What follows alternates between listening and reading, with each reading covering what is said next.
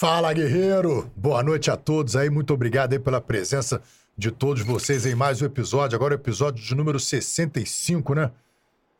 64, 64 aqui do Fala Guerreiro. E hoje, pô, é um, um dia muito especial que a gente está convidando um brother nosso, um cara que se formou com a gente e está trilhando uma carreira brilhante aí na, na Polícia Civil. Mas antes disso, eu queria fazer um pedido a vocês que estão nos assistindo. Curta o vídeo, compartilhe, para dar uma relevância aí dentro da, da, do, do YouTube e ele poder entregar esse, esse conteúdo para as pessoas que estão chegando. Então, quando você compartilha, quando você curte, a inteligência lá do YouTube, o algoritmo do YouTube, entende a relevância daquele conteúdo policial. Então, todas as pessoas que entrarem no mundo inteiro e buscarem algum conteúdo policial, o nosso vídeo vai ser apresentado ali para eles assistirem. Isso é super importante para a perpetuação do nosso canal e para o crescimento dele. Então, muito obrigado aí. E eu queria passar a bola aqui para o Rômulo poder apresentar o nosso convidado. Fala aí, meu camarada. Ope! Mais que um colega de concurso, é um colega que era da minha sala, profissional da educação física, mas policial por vocação. Estamos aqui com Rafael Matheus, mais conhecido como Rafael Falcão, amigo, parceiro. Manda bala aí, irmão. Pô, primeiro, seja bem-vindo, meu valeu, camarada. Valeu pelo convite aí. É uma honra estar aqui com vocês, né? Já estou no canal há um tempo e vim para somar, né? É... é a primeira vez que participo, então, pô, se ficar um pouco nervoso, a galera. Tá nervoso, tá nervoso? Pô, galera fica... pô, não me julga não, que é Tá sendo complicado. desvirginado, me tá sendo julga não, que é complicado. É uma rede social, um passo de cada vez, então, pô, é ao vivo, então, pô, galera, fica calma. E, pô, é uma honra estar com vocês aí, somar no canal e, e- e compartilhar um pouco da minha experiência aí. Tanto na polícia, são 10 anos de polícia e 20 de professor de educação física. Cara, 20 anos já, bicho. 20. Tá ficando velho, né? Maneiro, pô. Cara, queria só começar aqui dando dois presentes pra você. O primeiro é o presente do Urban Police. Esse aqui, especialmente, como o Rômulo também é amigo da tua esposa, dá um presente aí pra você e pra. Paula. Presente pra A Paula aí. sua esposa, que foi a turma. Vocês se conheceram todos na Cadepol, né? Isso, isso. Eles são da turma dos mais inteligentes da Cadepol, é a turma 1. Pô, eu era Então, assim, eles xerife eram os exemplos da turma, entendeu? Nós, nós vimos a reboca. Só mostra aí abrir? pode Pode abrir, pode abrir. Qual que é o da Paula e qual que é o dele? Não, vai abrir aí na hora. Ó. Eu já, for- já, já se fiz combinado. Bota aí, já você fiz ficar com cara combinado, Aí, você ficar com a Esse cara é dele, esse é feminina. Esse aqui é o meu, ó. Você fica com a cara Ó. feminina? Ó, da Paula. que isso. Olha. Muito bonito, hein? Porra, meu irmão, aí. Que isso, filho. Que isso, maneiro. Abre da Paula aí. Obrigado eu aí. fiz o combo, filho. Combo. Eu Não erro, chegar não. em casa como? Sendo bem recebido, né? Chega com presente. Esse é o presente pra, Porra, aí, ó. É, vou botar é pra não... pra não ficar, pra, pra não, pra não Bonito, parecer que ficou melhor, né, bicho? Aí, pô, depois a gente manda, mens- manda mensagem pro Romulo agradecendo. Aí, testa. Ele, ele, ele, ele não, ele não tá querendo colocar, porque se com o feminino ele ficar melhor, ele fala, porra, meu irmão. A Paula não vai aceitar É muito, que é melhor. muito grande. Pô, obrigado aí. Obrigado pelo presente. Rapaziada, obrigado aí por, por vocês que estão nos acompanhando. Vai ser resenha, vai ser nessa vibe toda. Estamos entre amigos. Isso aí. Ó, outro presente que a gente queria te dar também é essa lembrança aqui do episódio 64 do, do Fala Guerreiro, pra você guardar aí esse, esses momentos aí. Que, que, que vamos passar junto, meu Achei irmão. que eu não fosse ter, né? Ah, Pô, não tem como. Essa caneca, agora tá mais cobiçada que a caneca do Jô Soares, isso, meu irmão. Pô. Que isso. Que eu falei, cadê meu café? Falaram que não tinha café só pra, só Não, pra me dar até primeiro. fazer- não, mandei- só pra, pra me dar a caneca primeiro, pra depois me dar o café, né? Pô, exatamente. Pô, entendi. É não, e, marketing. e não tinha café, eu falei assim, pô, mas precisa de café, mas não tem pó. Então é vá marketing. colher, vá colher, vá colher as sementes do café e moer. Boa! O primeiro convidado que aceita o Mais café, uma mano. Não tem. coleção de caneca, ó. Irada, personalizada. Maneiro, né? rapaziada. Pô, de nada. eu- posso guardar aqui o saco Lógico, aqui? lógico. Sua caneca, Caneca deixa. deixei, Caneca caneca deixei pra tomar um café. Irmão, nós já recebemos aqui alguns falcões. Fabrício, Andrade, ah, vai lembrando, Pacheco. Pacheco, Alain, Alan. mas quem? Quem mais? Nós recebemos o Águia, que é o doutor, doutor Rodrigo Oliveira. Rodrigo Oliveira. Mas todo mundo, antes de chegar na Core, tem uma história. Principalmente história de vida, né? História de vida. Sim. Nasceu onde, irmão? Cara, no Grajaú mesmo, né? Na zona norte do Rio. É, Fiquei lá até os... Pô, até os 25, 26, até casar, né? E depois ir, ir, ir pra zona oeste. É, Mas aí depois que eu pô, comecei a crescer, aí eu pô, fui atleta de, de futsal. Na época eu fui goleiro de futsal durante 6, 7 anos. Então já comecei minha vida ali ligada ao esporte. Aos 15 eu parei. E aí comecei a estudar, aí decidi fazer educação física, né? Minha mãe era professora de português, ficou bem chateada, né? Com a minha decisão de, de fazer educação física. Ela queria que você fizesse o quê? Pô, tudo menos educação física. Né? Hoje em dia ainda é uma profissão mais valorizada. Porra, 20 anos atrás era uma profissão de vagabundo pesado. Ninguém queria. Era, a, a fama era essa, que ninguém queria estudar, enfim era uma profissão meio marginalizada, podemos dizer assim, né? Na nossa época. Hoje em dia já pô, melhorou bastante, tá com a internet. É vai na internet, a galera pô, consegue uma remuneração melhor. Eu ficava putaço com a galera da educação física por ficar lendo, carregando livro, por exemplo, abaixo dos caras jogando eu... basquete o dia inteiro, mano. Cara, mas hoje em dia a pessoa reconheceu assim, a importância do cara. Sim, sim. Na vida, na, na, na, na vida do, do, da pessoa, na qualidade de vida da é, pessoa. É, na nossa época era isso, era esporte. Hoje é, é, é, a importância de um educador físico na vida da pessoa, é. que é tirar a pessoa do sedentarismo, é incentivar a pessoa a fazer, praticar alguma atividade, né? Porque se a gente botar uma atividade de alta intensidade ou uma atividade mais regular, já é estética. Mas se você botar ali três vezes por semana, é a saúde da pessoa, é. né? Pra a pessoa pô, ter uma saúde melhor. Pô, longevidade da pessoa, então é qualidade. Cara, você falar uma coisa, só inter... desculpa te interromper, mas eu, eu quis fazer educação física quando, assim, é esse tempo, 20 anos atrás, eu, eu cedi a pressão, eu não consegui. Minha mãe não deixou, meu é. Não, ela, ela, assim, meu irmão, tinha que 17, 18 anos, meu irmão, aquela pressão, eu fui e acabei fazendo direito. E ela falava para mim, cara, uma coisa assim absurda. Ela falava assim, eu quero fazer educação física pra quê? Pra aprender a contar até oito. Olha só, Era isso mesmo, era, era papo disso, cara. Não é, não é pilha, não, mas tu viu, é a mesma, é a mesma época, cara. É a mesma época, pô, e, e é isso mesmo. É, ela não falava isso até hoje, mas ela falava, pô, tu não quer trabalhar e pô, tal. meu irmão se formou em educação física, meu irmão, é um cara super bem sucedido, pô, tem a academia dele, tem. É isso. Realmente, pô, muito maneiro. Então, aí só uma adendo antes, eu fiz, cedendo a pressão do meu pai, meu pai é programador, aí eu fiz escola técnica de informática, irmão. O que, que eu mais odeio na vida? Computador, irmão. Aí, caceta, eu faço treino escrito, né? Ele falou comigo. Como você escreve isso? Falei, papel. Por quê? Me sinto bem. Pô, mas não consigo, não consigo olhar a tela, me atrapalha, me atrapalha o andamento da minha vida. Então, eu fiz escola técnica para quê? Para odiar computador. Fiz três, três anos da minha vida para odiar computador. E odeio até hoje. O que você aprendeu. E assim continuo, é. Aí fiz educação física, contra a vontade da minha mãe, durante quatro anos. No meio da faculdade, mais ou menos, não me, não me recordo exatamente a idade, né? É, uns 20 anos, mais ou menos, eu decidi fazer prova polícia. Falei, vou ser polícia, fazer prova ainda não. Porque eu falei, vou terminar a faculdade, depois da faculdade eu faço a prova. Aí me formei em 2004, né? Fiz estágio, trabalhava. Só que a educação física, a vantagem é que você consegue fazer seu horário. Então, dava aula em algumas academias e comecei a papirar para ir para a polícia. Aí, foco, acho que 2005, 2006, sei lá, foi Polícia Federal. Falei, vou fazer Polícia Federal. Pô, é mais maneiro e tal. E não pensava muito em PSERG e PMERG, não. Só que, pô, queria ser polícia, queria ser polícia, aí prova da PMERG. Falei, cara, vou fazer. Aí fiz. Não lembro se a prova foi 2005 ou 2006, mas foi 2006 que eu lembro do fato. Passei na prova, acho que 300 e pouco. Fiz todas as etapas, irmão. E outra coisa, um adendo antes também. Eu não queria só ser policial, irmão. Eu queria ser operacional. Não me pergunta por quê, mas aquilo estava em mim. Eu não queria, se eu fosse comum, eu seria frustrado resto da vida. Se eu não tivesse curso, eu não trabalhasse na Core, ou no BOP, ou se fosse na Polícia Federal, no COT, a polícia que eu fosse, irmão, da onde fosse, eu ia fazer curso. Isso eu tinha muito claro na minha mente. Aí, enfim, 2006 passei na PM, fui sete vezes a Cefap, ir lá, etapa, flash físico, sei o quê, todas as etapas possíveis do mundo, nem lembro todas. Faltava só uma, que era só assinar pra gente tomar posse na, na Polícia Militar, em 2006. Cara, saiu uma reportagem na Veja Rio, não me esqueça até hoje, a capa da Veja Rio, com dois policiais do BOP, em torre, e a reportagem era... É...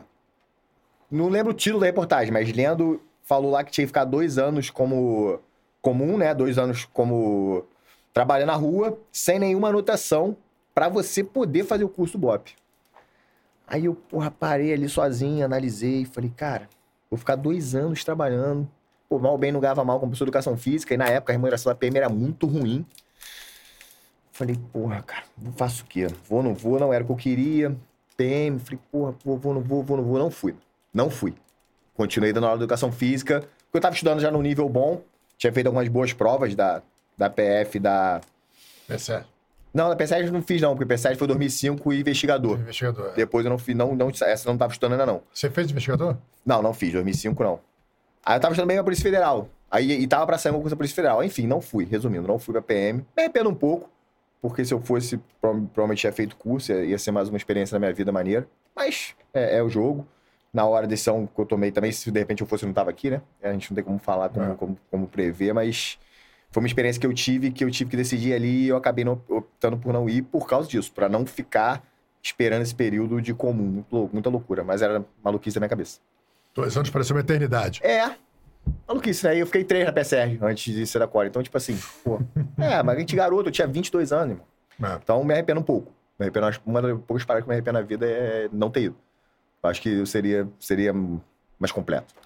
E dali até chegar na P7 foi mais quanto tempo ainda? Então, sou burro, né? Ela falou que é inteligente, eu sou um burro insistente, insistente, né? Eu sou um burro insistente que dei sorte. Porra, aí 2006 foi a prova da PM. Aí eu comecei a estudar, 2008 prova da polícia, não passei. Com a matéria português. Minha mãe queria me matar de novo, né? Português. 2008 você fez. Fiz, não passei por dois pontos de português. Mas 2008 parece que foi a prova mais difícil de português da Isso, história da P7. Viu isso. gramática pesadíssima. Isso, isso. Mas, com minha dificuldade, beleza. Aí, 2009, oficial de cartório, que tem uma história interessante que eu sempre conto. Eram 300 vagas. É, eu tirei 71 na prova, fiquei tipo em 570, né? Então, edital previsto, dobro pro TAF. TAF, só chamaram quem fez 72. Porque 71 era até os 650, 680. O que que fizeram? Então só chama quem fez 72, chamaram tipo 520, 530 pro TAF, não sei o número exato. Eu sei que não me contemplou, só foi quem fez 72. Falei, como assim, mano? Tá previsto no edital. Que a galera fala, pô, mas tá ali, tá previsto, eu sou excedente, eu vou entrar. Aí, resumindo, não chamaram.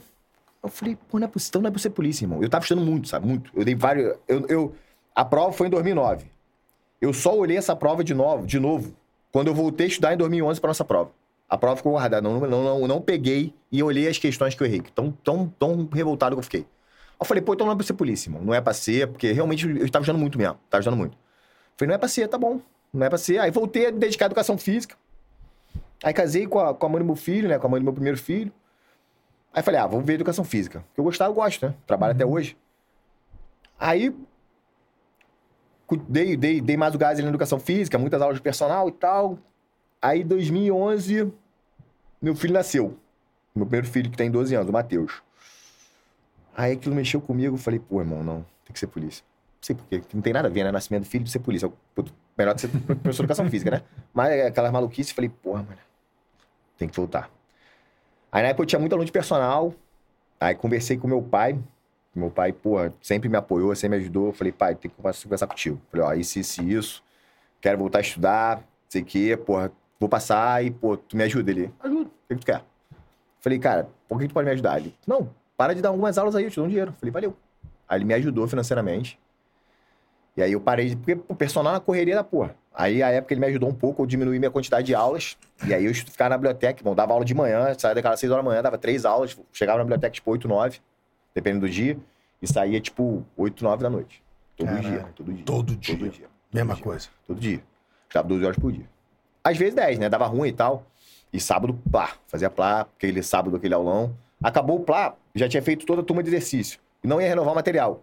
Eu me inscrevi, porque senão se eu ficasse em casa no sábado eu não ia estudar. Então eu me inscrevi pra fazer o mesmo curso. Só pra estar no curso, rever as mesmas coisas. Mas só porque se eu ficasse em casa no sábado, eu não ia estudar. E aí domingo, normalmente eu ficava com o moleque, dava atenção pro moleque.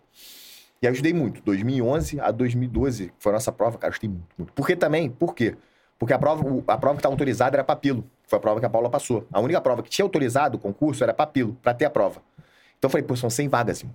Eu passei em 570, não tava mal. Se eu desse a vida, eu tinha a chance de estar entre os 100. Na minha cabeça era isso. E nesse interim, autorizaram um concurso do, de inspetor, com 600 vagas. Isso. Falei, pô, se eu estudei menos, fiquei em 570, pô, não tem como agora eu não passar, mano. Sabe É. qual é? Aí estudei muito, mas assim, já tava no ritmo bom pra caramba. Aí continuei estudando muito, muito, muito, muito. Dava pouca aula. É, E aí eu consegui passar em 35 E como é que foi quando você recebeu o resultado? Então, o que, que foi Como é- maneiro? Onde é que você tava? Como é, Então, como é isso que foi maneiro assim. Por quê? Ele deve ter sentido isso também, né? É, Quando eu fiz a, a- Saiu dois dias seguintes ou dois dias depois do gabarito. Quando saiu o gabarito, pô, eu conheci milhões de. Na época eu não era tinha um nem. provisório, um gabarito provisório. É, mas o que acontece? Quando saiu o gabarito, do gabarito provisório eu tinha 73 pontos. Acho que no final fiquei com 77. Eu posso errar por um ponto ou por outro, tá? Se eu errei aqui, pelo amor de Deus. Acho que foi 7-7. Eu Eu- também era 7-7. Então, eu fiz 7-7. Aí no gabarito preliminar, aí, anularam seis questões. Trocaram a gabarito de algumas e anularam algumas. Enfim, aí nessa aí eu acho que fui pra 7, de 7-4 pra 7-7. Mas no preliminar, do 7-4, eu comecei a ligar pra galera. Acho que na época nem tinha WhatsApp, né? Comecei a ligar, ou tinha WhatsApp, sei lá. Pô, irmão, tirou quanto, nego? Pô, 60. E tu? 65. Aí eu- um foi perguntando, pô, todo mundo se conhecia. Aí depois, me- quando me ligavam de novo, irmão, tu tem certeza que tirou isso? Eu falei, pô, tu tá de brincadeira? Acabei de conferir. Pô, não conheço ninguém que tirou tua nota. Eu falei, porra, ninguém. Falei, tô grandão. No dia seguinte da prova, falei, pô, beleza. E assim foi. Tipo assim, todo mundo se falou. Aí no final do dia, dois moleques que eu conhecia que tinha tirado minha nota. O Peixinho, que é o moleque que é delegado do Maranhão hoje, eu acho que é, né? Pelo menos ele saiu da, da Polícia É, Civil é assim, é assim. pra ser delegado no Maranhão. E, cara, e mais alguém que eu não lembro. Que aí eu conheci, assim, de, de vista, de curso. Foi o fulano, o Rafa, Rafa tirou. Entendeu? Falei, porra, tô entre os 50 primeiros. Aí liguei pro meu pai. No dia seguinte, falei, pai, passei. Aí ele, pô, você tem essa mania, cara. Você, pô, nem saiu o resultado da prova, como é que tu sabe que passou? Falei, pai, eu tô te falando que eu passei, mané. Porque, é arrogante pra caralho. ele, porra, mané, você, não você, aprende. cara, meu Deus do céu, cara. Tu já tomou uma porrada há dois anos, vai, pô, tu, caraca. Eu falei, aprende. falei, pô, pai, tô te falando, mano, uma humildade, cara. Eu passei, cara, tenho certeza. Passei entre os 100 primeiros. Ele ainda fala a colocação. Falei, pô, tô te falando, eu conheço milhões de pessoas que fizeram a prova, não sei o quê. Pô, então, depois da prova, eu dormi tranquilaço. Isso foi bom. Tipo assim, não esperei sair gabarito, sair resultado final, porque eu falei, não, não tem como eu não passar. Porque não tinha ninguém que tirado minha nota que eu não conhecia. Quando você ligou e os galera? dois, os dois moleques que eu conheci, daí tiraram nota abaixo da minha. Os dois, o Peixinho ficou atrás de mim, mas essa outra pessoa também já tiraram menos que eu. No gabarito preliminar. Eu falei, pô, não tem como, mano. Pô, 73, maior notão mesmo. Você também teve ficou com você- você- Fiquei com 7,3, depois fui pra 7,7 também, igualzinho. É, foi a mesma coisa. Cara, coisa doida, bicho. Eu fiquei, eu tirei 64. E a diferença, você ficou em 35 Isso. Você ficou em qual posição? 31 Acho que o meu critério de empate quando ele ficou, acertei mais em direito. Aí tinha os critérios de empate lá. Meu irmão, olha, olha só que doideira, bicho. Eu fiquei com 64. Vou botar, botar uns 10 pontos aí. 10, ah, 10, 12 pontos atrás de vocês. Eu fiquei em 800 e pouco, É. bicho. Tu vê que cada questão, meu irmão, é, cada muito. questão vale ouro, cara. Cada questão você- é, é a diferença de 200 vagas pra frente ou pra trás. É. Eu, tava, eu entrei porque quando aumentaram as vagas. Isso, aí dobraram as vagas. Nosso concurso também demorou. Aí, só um, um adendo no negócio de oficial de cartório também, que é, que é importante da história que eu, que eu não finalizei. Cara, quando eu voltei a estudar, primeiro dia que eu cheguei no Plá de novo, fiquei dois anos estudar, resolvi voltar a estudar. Primeiro sábado que eu fui no Plá, encontrei um moleque, não sei o nome dele, cara. O moleque me olhou, ele, pô, tá fazendo o que aqui? Falei, ué, mesma coisa que você estudando, né, guerreiro? Aí ele, pô, tu não passou no oficial de cartório? Eu falei, pai, falei a situação. Falei, passei em tal, mas chamaram tal. Ele, pô, mas tinha que chamar. Eu falei, eu sei que tinha que chamar. Aí ele, pô, mas vai chamar. Eu falei, quem garante, rapaz? Aí ele, pô, tu tá maluco? É direito liga de certo pra chamar o dobro. Não chamou, tu tá no dobro. Tu, tem- tu não entrou na justiça, não? Tem 350 na justiça. Eu falei, tu entrou, ele entrou, ele entrei. Eu falei, tu tá atrás de mim, não tá? Eu falei, se te chamar, me chama, guerreiro. Então, briga lá e tá tranquilo. Eu falei, eu vou estudar. Eu falei, eu vou estudar, meu filho. Porque eu não vou, eu não vou ficar contando com o que eu posso fazer, estudar. Se for chamado, pô, maravilha, fogos. Se não for, eu tô estudando. Beleza. Aí ele ficou meio puto comigo, né? Do jeito que eu falei, eu falei, pô, irmão, sentei a bunda, estudei, resultado. Se eu estivesse esperando, até hoje, tu ia me entrevistar como professor de educação física. Ou provavelmente não iria me entrevistar. Até hoje aconteceu alguma coisa no concurso? Nada. Nada. Não, irmão. É a recomendação que eu sempre passo pro pessoal que tá nessa vibe aí aguardando. meu.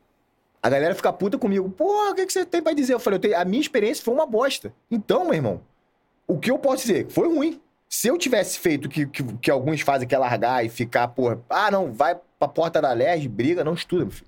Você pode até ir lá, você pode falar com o fulano, com o Beltrano, você pode torcer, pode rezar. Mas continua estudando, pô. Porque se, no meu caso, eu até hoje eu não ia ser polícia, pô. Dez anos depois. Aí tu vai igual a turma da CEP. Tu viu a turma da CEP que fez o, o, o TAFMA? Pô, um mais novo devia ter 50 anos, cara. Concurso de não sei quando foi. Pô, os caras não conseguiam. Falei, meu Deus do céu, os caras não conseguiam passar no TAF, porque é tudo coroa absurdo. Então, tipo assim, beleza, irmão. Tua vida não, não deu guinada maneira, tu tá ali, tá, tá- quer ser polícia, tem o sonho de ser polícia 20 anos depois, beleza, mas é um acaso. Não pode contar com isso. Viver, não, porque eu tenho aquele concurso lá que eu vou ser chamado. Não. Você vive tua vida. Se for chamado, ótimo. Larga tudo, assim como no nosso. Teve o, o- o excedente, que muita gente passou pro oficial de cartório. Logo depois. Uhum. E foi na- no excedente da nossa. O mesmo salário, não muda nada. Muita gente. Muita gente, Muita muita gente, irmão, muita 400 gente. excedentes. Não, então, mas muitos dos excedentes haviam passado para de cartório, oficial de cartório, que foi logo 2013. depois. Foi 2013. Muitos, muitos. É. Os caras fizeram o que tem que fazer. Então, pô, não, não- aí a questão é, você tem que fazer o que, o que, que tá ao seu alcance.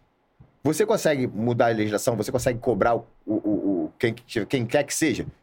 Você vai, vai conseguir é, é, é, mudar alguma coisa? Não, o que, que você pode fazer? Sentar a bunda e estudar, irmão. Então faz o teu. Se o caminho, Deus, olhar para você e o caminho for, que tiver que ser, beleza. Na nossa prova chamaram 2 mil no total. 1.200? Não, tirando o TAF, mas tipo assim, entraram 1.600, 1.700. 1.700, mais ou menos. Na de oficial de cartório entraram 530. Foi azar, azar meu. Eu conheço um amigo que passou no excedente, cara. O moleque era bancário. O moleque estudou pela postura do degrau cultural. O moleque fez 20, 19 em direito, ganhou as 7, fez 25. Estudou um mês e meio. É. Meu Deus, Deus pegou o guerreiro e falou: Guerreiro, vem cá. Ah, Botou na cara. polícia. Eu Acho que você está falando uma parada assim, cara, que deixa uma lição, porque hoje, hoje a gente tem uma, uma opção de, de excedente, diversos concursos que lançaram Sim. agora, e a galera tá sofrendo, a galera tá agoniada, tem essa coisa, e, e- e é legítimo, essa agonia, esse, esse desespero é legítimo, porque você, porra, sacrificou muitos anos, e aí você, mas é, a gente tem que sempre lembrar que, ainda, ainda que você passasse o número de vagas, ainda assim você não tem um direito, você tem a expectativa de Sim, direito, ou é seja, isso. você depende da administração de uma série de coisas. Então, nesse momento, assim, eu acho que tem que lutar pelas suas vagas ali, pô, judicialmente, tentar politicamente, arrumar, mas não pode abandonar a- a- o básico da guerra, que é sentar a bunda e estudar. Até a Cadepol faz um concurso, cara. Enquanto você não concluir a Cadepol e tiver com a carteira amarelinha na tua mão, distintivo no peito, a pistola na cintura, filho, tá, a vaga não é tua ainda. Então, É isso. É o que eu falo pra todo mundo, mas é, é, é, é, é, é, É porque é difícil, às vezes, o cara, pra voltar àquela rotina, ainda mais que, porra, viveu aquele troço todo, voltar cara, é mas- pior do que começar. É, Sim, mas, mas sim. tem, tem que voltar, irmão. Mas tem que qualquer voltar, parada, assim, é isso. Se acontecer, porra, glória a Deus. Se não acontecer, meu irmão, tu já tá pronto pra Não, mas o próxima que eu não tô batalha. querendo dizer é que não- não- tem que voltar, mas o que- o a gente tá dizendo aqui é basicamente não parar, irmão. Isso, Enquanto eu não é. sei, pô, não tô dentro É de uma viatura, não tô com, pô, dentro de uma viatura como policial, né? Porque tem várias formas de você entrar na viatura. Cara, eu com o gabarito da PSERG, eu fiz CEAP três semanas depois, irmão. Três semanas depois da nossa prova, teve CEAP. Eu fiz, pô. Eu fiz a PF esse dia, mas eu Tinha CEAP e P- respondi tinha em 120. CEAP e PF. Pô, eu já tava com o gabarito aprovado. Que eu te falei, tu sabia que já tava bem pra cacete. Três semanas depois, fiz CEAP e passei. Cara, e esse da CEAP que- e esse da PF que teve depois do nosso concurso, Foi no mesmo dia da CEAP a prova. meu irmão, os caras Foi, os caras foi, sempre à trabalhando. tarde. Isso. Ó, Uma, uma parada interessante. Pra você entender tudo que, todo o contexto que a gente tá falando aqui. Teve a prova da SEAP depois da nossa prova. Isso. A galera da SEAP começou a trabalhar antes da gente. Isso. Teve gente que já- já estava trabalhando na SEAP e abandonou lá Isso. pra fazer a Cadepol aqui. Isso. Eu fiz os dois TAFs. Eu passei nas duas provas, fiz os dois TAFs. Por quê? Eu vou, vou, vou- vou dar como certo? Quanto mais melhor. Se tivesse outro concurso ali na época, eu faria. É lógico que depois desses dois, passei nos dois, aí eu larguei. Porque eu também não sou formado direito, eu não tinha mais. Ali tá tranquilo. Falei, é um ou outro vai dar certo, não é possível aí também os dois dar errado. Os dois eu passei no número de vagas. Falei, pô, aí eu parei. Mas eu, não, um exemplo, eu fiz a prova da polícia, fui bem pra cacete, não fiquei. As três semanas continuei estudando pra SEAP, cara. Não parei. Por quê? Eu sei que não é certo, irmão. Então vou dar mole? Eu vou fazer o meu, pô. Mas três semaninhas, custa? Estudei três anos, irmão. No total, os três, quatro anos, pô, continuei estudando. Não, e passei na SEAP Você também. lembra que o Então, nosso concurso, cara, do, do- da prova até a Cadepol foram um ano, bicho. é, porque dobrou as vagas. Até, até a- o teste físico foram seis meses. A gente foi fazer o, o TAF, sei lá, dia 13 de setembro. É isso mesmo? Pô, Eu fui pra concessionária financiar carro, filho. fui pra concessionária você trabalhou na Polícia Civil do Estado do Rio de Janeiro. Cadê teu contra-cheque? Eu Não tenho ainda. Tá lotado na Cadepol. Não, gente ficou um ano sem, sem nem um crachá da Cadepol pra dar uma É. crachazada. Coisa horrível. Diga aí, como é que foi a tua Cadepol? Tu chegou lá, qual foi a sensação que você teve? Como é que foi a- esse, esse período pra você? Ficar Então. o dia inteiro. Não, então, foi, pra mim foi, foi, foi, foi sugada a Carepol, porque pô, eu me separei da minha esposa dois meses antes, né? Da, da, da mãe do meu filho. E o relacionamento tava muito ruim e tal. Eu separei antes de começar a academia de polícia. Eu Separei, tipo, em fevereiro. Meu filho tinha dois anos. Foi horrível e tal. Só que chegou em um ponto sustentável. E eu dava, tipo, 12 aulas de personal por dia, irmão. De moto. E era Lagoa, Tijuca, Recreio, Barra. Meu irmão, eu ficava igual um motoboy. E aula pra caceta, aula pra caceta. E, pô, minha ex-mulher me ajudou nessa época que eu estudei. E aí eu falei, pô, vou retribuir. Então eu saí de casa durante a Carepol e eu banquei todas as contas de casa durante um ano, da minha antiga casa. Eu falei, tá tranquilo, vou bancar, que é o justo. E aí eu dava 12 aulas de personal durante a Carepol. Eu dava aula de personal antes da Carepol. A gente lembro. 7 ou Eu 7 e meia. Eu dava aula 6 da manhã, 5 e meia da manhã. Dava aula, dava aula antes, ia pra Carepol, saía da Carepol, pegava a moto, puf. Então, tipo assim, foi sugado não a Carepol em si, a nossa, a gente deu a- eu dei a sorte, que foi meio período. Demorou um pouco mais, né? Foram acho que oito meses. Oito meses. Um padrão seis, cinco, enfim. Tiveram outras menores, mas a gente, a nossa foi oito meses, mas pra mim foi ótimo que eu consegui trabalhar. Eu consegui tra- trabalhar muito. Consegui ganhar um dinheiro, consegui prover esse, esse problema, que eu resolvi esse problema que eu tinha. E a Carepol em si, cara, é muito maneiro, né? A galera tem que aproveitar é cara. Lógico que vai ter matéria chata, é lógico que vai ter. Eu, por exemplo, que é a parte operacional. Então, porra, Você vai aprender CO, você tem que aprender CO. Mas você gosta? Não, mas você tem que aprender. Então, pô, é uma aula. Lógico que você vai gostar mais de, da aula de tiro, você vai gostar mais da aula de tática. Do perfil, né? Lógico. Você chega uma, uma menina lá que, sei lá, o sonho da menina é ser ela vai gostar do papel, né? O sonho de, sei lá. Enfim, cada um, cada um. Mas é, eu, particularmente, gostava mais das matérias operacionais, por já estar com esse intuito. Mas é, é muito maneiro, a, a, a vibe é maneira, essa qual é ali, aquela, aquela... Eu não fui militar, ele foi, então, tipo assim, porra, aquela... Aquele pouco... Pouco risco que já tem ali. É uma parada, Formação é, aí. já é uma parada porque tu fala, meu Deus, se demora aqui, se demora aqui, eu vou, vou me fuder. Tipo, podem falar isso. Se demora aqui, eu vou me ferrar. E, e- e, tipo assim, é só aquela adrenalinazinha de tu não dar mole, mano. Já é. Pra quem, é- pra quem é, é, porra, é comum, é tinha, o muito seu, tinha o Dr. Ramos lá, que era brabo pra caramba, que era ex-militar. Conta aquela né? história, quando quer contar aquela história, aquela é horrível, né? Qual delas? Que eu cheguei atrasado. Não, eu não lembro dessa. Conta aí. Meu irmão, Dr. Ramos era brabo separei, pra da, caramba. separei da, da- da minha esposa, pra Carepol. Conheci a Paula logo depois, né? Mas enfim, um mês de Você Carepol. conhecia a Paula na Cadepol? Era da minha turma também, da dele. Ah, então ela, Ah, ela, ela- ela, ela passou pra inspetor, depois, Depois ela passou pra papilo, isso. papilo, tá. Muito inteligente. Parece Bem acima da média, ela. Aí, é... Porra, aí eu fiquei, tipo, mas a gente se conheceu, né, na turma e tal, mas até a gente sair demorou acho que um mês, foi próximo do, do meu aniversário. Aí tava naquele ainda de, de, de, de flerte e tal, aí, meu irmão, só que eu tava, pô, tinha acabado de se separar, eu fiquei 10 anos com do meu filho, meu irmão. então eu saía, ia beber, tava uma loucura só na vida, muito doido. Dando aula pra caramba, meu irmão, fui pra noitada, meu irmão, cheio de, ca- cheio de cachaça, muito. Falei, vou perder a hora. Aí saí do. Tava. Acho que tava no recreio, cara. Fui pra casa, peguei a moto, irmão. Não façam isso. Irresponsabilidade. Eu fui de carro até em casa. Aí lá minha mãe tinha que trabalhar, deixei o carro com ela, tava sem carro na época, deixei o carro com a, com a minha mulher. Irmão, fui de moto, cheguei na Carepó atrasado. Quando eu chego atrasado, quem tá conferindo os cartões? O Ramos. Aí os cartões na mão dele, eu. O que que eu faço? Dou o cartão pra ele. A gente ficava com o cartão. É, Aí eu dou o cartão pra ele, entro com o cartão. Meu irmão, quando eu fui chegar perto dele, acho que algum professor me. me... Ah, bonito, né? Chegando atrasado. Filho Ramos se virou. Atrasado! Eu vou te expulsar da Carepol. Eu falei, meu Deus do céu. tipo, tinha duas, duas semanas na Carepol, irmão. Eu vou te expulsar da Carepol. Eu falei, puta, eu sou um merda. Eu sou um bosta.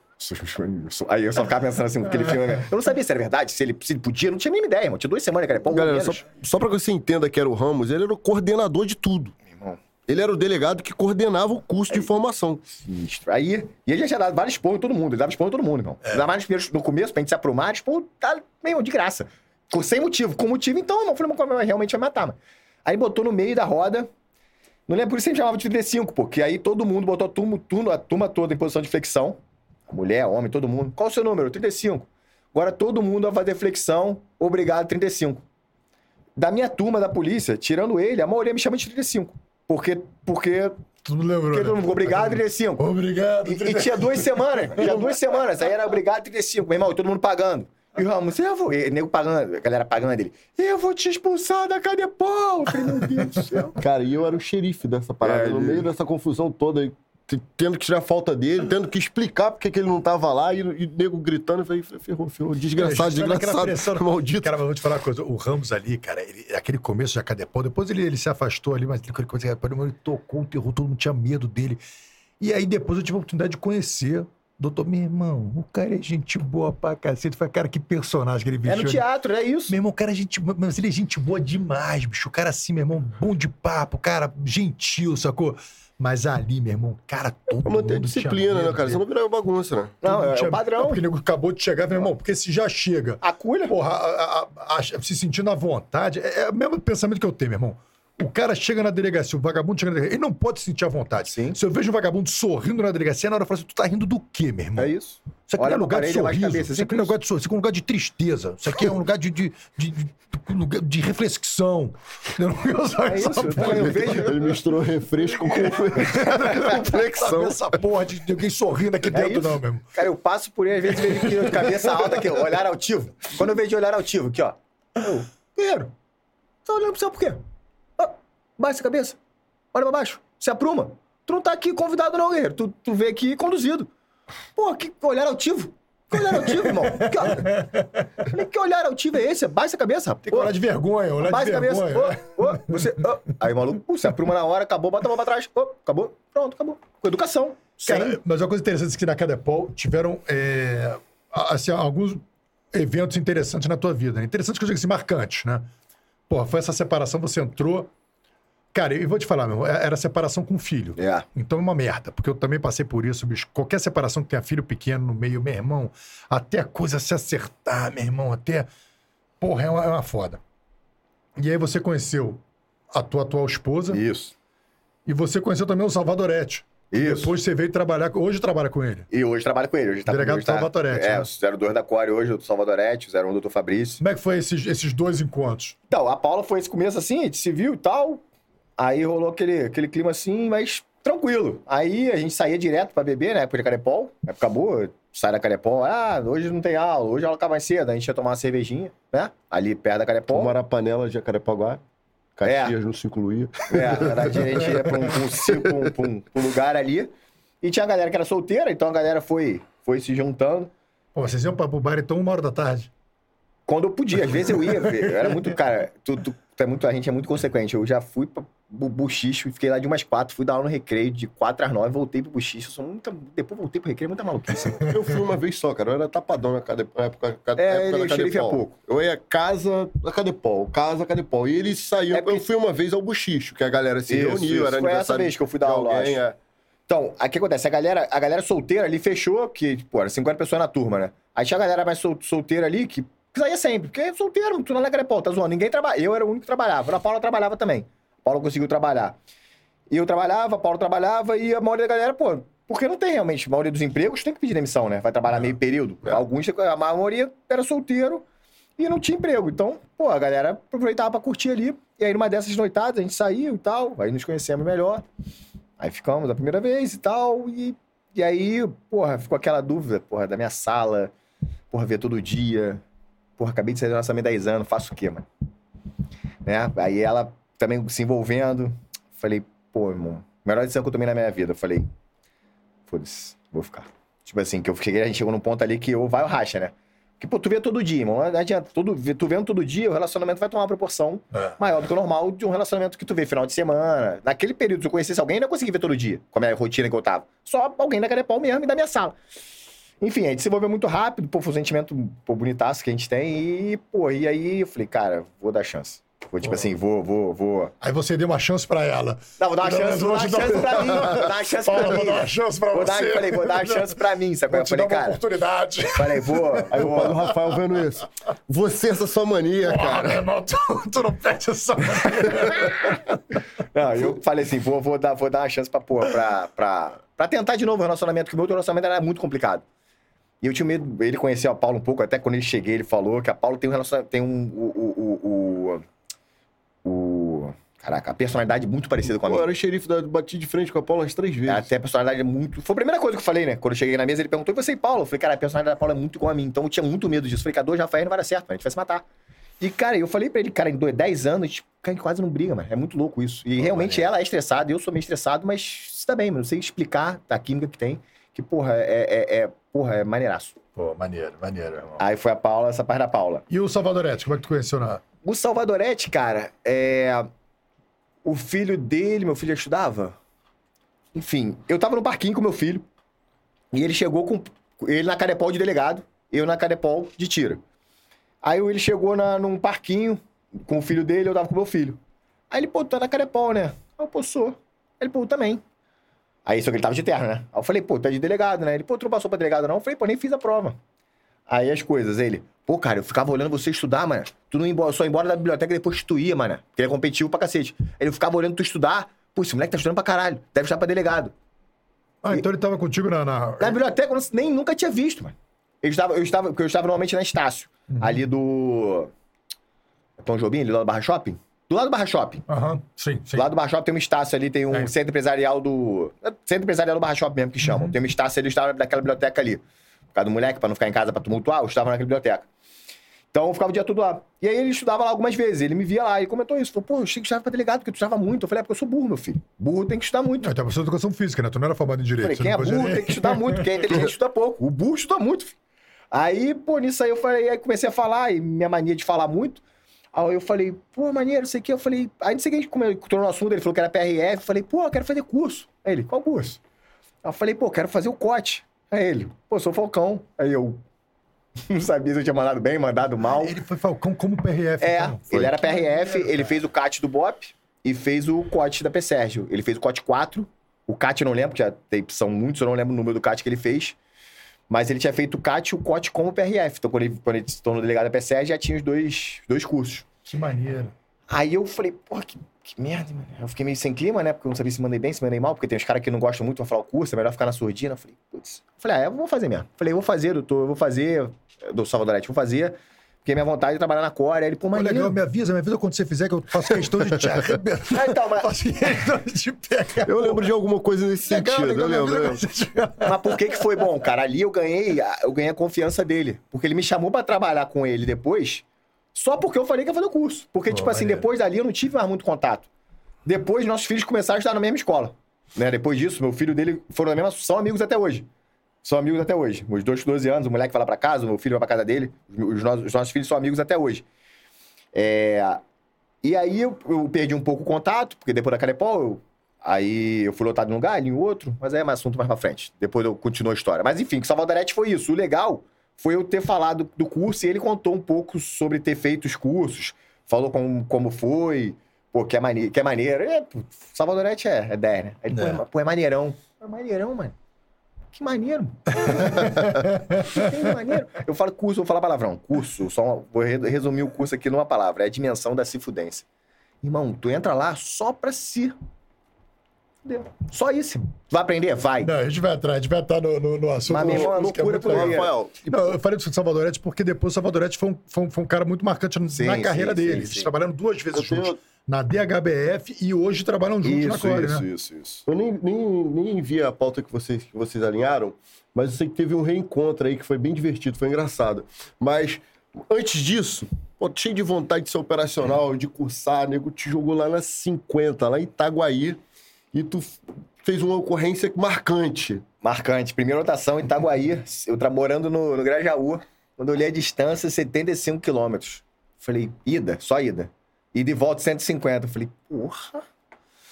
Isso é aquelas três opções que a galera bota. Se eu botar as três opções, vai dar certo? Eu falei, cara, eu acho que eu sou azarado, porque comigo tudo dá errado. Então, a minha não deu. Eu não botei 50 DP naquelas três opções de lotação. E caí nas 50 DP. Quais são as três opções? Aí os caras olham.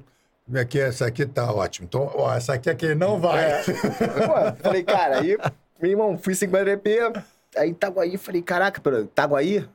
Pô, Itaguaí, interior. Mais uma burrice, né? Pô, pra polícia é DGPB, né? É Departamento de, da Baixada. Pra polícia é considerada Baixada.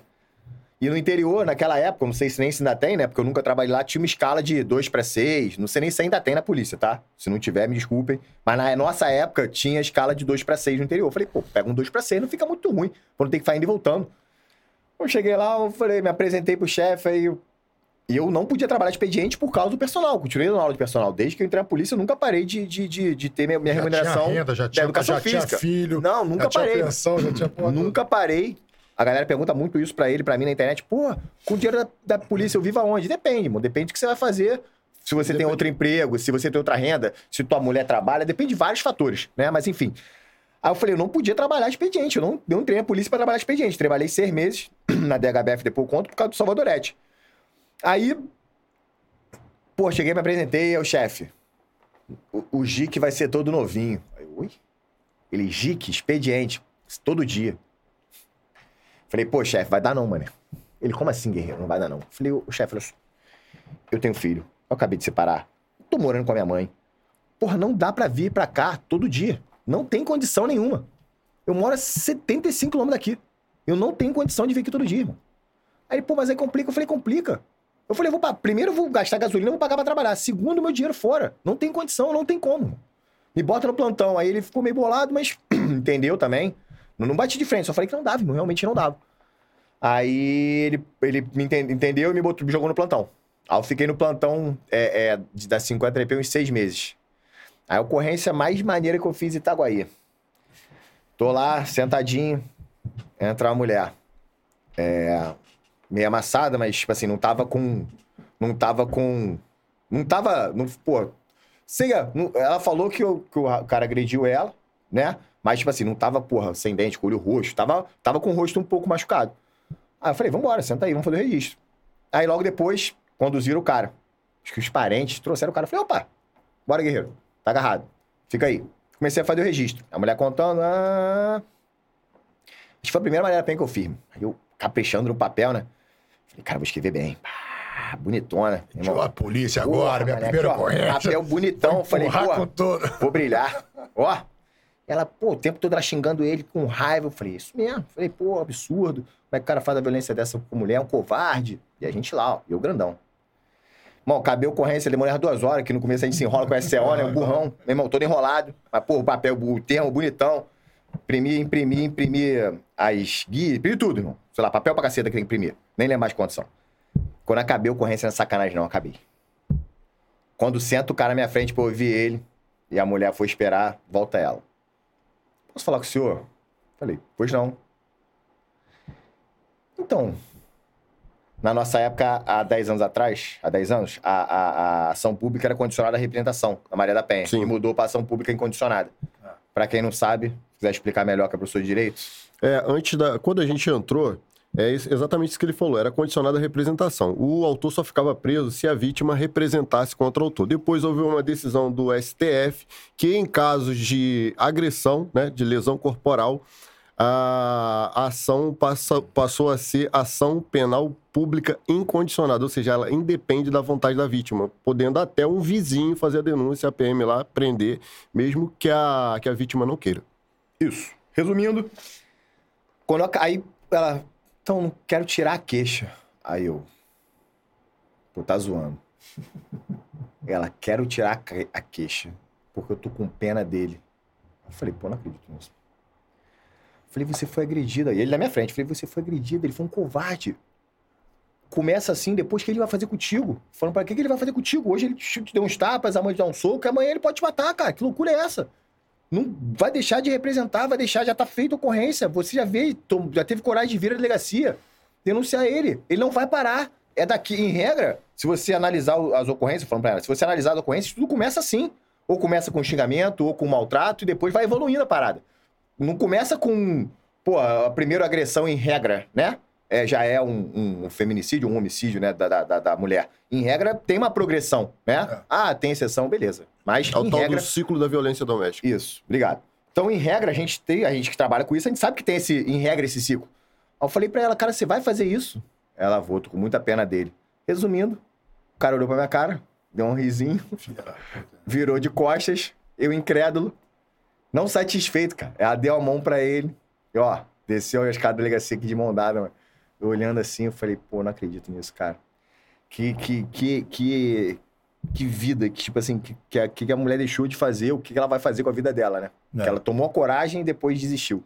Enfim, foi. A- a- você vai assim, desvalorizar a obra de arte que você tinha feito no papel já é uma Não, isso aí- sacanagem. isso aí já é uma é- sacanagem. Isso aí eu tinha. Pô, caprichei. Pô, mas o que você sabe que a mulher tá. Não, e no final das contas você fala assim: ah, tá, então eu cumpri o papel de dar o susto, né? Então é como se assim: não, beleza, já cumpriu, já deu um susto nele, era isso que eu queria. Por isso que eu acho que esse negócio de. de- dessa representação da, da, Da- ação dessa alteração, é desse bom, meu entendimento do irmão. É bom. STF. Foi lá, meu irmão, pô, pegou, tu vai. Até porque tem duas coisas. Às vezes, numa saidinha que você dá, meu irmão, o cara já passa uma conversa ali, já mete um caô, a mulher já fica, então já.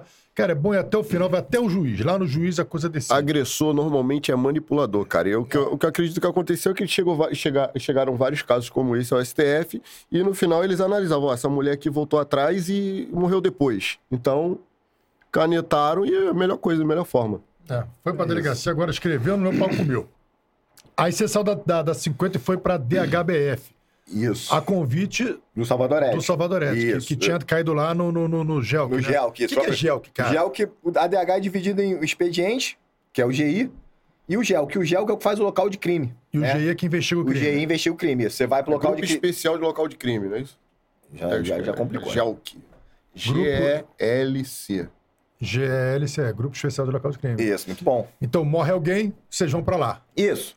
Teve homicídio, morte, a gente vai lá. Morte violenta, né, em regra, né? E aí, se, se tiver uma morte natural, aí ele avalia ali, o, o PM que chega ao local avalia. Se tiver algum, algum indício de que foi, tem chance de ser morte violenta, também chama a perícia, né? E aí a gente foi, aí eu trabalhei, ele me chamou pra ir pro GEL, que eu falei, pô, o trabalho é muito mais maneiro, né? Pelo amor de Deus. Eu não entrei na polícia pra fazer de ocorrência. Lógico que a gente faz o que tem que fazer, né? A gente é adulto, criança faz o que pode, a gente faz o que tem que fazer. Então, fiquei aquele período lá, banquei aquela etapa, ele me convidou, falei, pô, bem melhor, mano. Aí consegui uma triangulação tal, o chefe me liberou. E todo mundo na delegacia sabia que eu ia fazer curso. E, e- e- e tem uma- um certo receio, né? Porque se você se formar, em regra, você vai de graça Pra Core, né? Se você formar no já COD. Pensando em tipicar, já. É, porque eu chegava, eu só falava em curso. Só comprava na Carepol, Romulo. Eu falava só em curso. Verdade, verdade. Meu, é. desde que eu entrei, é curso. Né? Core, core, core, core, core, core, core, core, falava isso. Então, delegacia. Fazia o meu lá, dava mole, eu, cote.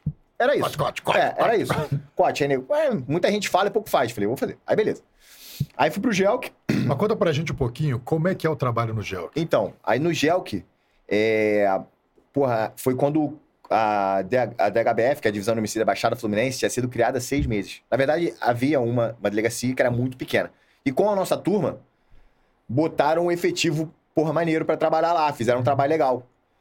É, antes não tinha efetivo. Tinha lá pra investigar, para investigação e tal, mas era muito pouca gente, muito pouco efetivo. Quanto menos efetivo, menor ef- efetividade, né? Então, pô, polícia pra caramba da nossa turma lá. Então, era uma. É tipo a divisão de homicídio hoje da, da Barra, é, capital, né? A BF é de São Gonçalo. Tem um efetivo legal. Então, eles, a gente trabalha bem. Essa parte do homicídio é bem, bem estruturada na polícia. E aí, a gente fazia local de crime. Cara, quando, quando a gente começou, cara, eu cheguei a fazer 16 homicídios em um dia. Caralho.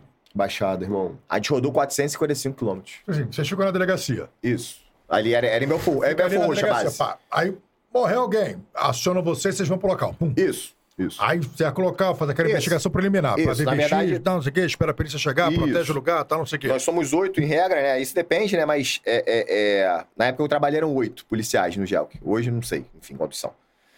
Eram oito a dez. Aí eram dois responsáveis pela, pelo local mesmo. Aí eles pegavam e queriam testemunha, é, a- a- via se tinha documento da vítima, via se tinha câmera. E ali os outros oito era mais garantia a segurança do local, né? Porque Uhum. alguns próximo a comunidades, alguns lugares na Baixada pouca galera não conhecia, pouca gente conhecia mesmo a Baixada, a nossa equipe o André conhecia. Então eram lugares porque a gente não, não, tu não conhece, é complicado, né, de andar. É. Aí, mas a E gente... uma noite você fez isso 16 vezes. É, num, num dia, que era 24 horas de plantão. 16 locais. Caralho. Hoje eu acho, a última vez que eu perguntei pra alguém que trabalhava lá, a média é 5. Quando é muito. Porque na época a, a DH nesse formato na Baixada era novo, Era novo. entendeu? Era novo. Então ela veio realmente para dar uma repressão forte ali na. Porque eram muitos homicídios. E delegado pós-delegado foram diminuindo essas estatísticas e o homicídio lá baixou consideravelmente. É porque antes a investigação realmente era, era, era falha. Realmente não tinha, não tinha a investigação que deveria ter. né? Não tinha efetivo. Não tinha efetivo. Quando o nosso concurso, eh, quando a galera do nosso concurso formou, boa parte foi para DH. É. É, eu lembro, eu lembro disso. Cara, eu vou te falar, a gente já trouxe alguns, alguns personagens aqui da DH, né? Que foi o Daniel, o Daniel Gomes, o comissário, o O doutor Claude, Alan Duarte. Chabrião, Alan fala, mó Duarte. Cara, a gente já trouxe uma galera aqui da DH e, e realmente, assim, houve uma revolução ali na DH, né, bicho? Uma maneira de trabalhar ali bem diferenciada. Essa coisa do local de crime, fazer o local imediato ali, já ter perito, já ter papiloscopista, já ter uma galera. E essa perícia já vai, já leva o. o- eles já continuam com a investigação. E, cara, ser assim. Se levou a outro patamar É, a investigação de Sim. E outra parada maneira que, que, é, que é o do local é um exemplo. Você chegou ao local de crime, acabou de acontecer. Às vezes tem alguma pista, a gente ia atrás. Tipo assim, porra, o namorado dela veio aqui ontem e ameaçou ela. É. Aí a gente, onde o namorado mora? Já ia na casa do namorado. Então ali mesmo, se fosse uma parada que desse pra fazer, óbvio, não que seja uma parada abissal, mas tipo essa parada que dá, ah, porra, não, ó, o namorado ameaçou. Aí a gente começa a perguntar para pros vizinhos o que aconteceu e tal, não sei o quê. E alguns a gente conseguia ali desvendar na hora, prender em flagrante até. Não, cara, eu, vou te falar. Isso é eu, muito eu, vou- eu vou levantar até uma bola aqui, uma bola polêmica aqui, é o seguinte: valorizando o trabalho da, da, da- da Divisão de Homicídios da Polícia Civil do Rio de Janeiro. Os caras são muito bons. Eles são muito bons. E esses dias fizeram uma tentativa de desmoralizar essa delegacia, bicho, com esse caso da, da, da Marielle. Que o pessoal veio falando que a Polícia Federal entrou na parada e aí conseguiu solucionar o caso da Marielle. Olha só. Todos que a Polícia Federal que, que, que supostamente estavam presos pela DH, a DH descobriu os caras, prendeu os caras, juntou as provas, manter- os três estavam presos. Aí pegaram um desses presos, eu quero falar isso para as pessoas entenderem o que aconteceu. Pegaram um desses presos, tá? Que tá lá no presídio federal e ofereceram a ele uma delação premiada. Então esse foi o grande trabalho investigativo da, da, da, da Polícia Federal com o, com o Ministério da Justiça. Pegar um dos presos pela DH e oferecer uma delação premiada. Aí esse preso foi lá e confessou e contou, ó, realmente foi ele. Confirmou fulano, fulano. tudo que já Confirmou tinha sido tudo que apurado. a DH já tinha descoberto. A única diferença é que a DH, eles não confessaram. O cara ofereceu a delação premiada, o cara pegou e falou, não, realmente, é isso que a DH descob- descobriu. Foi fulano, foi Beltrano, fulano Desse matou, jeito. Beltrano matou, desse jeito, tal, não sei o quê. Só tinha um que não estava preso, que na verdade É. estava em liberdade condicional, porque também tinha sido preso pela DH. Então, assim, a DH descobriu o crime todo. Então, a polícia do Rio de Janeiro descobriu tudo. Então, a Polícia Federal não fez nada demais, só fez uma delação premiada em que o cara confessou. Então, só levantar aí o Meus nome dos parabéns ao doutor Giniton, foi Isso aí. muito, foi muito pressionado na época e demonstrou toda a sua capacidade aí junto com a sua equipe. Isso que fizeram é, é politicagem, meu irmão. É politicagem, porque a DH arrebentou. E, pô, muito maneiro, cara, essa experiência lá no. no... Foi maneiro. E aí, eu Mas, gostei. mas ela ia um pouco de encontro àquilo que você queria. Não, o gel que ainda não. O gel que ainda, tipo assim, ainda é uma parada que. É, é, você tá ali, você tá na rua, você tá na, na, na- Mal bem, você faz local de crime, você desloca de viatura. Então a gente andava de, pô, de fuzil, de colete. Então, éramos, sei lá, como eu falei, oito, aí tinha perito, tinha papilo. É, é, então a gente tinha uma condição ali de, de, de, de entrar em alguns, locais, alguns locais mais tranquilos, lógico. Mas foi uma comunidade muito pesada, não. Até pela falta de experiência, que era muita galera muito nova. Mas a gente ali tinha uma. conseguia fazer alguma coisa. Isso que eu tô falando, conseguia fazer uma diligência, porque era, uma, era um efetivo razoável. E aí eu fiquei uns três meses, agora eu não vou lembrar exato o tempo, mas eu fiquei uns três meses no GELC, três meses mais ou menos, com o Salvadorete. E ele já tinha ideia de ir pro expediente, só que ele não me contou. E aí ele teve o convite para ir pro expediente, porque ele tinha trabalhado na PRF anos com plantão. Plantão, a maioria da gente, é, pô, a gente sabe que é sugado, né? Tanto é que se pegar na nossa turma hoje, quantos trabalham plantão ainda? Pouquíssimos. A maioria trabalha no expediente porque é sugado, irmão. É ruim você dormir fora de casa. As É. pessoas, ah, você trabalha um dia, fica três em casa. Não, e É, e fode a saúde do cara mesmo. mas os três que eu tô. Conta as duas que dormiu fora de casa. Ai. A cada quatro anos, um ano eu durmo na rua.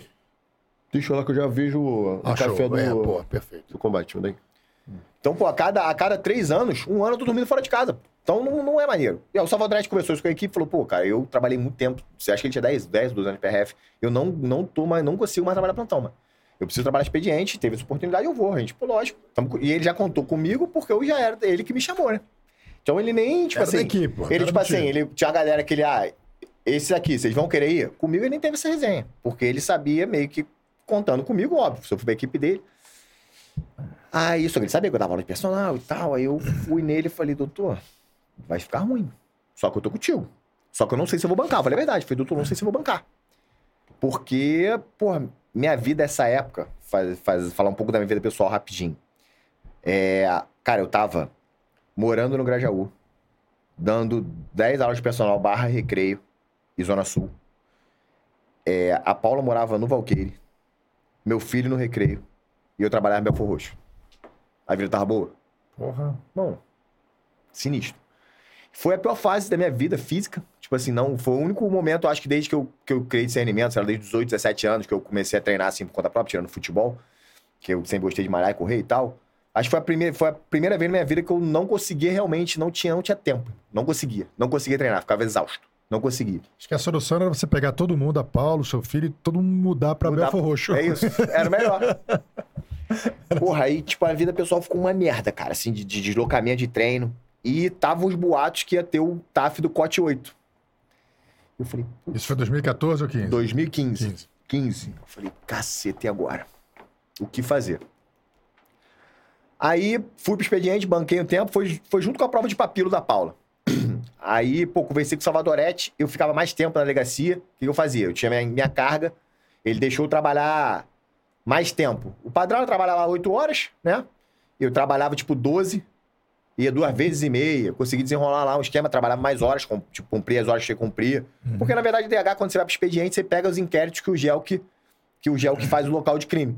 Então, você tem ali, você não tem aquela obrigatoriedade, você sentir mais parte, você marca depoimento, você vai ouvir alguém. Então, você consegue fazer um horário e você consegue produzir se você estiver na delegacia, tiver o- um horário bom pra produzir. Então, eu trabalhava 12 horas por dia, fiz meu horário, conseguiu, pô, o Salvador me ajudou pra caramba. Só que em determinado momento começou a ficar muito ruim. E aí saiu o TAF do COT. Tipo, saiu o edital do, do COT, acho que com dois meses de antecedência eu tava na DH ainda. Aí, caraca, eu bateu um desespero. Falei, cacete, e agora? E eu não, não, não na, na, na, época, eu já tava treinando, mas eu não fazia natação. Porque o TAF do Corte tem 800 metros no mar, né? De, Aham. tem 800 metros no mar de Copa. E eu não conseguia fazer, à época. Aí, porra, que falei, porra, tem que ir embora. Aí nisso pintou um moleque lá, o. Esqueci o nome dele, cara. Denis. O Bru... Ouvi o Bruno comentando com alguém, Bruno, moleque da equipe, comentando com alguém que tinha um amigo da turma dele que queria vir pra equipe. Aí, eu, aonde esse menino trabalha? Aí ele, 23 DP. Falei, ó. Aí falei com o Bruno, falei, Bruno, vou conversar com o Salvadorete, mas me interessa, irmão, porque eu não tô conseguindo treinar, minha vida tá um inferno. E, pô, eu gosto disso aqui, mas meu objetivo final é outro. Era maneiro trabalhar lá? Pô, pra caramba. Se eu hoje saísse da Core, pô, a divisão de homicídio era um lugar que eu trabalharia. Ah, pô, plantão, fazer ocorrência pra mim, eu ia sofrer um pouco. Ia bancar, Uhum. mas ia ser meio ruim. Mas, pô, na DH dá pra você. eu- eu- O trabalho é maneiro. A parte de investigação também é bem maneira. Aí conversei, falei com o Bruno, falei, calma aí, segura. Aí fui no Salvadorete. Falei, pô, irmão, tem que falar um negócio contigo. Aí ele fala, que, que tu vai pedir? Já se ligou, mano, sinistro. Falei, pô, olha só, tu sabe qual é o objetivo. Aí ele, e ele tinha um quadro do, do, do, do- do Falcão do, do nosso BV, né, na, na parede. Falei, tu sabe que eu quero aquilo ali, né? Ele sei. Falei, tu sabe que eu vou fazer qualquer coisa pra estar ali. Enquanto eu não for Falcão, eu não vou sossegar minha, minha, minha cabeça. Ele, eu sei. Falei, então, então vou embora. Aí ele, como assim? Aí eu falei, cara, não tá dando, não tô conseguindo bancar, tá muito trabalho. É, é, você me ajuda, mas, cara, não dá. Minha vida tá um inferno. Eu expliquei esse essa questão da, da logística. Falei, eu preciso treinar, não dá pra não treinar, porra. É, é- é- a parada é pica, eu tenho que treinar. Eu tô mal fisicamente, eu tô, pô, tava com 107 quilos sem treinar. Falei, eu tô na pior forma física da minha vida, eu não vou conseguir bancar um curso assim, mano. Aí ele, pô, vai. Eu falei, não vou. Aí ele, pô, ele, ele, ele é, porra, é muito 10, não tem, ele é um dos caras que, pô, que eu sou fã, que eu admiro pra cacete. Não porque me ajudou, porque é um cara diferenciado mesmo. Aí ele, cara, vai lá. Aí eu, assim? Ele é, pô. Tu me convenceu, todos os argumentos que você me deu. Não tem o que falar. É isso. Eu, eu, eu- tô me vendo aí pedindo isso pra alguém, porque é exatamente isso que eu faria. Aí eu falei, valeu, vou pra 23 DP. Aí consegui. Aí falei com o Bruno, falei, fala com teu amigo. Aí consegui a permuta pra 23. Aí me despedi da DH, trabalhei no expediente um tempo.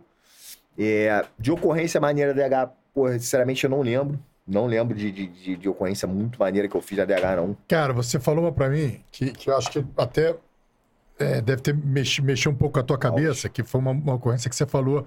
É uma coisa boba, na verdade, assim, não, não tem nada demais, mas foi uma coisa que bateu, que foi muito ao encontro daquilo que, de encontro daquilo que você queria. Uma operação na comunidade de São João que tinha uma subida. Boa, boa, boa. Bem lembrado. É. Então, eu tava nessa fase horrível.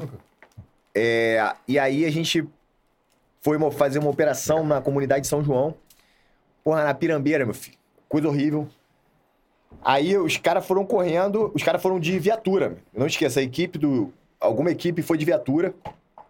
Só que, pô, tinha uma- um beco lá no final que a gente tinha que fatiar. Era uma rua larga assim e virava um T. Aí o Salvador saiu correndo. Quando eu olhei pra ele correndo, eu falei, pô, vou ter que correr, né? Aí eu ah, saí correndo junto com o Salvadorete, cheguei, colei, cheguei. Cara, a sensação que eu tive quando eu acabei de subir essa ladeira foi aquela sensação da nossa época. Lembra do, do, do- do- aquele jogo de computador Doom? Lembra daquele jogo quando tu tava morrendo? Não lembra, não? Que tu era um jogo de tiro. Que o, o bonequinho, quando começava a morrer, ele começava a ficar ofegante. Ah, lembro, lembro. Irmão, o Lembro. fuzil ficava assim, tu não acertava mais ninguém. Irmão, quando eu fatiei pra esquerda e o Salvadorete pra direita, irmão. Não, eu não tinha condição de tirar em nada de ninguém, mano. Eu não ia acertar ninguém. Não ia acertar ninguém. Não ia acertar nada. Um caminhão ia errar. Não tava tão ofegante, o fuzil oscilava tanto. Falei, cara, que merda, mano. Aí eu, porra, aí beleza. Não tinha ninguém, graças a Deus. Do lado do Salvadorete também não. Continuei a progredir ali, eu recuperei, beleza. Mas, porra, na polícia foi a pior sensação que eu já senti, assim, em termos de... Porra, ali poderia... Uma falha minha, física, poderia dar alguma merda. É. Porque, tipo assim... Beleza, eu poderia revidar a injusta agressão, mas talvez eu, o cara me acertar, eu nem conseguia acertar ele pelo meu cansaço físico. Aquilo ali mexeu muito comigo. Foi logo depois disso também que eu pedi pra sair da, da HBF, que eu pô, falei, pô, não dá não. Porque aquela rotina não rolava, né, bicho? Não, não É, casava. a com- rotina, com- infelizmente, cara, eu sempre fui, sempre fui ativo fisicamente, foi a pior forma física da minha vida, mas com sobra, irmão. Com sobra. Muita sobra. Tipo assim, eu nunca fiquei tão mal fisicamente. Como fiquei naquele, como fiquei naquele aquele período ali na, na divisão de homicídio da Baixada, no expediente. Que foi um acaso também, né? Não foi nada planejado. Se eu tivesse planejado, eu não iria. Mas aí, é, uma ocorrência boa foi essa que eu, eu, eu falo pra todo mundo. Polícia tem que treinar, irmão. Porque se você precisar, se naquele caso, por exemplo, fosse necessário eu estar bem, poderia ter dado merda. E é uma vez só, irmão, pra dar merda, né? É. Deu ali a merda, eu podia ter ido pro saco ou até pra pior ainda. Se, a- se eu ainda fiz a cagada e eu fui, de ra- e eu fui embora, meu irmão, beleza. O erro foi meu. Se eu tiver uma, vida, ou se você tiver uma consciência, pô, eu fiz, a, eu fiz a cagada e morri. Agora, imagina tu fazer a cagada e teu colega ser baleado. Pô, como é que tu vai dormir depois, irmão? Uma parada que foi um erro teu. Tu não pode deixar de se cuidar. Então aquilo ali mexeu um pouco comigo também. É, é, foi uma ocorrência de verdade. Que não, a ocorrência em si não foi nem nada demais, mas mexeu comigo por causa disso. Porque foi uma parada sinistra. E só mais um caso também na DH, que, que a gente conversou, que você falou de um preso que tentou fugir. Caceta, ficou preso no duto. Caraca, mano. A gente prende... não, acho- não sei se foi minha equipe ou não, alguém prendeu o cara. Irmão, o cara ficou preso no duto, mano. O cara conseguiu tirar o peitoral do duto, mano. Cara, o duto, Pô, quem, quem viu a, a, a cela da delegacia, cara, o duto é isso, mano. Tipo assim, não é maior que isso, não. O cara entrou ali dentro, o cara botou os braços e, ficou preso. Bombeiro. Só saiu quando chamou o bombeiro. Meu irmão, só saiu com o bombeiro, porque ele não entrava e não saía. Meu irmão, não tem como. Mas como é que vocês descobriram que o cara, quando você viu um cara pela Então, metade... alguém foi dar comida pra ele. Eu não lembro se o peso era nosso ou não, cara. Eu não lembro. Acho que foi alguém da nossa equipe que foi, porque a gente. Aqui a gente tra... o trabalho padrão. Quando tem o preso na delegacia, ele vai ficar na delegacia, ele recebe quentinha, né? No almoço e, e na janta, salvo engano, É, né? é. Porque na minha época tinha até um ticketzinho pra você Chegou antes, comprar. chegou antes de meio-dia, almocinho. Isso, Chegou, chegou antes, antes- de, de 18 horas, Isso. jantinha. Não, não, é- não, é, não, é, não é pilha, não, é o padrão mesmo. É, primeira época que eu trabalhava na delegacia era assim, né? Até época que você era 23, tinha esse vale, você passava um vale lá, tinha uma senha. E aí você comprava comida pro, pro preso. E esse cara foi preso, tipo, no início da manhã, tipo, 11 horas, 10 horas. E aí quando foram levar quentinha pro cara, meu filho, cadê o cidadão? Lá. Cara, Como é que tu conseguiu entrar aí, mano? Mas que doutor é esse, cara? Hum, A do ventiladorzinho, cara. Ah! O do ventiladorzinho, que tinha, um- do- tinha um... lá do porquinho? Qual o nome da... É, pra circular o ar na parada? O exaustor. Exaustor. Era um exaustorzinho, cara. Não era maior que isso, não, cara. Cara, que louco, meu irmão. O cara ficou preso, filho. Que- Caraca, que loucura. A cena a gente olhando pra Presa é a ele. imagem do cão mesmo, né, cara? Pô, um maluco sinistro, filho. O cara tá o tempo todo tentando se dar Tentando bem. se dar bem. O cara tenta se dar bem Ele antes de quebrou ser o preso. duto. E aí, quando foi dar quentinha, acharam ele preso. Lá. Travado. Meu irmão, coisa horrível. Que cena. Que cena lament- la- lamentável. E tu olhava pra ele, olhava pro buraco e falava, cara, irmão, como é que tu conseguiu passar metade do corpo aí? Sinistro. Sinistro. E aí, então, mas, então essa época você não conseguia treinar. Não, essa época eu tava... Não, eu treinava. Eu chegava a treinar, mas, tipo assim, muito ruim. Eu cheguei a treinar. Eu cheguei a treinar. Eu fazia uma, uma, uma duas vezes por semana o que dava. Dava, eu treinava. Mas longe de, de, de ser um treinamento para COT. É, Tanto é inclusive- que, que no COP que ele fez, tiveram dois COPs. Eu não passei no TAF nenhum dos dois, irmão.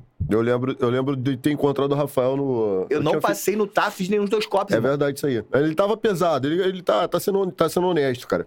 Ele tava bem pesado. Né? O teste físico era 2,400 lá na Lagoa. Eu já tinha feito, já tinha ido lá no, no primeiro cone e tava voltando pra ponto de partida. Encontrei ele no, no, no, Voltando. no meio do caminho É. do primeiro percurso, É. antes de chegar no cone. Falei, pô, não é o Rafael. Não é, eu conhecia na Cadepó. Falei, pô, não é, Acho que mano. é le- é legal porque isso também te deu uma bagagem também para fazer o que, você, a- o que você acabou se especializando, Sim. que é em teste de aptidão física para todos os cursos, tanto operacionais como. E a gente vai falar, a gente tem um, tem um momento destinado para a gente porra, desmiuçar é, todo, tudo o que é mito, o que é verdade, o que deve, o que não deve fazer é, num, num teste de aptidão física para um concurso público e para cursos operacionais também. Isso que é legal, né, cara? Porque. Pô, uma coisa é tu. Você, você pô, se colocar como especialista de, de teste de aptidão física para cursos operacionais, porra, irmão, no mínimo tu tem que ter, porra, tu tem que passar. Tem que ter currículo, né, irmão? Não, não, meu irmão. tem que não e, melhor, e melhor ainda quando você não passa também. quando Sim, você não sim. passa antes de passar. Cara, a gente você aprende tem- com os erros. Isso não é a história, né? Que a gente aprende com os erros. E, e, e- eu tenho. eu- o, meu problema é que eu sou muito pesado. Eu sou pesado. Eu leve e peso 9,7. pô. É pesado pra caceta. Eu no cote estava com 9,7. Isso é meu leve. Então, se eu não estiver correndo, é, é, treinando efetivamente, eu não passo. Me perguntaram esses dias, pô, você tá. Eu tô correndo uma distância razoável, né? Tô correndo 10 a 15 quilômetros. Aí me perguntaram, você hoje estaria pronto pro curso operacional? Não. Aí, pô, Como não? Não tô. Porque não adianta só correr, meu filho. É, isso aí. Você, vai, você tem que nadar, você tem que flutuar, você tem que fazer calistenia. Não adianta você fazer só uma. uma ah, sou, acontece muito isso, o cara, não, pô, corro muito, e nadar. Não nada. Pô, então tu vai se arrebentar, meu filho. Tu tem que ser o pato. Tu tem que ser nota 7, 8 em tudo. Se você for o primeiro na corrida e última natação, adiantou o quê? Nada. Sabe o que o Fabrício falou pra gente quando ele esteve aqui, né? Ele botando o curso, ele falou assim, cara, eu, eu quis fazer o curso, eu vi como é que era a prova do TAF, né? O teste de aptidão física para o COT. Eu comecei a treinar aquilo especificamente. Treinei, treinei, treinei, treinei. E consegui bater o- as médias lá que tinham que bater e entrei. Aí ele falou, cara, só que o, o- o- a prova eram 7 km e 600, uma volta É na Lagoa, Lagoa, isso. em até 42 minutos. Isso.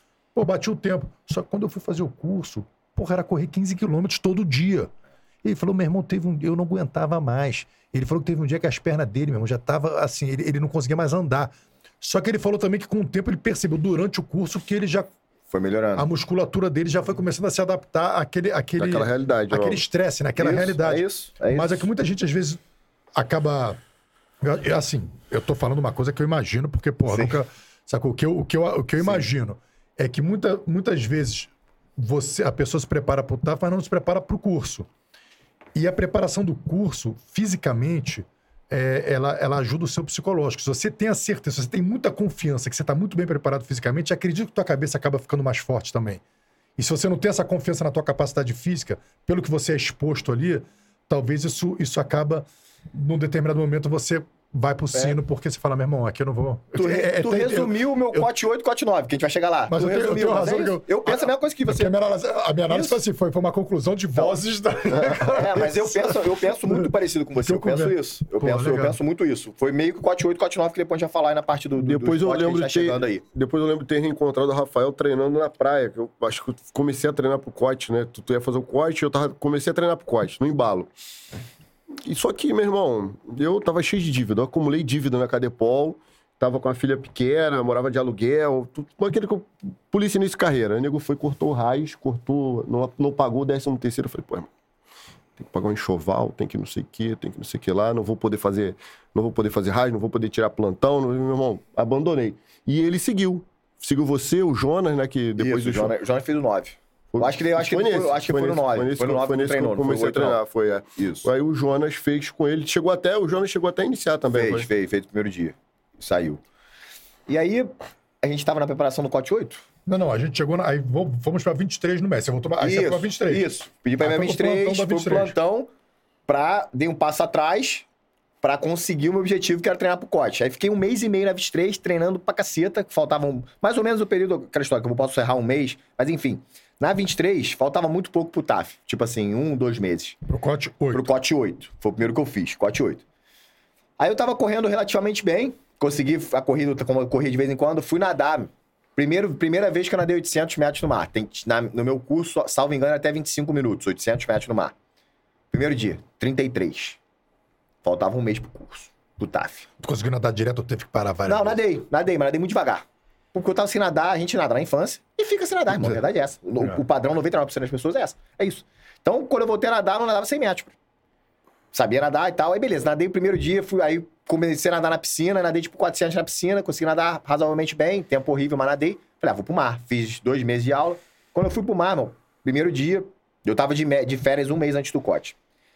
Na 23. Aí, Fui pro mar, fiz em 33 minutos. Aí cheguei pro treinador, falei, irmão, tem que fazer em 25. Aí ele, pô, irmão, dá não. Jeito que tu nada? Ah, não dá não? Ele não, aí eu. Joinha. Beleza. Eu não. Falei, irmão, vou passar nessa porra. Foda-se. Aí de férias, 40, de 40 dias, eu- tirando os 10 últimos, mas tipo assim, os 40 dias, eu fui pra Copacabana 28 dias, irmão. 28 dias eu fui pra Copacabana. Todo santo dia eu nadava, irmão. De 28. Eu não fui porque plantão dava pra ir, mas de 40. Por causa das férias, de 40 teve uns dias de plantão e tal. Mas os das férias, tipo assim, de 40 eu lembro que eu fui 28 dias pra Copa. Tinha dia que, tipo assim, a Paula não tinha muita intimidade com a minha mãe e tal. Meu irmão, acordava a Paula, 5 da manhã, bora. A bichinha ficava dormindo no carro, coitado. Pra não ficar lá em casa, porque não tinha muita intimidade e tal. E como eu tinha me separado da minha mulher, não conhecia meu filho ainda, daquele tumulto da, da separação. A minha mãe, acho que não. Minha mãe Acho que na época trabalhava em Angra, então tinha dia que minha mãe não dormia lá, e ela dormia comigo. O dia que minha mãe tava em casa, ela, sei lá, dormia, a gente ia embora cedo, enfim. Aí, meu irmão, teve uns 4, 5 dias que a Paula também de férias na polícia, que a gente tirou férias junto, ela ficou indo pra Copacabana comigo, se arrebentou, tadinho. E aí, no, no dia do TAF, fiz em 21, parceiro. Em 40 dias. Maneiro. Mas eu fui pra Copacabana 28 dias de 40. Acordava 5 da manhã, Copa, Copa, Copa.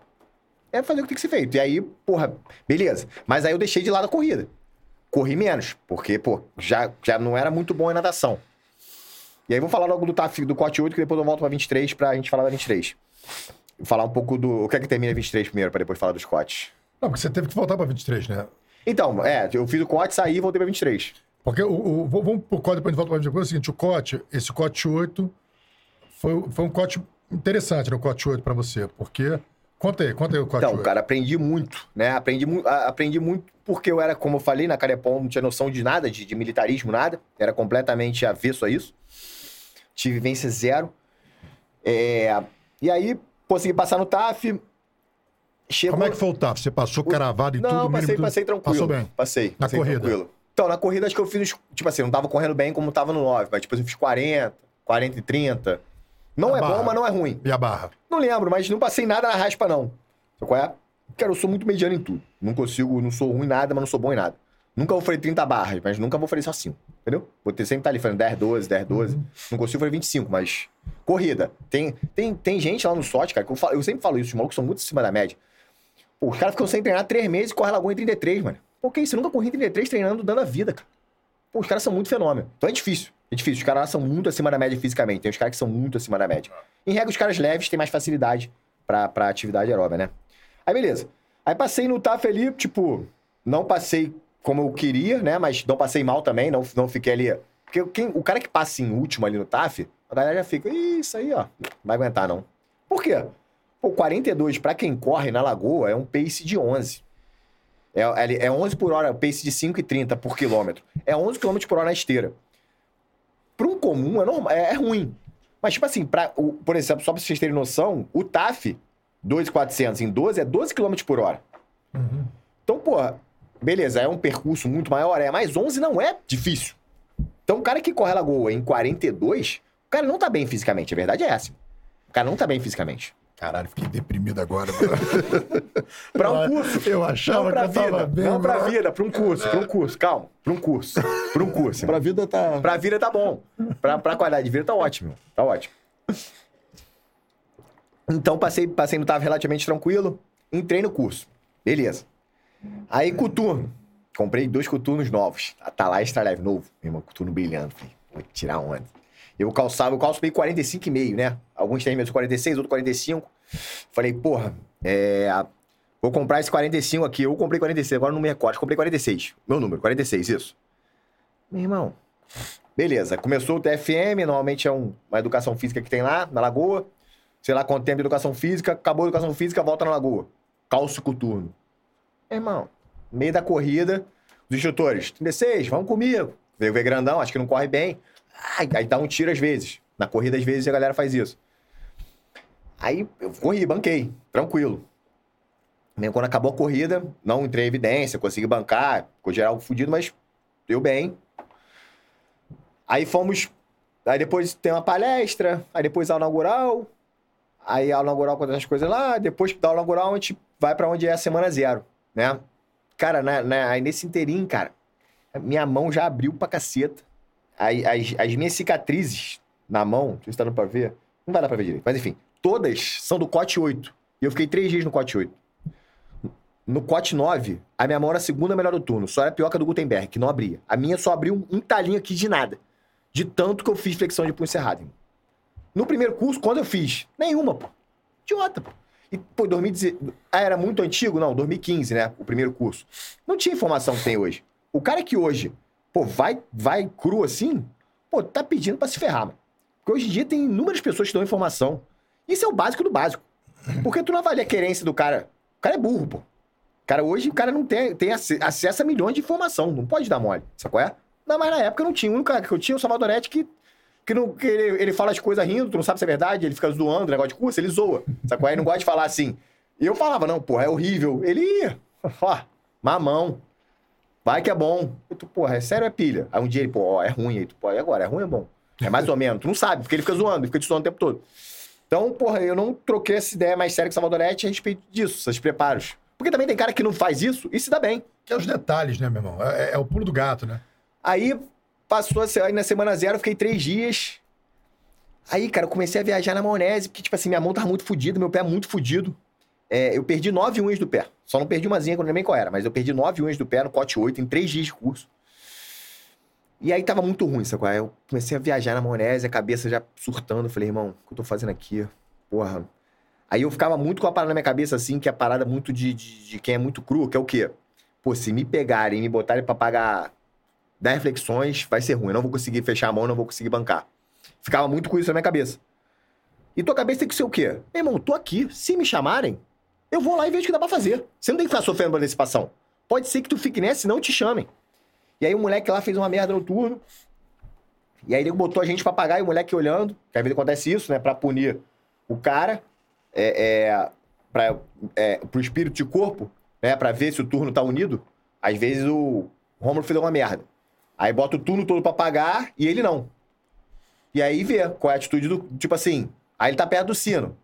Aí ele fica naquela, bate ou não bate, bate ou não bate, bate ou não bate. Aí você, o, o instrutor tá olhando o turno. Se o turno falar, pô, tem que bater o sino, pô, desunido. Não é porque o cara fez uma merda que ele tem que ir embora. Não é porque ele fez uma merda que ele é, que ele é mau caráter. O cara errou, pô, todo mundo erra. Então, às vezes, tem essas pegadinhas em curso. E aí o moleque tinha feito uma merda e tal, e botou a gente pra pagar, pagar, pagar, pagar, pagar mesmo. Pagamos muito, muito, muito, muito, muito. E o moleque foi embora. O moleque, esse moleque foi embora. E aí eu fiquei muito fudido. Depois dessa apagação, eu fiquei muito fudido. A minha mão ficou muito fudida. Falei, cara, não consigo mais pra botar a mão no chão, mano. O que eu vou fazer? E fiquei sofrendo por antecipação. Isso acaba contigo, irmão. Acaba com o teu psicológico. Porque tu tá parado, tu, área verde. Tu, em vez de relaxar, tu tá pensando que tu vai. Caralho, não vou conseguir, não vou conseguir. Isso foi me correndo, foi me correndo. A uma hora a gente entrou na água pra. Tudo curso, você tem que. Tua mochila é, é em saco, né? Pra não molhar tuas coisas. Tem saco estanque, ou a gente bota aquele saco mais grosso e fecha com borracha. Pra tu entrar na mochila com a água, a mochila vai molhar. E as coisas, sua roupa, tudo vai ficar sequinho. Pô, o nego tem a correria lá, entrou, meu. Eu não consegui fechar a mochila, molhou minha mochila toda. A moral foi lá na sola do pé, mano. A uma instrução assim, tranquila, eu. Instrutor, ele fala, eu vou embora. O instrutor, o quê? Instrutor, instrução de banquinho, sentado. Aí ele, que vai embora? Tu tá maluco? Falei, vou embora. Ele, alguém tá falando alguma coisa contigo? Eu falei, não. Mas eu vou embora. Aí ele, tu tá muito louco. Falei, tô louco, vou embora. Aí ele queria me convencer a ficar. Ele, por que isso, cara? Não tá tendo suga, ninguém tá te batendo, não tem por que você ir embora. Falei, é, mas tá legal não. Sei lá, não sei o que me deu, irmão. Muito louco a parada. Aí fui embora. Aí nisso, eu tava tão louco que eu bati boca com o instrutor, porque assim. Aí ele, tá bom, deixa tua mochila e pau de fogo aí. Aí eu deixei. Aí ele mandou alguém do turno pegar, tipo, 37, que era o meu canga. Pega a mochila e pau de fogo do 36. Aí o instrutor, não. Aí ele, pô, tu saiu do curso. Eu falei, não. Vai pegar não. Aí ele, por que, que isso? Já saiu do curso. Eu falei, olha só. Eu saí do curso, mas eu vou pegar minhas coisas e vou levar lá pra cima. Aí ele, você já saiu do curso. Você não tá mais no curso. A gente faz o que a gente quiser. Eu falei, eu não vou fazer. Aí ele, ih, tá loucaço. Aí eu fui mesmo, fui lá, equipei, peguei a mochila, peguei o pau de fogo, subi e saí. Não deixei ninguém carregar. Muito louco. Tu vê que eu tava bem. Podia, se eu podia carregar a porra da mochila e o pau de fogo, eu não tava tão mal. Foi a, cabeça. que tava ruim, Muita loucura, mano. Aí cheguei lá, pô, saí já. Aí depois tu sai, pô, todo mundo, os instrutores todos estão em ideia. Pô, deu mole, o caralho. Aí eu, ah, beleza, dei mole mesmo. Não, aí. Quando pe- você chegou em casa? Então, aí peguei a viatura, os caras tinham, tinham uma equipe lá. Eu lembro só do Luizinho, que hoje é o chefe do SRE, né? Na viatura. Os outros dois eu não lembro quem era. Eu vim dormindo na maroca, com a cabeça naquele, naquele negócio assim, ó, dormindo. Aí chegamos. Aí quando chegamos assim, eu levantei a cabeça, eles me olharam. Acordou, né, aluna? Eu. Aí ele, ó, chegamos. Aí, nisso, não sei, acho que foi, o- não sei se foi o Salvadorete que fez contato com a Paula. Alguém fez contato com a Paula. E. E aí, quando eu saí da viatura, assim, acho que a Paula tava me esperando. Aí eu. Eu falei, eu acordei e falei, aí saí da viatura, os caras, ó, pô, não sei o que, deu mole. Eu falei, ó, vou voltar, hein? O próximo eu tô aí, os caras. Tu acabou de sair do curso, tu tava se fudendo. Eu falei, eu vou voltar. Vocês entenderam? Próximo eu tô aí. Aí eles, ih, tá loucaço. Falei, irmão, dei mole. Tô aí no próximo. Aí beleza, aí a Paula chegou, porra, péssimo, né? Tu olhar pra tua mulher assim e sentir um merda. Foi o que eu senti ali na hora de cara, eu sou um merda gigante. E foi um momento, porra, ali pra mim muito ruim, porque era algo que eu esperava muito e eu não consegui cumprir, né? É você com você mesmo. A verdade é essa. Você dece- decepciona os outros. Decepciona, decepcionei meu filho, ele nem tinha discernimento, mas tu sente isso, meu pai, Paulo. Só que é você com você mesmo. Porque ninguém me incentivou a ir pra Core. Eu tava lá porque eu queria, pô. E era meu sonho estar lá. Então, porra, fiquei fudido um bom tempo. Mas aí organizei a vida, aí já. Aí voltei pra 23. Você aceitou a derrota? Aceitei. aceitei. Aceitou de imediato ou demorou? um Não, pouco? demora. Só fui tomar um. Fui, foi, fui jantar, eu, Salvadorete, a esposa dele, minha esposa. E ele, pô, conversou comigo é assim mesmo. Ele, acho que ele, ele saiu num CAT, ele teve rabdomeliose, num CAT, quase, quase, quase, quase. Porra, é essa? Cara, é uma, é uma, é uma, é uma, é uma doença que dá, que quebra a fibra, e aí entra, entra umas substâncias na tua corrente sanguínea. E aí isso pode até te levar a óbito. É, é um esforço muito intenso. Sacou? É, quando- e, Intoxicação, assim. é tipo tem. isso, é um esforço muito intenso. Tipo, o curso você faz esforço sobrenatural. Isso é, é- é comum. Algumas pessoas têm isso e têm falência múltipla dos Isso. Rápido A creatinina sobe Como é que é o muito. Rabdomeliose. Rápido melhor. Eles vêm pela creatinina, entendeu? Hoje em dia, jogador de futebol, pra não machucar e tal, eles fazem um exame, vê se a tua creatinina tá alta, se tá mais propenso a ter lesão. E aí o cara às vezes nem treina. Por causa disso. O cara, quando o cara é poupar de jogo, normalmente é isso. O cara não tá assistindo nada, mas vê o exame. E aí, como é que é? Em curso a gente vê qual é a urina escura. O cara começa a urinar muito escuro, muito escuro. Quase preto, borra de café. Aí tira esse cara. entendeu? Aí, aí, vocês, aí vocês jantaram. Aí juntos? jantamos, aí no- dois dias depois do curso, ele me deu uma ideia, pô, não é assim, porra, é só voltar lá. Eu falei, não, vou voltar, pô, tá bom. E aí, eu, porra, eu não conseguia nem andar, com, sem nove unhas, mão toda, mão toda arrebentada, não conseguia fechar a mão. Aí voltei pra 23, né? Aí, Então foi pô, pra 23 no final da Voltei jogada. pra 23 de novo, né? Aí voltei, É. me apresentei lá pra chefe, a chefe, gente boa, Celina, na época. Ela, e aí, meu filho, desistiu? Eu falei, o quê? Falei, se você quiser me bicar, você me bica, chefe. Mas o ano que vem eu tô lá de novo. Falei, enquanto eu não formar naquela caceta, eu não, eu não, me, não me chamo Rafael. Se eu tiver 60 anos, eu vou ficar fazendo toda hora. Até me formar, pô. É até fazer. Acabou. Vou voltar lá e vou buscar aquele brevet. Tá maluco? Aí ela, ah, até maluco, mas tá bom. Não me bicou, porque eu desenrolava as ocorrências, eu sou muito agoniado. Então eu desenrolava bem as ocorrências, ela não me bicou. Porque às vezes na Polícia Civil acontece isso, porque o cara que, como a gente falou, o cara quer fazer curso, ele às vezes, pô, a galera não curte muito, porque pode perder um funcionário de graça, É, e aí o efetivo da polícia, porra, é pequeno. Então, alguns, às vezes acontece isso. É, e aí ela me bancou lá e tal. E aí, aí lá eu comecei a preparação, esperei melhorar, meu. Trabalhei, meu irmão, de chinelo, calça de chinelo, quando de calçar o tênis uns dois meses, fiquei dois meses sem botar um tênis. Mas já voltei a treinar. E aí sim, eu fiz um cronograma de treino, porra, pica. E aí, porra, fiquei treinando mais ou menos um ano. O prazo do COT 8 pro COT 9 foi mais ou menos um ano. Aí fui na formatura dos moleques do COT 8. Fui na formatura, fiquei só três dias com os caras. Mas fui na formatura, para parabéns pra todos que se formaram. Tu tem que ser humilde e assumir tua derrota, irmão. Tem muita gente que sai do curso. Aí olha o cara do curso, pô, é. Não, meu irmão. O maluco tava contigo, o maluco se formou. Vai lá dar parabéns pra ele, cara. Não é porque tu não conseguiu que tu vai ficar com raiva do cara, mano. Só qual é? Tem uns caras que às vezes saem na semana zero fica meio puto. Irmão, vai lá dar parabéns pros caras. Aí eu fui lá, falei com todo, dei parabéns pra todos os moleques do Cote 8. Falei, ano que vem tô aí. Ano que... Falei pra todos, ano que vem tô aí, ano que vem tô aí. Falei pra todos os instrutores também. Falei, pra todo mundo. E dei parabéns pros caras. Foi uma formatura, maneiro. Não senti, vou te falar, tipo, Remon na, na formatura. Porra, momento maneiro, os caras se formando. Eu, eu feliz, muito feliz pelos caras. Não fiquei nem um pouquinho. Já tinha passado aquela, aquele sentimento ruim. E aí voltei pra 23. Aí no plantão da 23 fiquei lá um aninho. E deixa eu te fazer uma pergunta. Aí a gente vai voltar para 23. Isso. Mas quais foram as lições que você tirou dessa derrota? O que que você... Derrota que eu digo agora, essa derrota Sim, momentânea. derrota, Sim. É, quais foram as lições que você tirou dela? Cara, é, a primeira é que a cabeça manda em tudo, cara. É muito sinistro, cara. Tipo assim, se tu, se tu tá mal de cabeça, irmão, é- é, tu faz coisa que tu não quer fazer. É muito louco isso. Essa parada de pedir, de, de, tipo assim, tu pede pra sair em um minuto, tipo assim, cinco minutos depois, se tu se te deixarem, tu volta. Só conhece, tipo assim, tu saiu. Aí daqui a 10 minutos, tu, puta, fiz merda. Se pudesse, né? Se, um mundo hipotético. Podia voltar aí, 10 minutos. Daquela hora que tu levantou a cabeça na viatura, por exemplo. Isso, voltaria pro curso. Tá maluco? Por... E depois também, entendendo, como eu era muito cru, no militarismo você, você aprende algumas coisas. Essa parada de você vai levando enquanto dá, pô, isso, muda muito a tua mente. De tu assim, pô, pode, pode ser que nego, se nego me pegar e mandar pagar 100 flexões, eu não vou conseguir. Mas se for 50, eu vou. Mas vão mandar? Não sei, ver um, um, dia cada, cada vez, entendeu? Ficar sofrendo por esse passo. Isso que, que acabou comigo. Foi o fato de eu estar ali, cara. Se mandarem eu fazer isso, eu não vou conseguir. E isso pra mim era muito inaceitável. E tem determinado momento do curso que o cara te pede pra tu fazer uma coisa que tu não consegue fazer, irmão. Por exemplo, vocês estão me devendo, uma época lá do Erdi, foi coordenador do meu curso. Vocês estão me devendo 8.500 flexões. Eu quero que pague uma hora. Pagou? Não tem como, irmão. É humanamente possível. Tu fazer 8.500 flexões equipado com, sei lá, 20 kg, 15, 15 kg mochila. Ele falou pra, pra tu pagar quantas? Quantas der. E acabou, pô.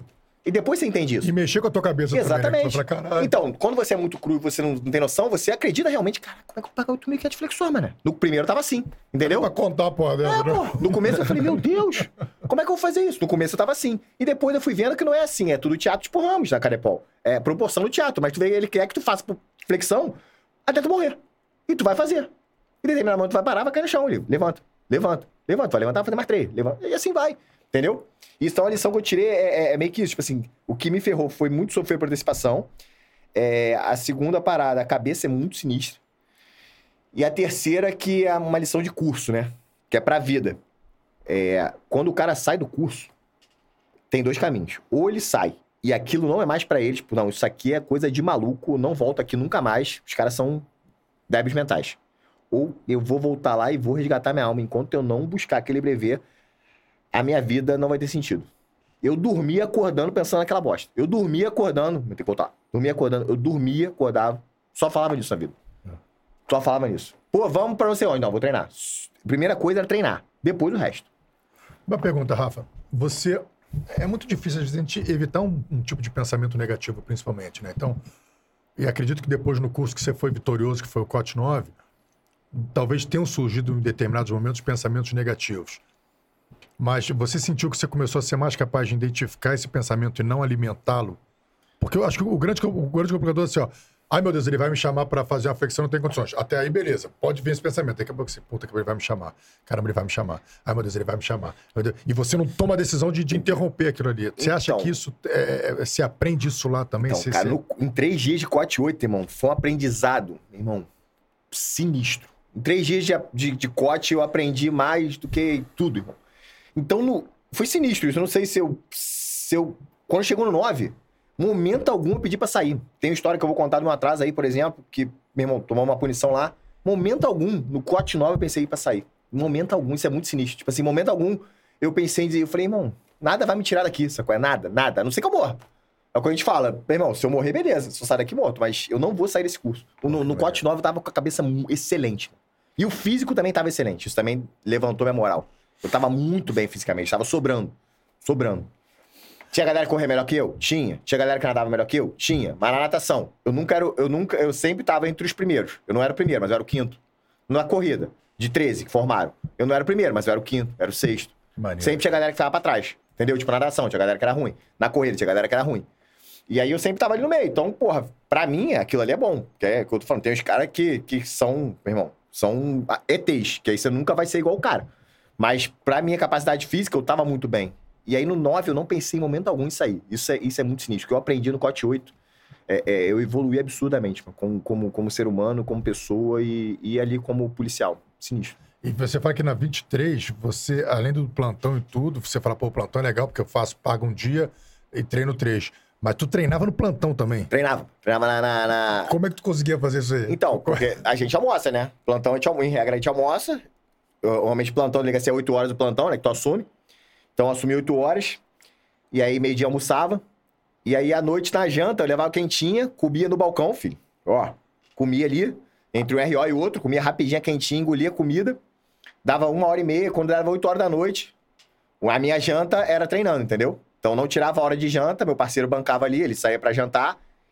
Normalmente eram dois no plantão lá na 23, começou com três, depois foram para dois, foi para dois. Ele bancava a janta dele e ia, eu ficava lá no atendimento. A minha janta eu comia ali mesmo. E aí, quando ele chegava, eu ia pro estacionamento, filho, treinava. Até o Scott, que se formou comigo, também era no nosso concurso, ele trabalhava na 25. E ele, às Formou vezes. contigo também, né? O Fábio Scott, né? Formou, formou, era meu amigo antes da polícia, formou no Cote 9, tá lá na Core comigo há sete anos. É, ele umas três, quatro vezes ele foi lá, ele, pô, treina mesmo? Eu falei, treino, pô. Ele caô, eu falei, juro. O que Aí, tu fazia lá, velho? Como é que cara, eu levava corda, colchonete, aí fazia série de flexão, corda, abdominal, é, é, fazia... Levava uns pezinhos, pesos de 6, 7 quilos, aí fazia alguns, alguns agachamentos, uma calistenia, fazia, fazia uma horinha lá, tomava banho e voltava pra atender. Maneiro, cara. Que maneiro. Era maneiro, era bom, era bom. Que maneiro. Que a né? querência não faz, né, irmão? É. A querência, esse, esse negócio da cabeça que ele falou é muito importante também, porque tem uns caras, cara, que em curso, o cara olha dentro dos teus olhos e fala: Eu não vou deixar você se formar, meu irmão. E aí, imagina. Vai mexer com o cara. se, É, o cara é se o cara não quer, não vai, meu irmão. O, o, o, o Fabrício falou isso aqui, ele falou assim, cara, ele falou assim, olha, ele, o, o pessoal do curso falou que vocês estão... Depois você... Irmão, você, você é tão treinado, repete tanto, tu sai de lá instrutor. Tu, Sim, não só sim. sai, sai um operacional, você sai um instrutor também do negócio, né? E aí o Fabrício falou aqui, falou assim, cara, eles conseguem identificar os curiosos. É. Quem tá ali de curioso. Assim, ele- eles fazem um trabalho que eles, na hora eles já falam, meu irmão, esse aqui tá aqui, tá aqui de curioso, tá aqui de aventureiro pra ver qual é. Não, esse aqui quer. Então, já, já quer, vou ver até onde ele quer. É isso. Mas essa turma aqui, tanto que a turma da a Semana Zero é pra tirar os É. curiosos mesmo, né? Tirar o- Ali a gente, a gente é, é, comenta que a gente desconstrói o caráter da pessoa e constrói do, do jeito que deve ser. Pro curioso, é mais- de repente, é mais fácil perguntar, né? Não? Não é, bicho? Igual a gente. Melhor gente. perguntar, Cara, tem as paradas bizarras, tem as paradas muito bizarras aqui. Tu fala, pô, não é possível, cara, que esse maluco tá fazendo aqui. Um, um, um, um cara numa entrevista falou que. O que, que você tá fazendo aqui? Ah, eu tô treinando pra outro curso, eu falei só de teste. Ô, guerreiro. Ô, guerreiro, o que, que é isso? Aí tu, tu- os caras já odeiam todo mundo. Os caras já partem do princípio que te odeiam. Aí tu vai dar motivo pro cara te odiar? Pô, tá louco. Tá louco. Aí não, né? Aí você arrebentou, lógico. Como é que o cara fala isso? Como é que o cara fala isso? Tem uma entrevista. Depois você passa no TAF, tem uma entrevista, né? Com os, com os instrutores.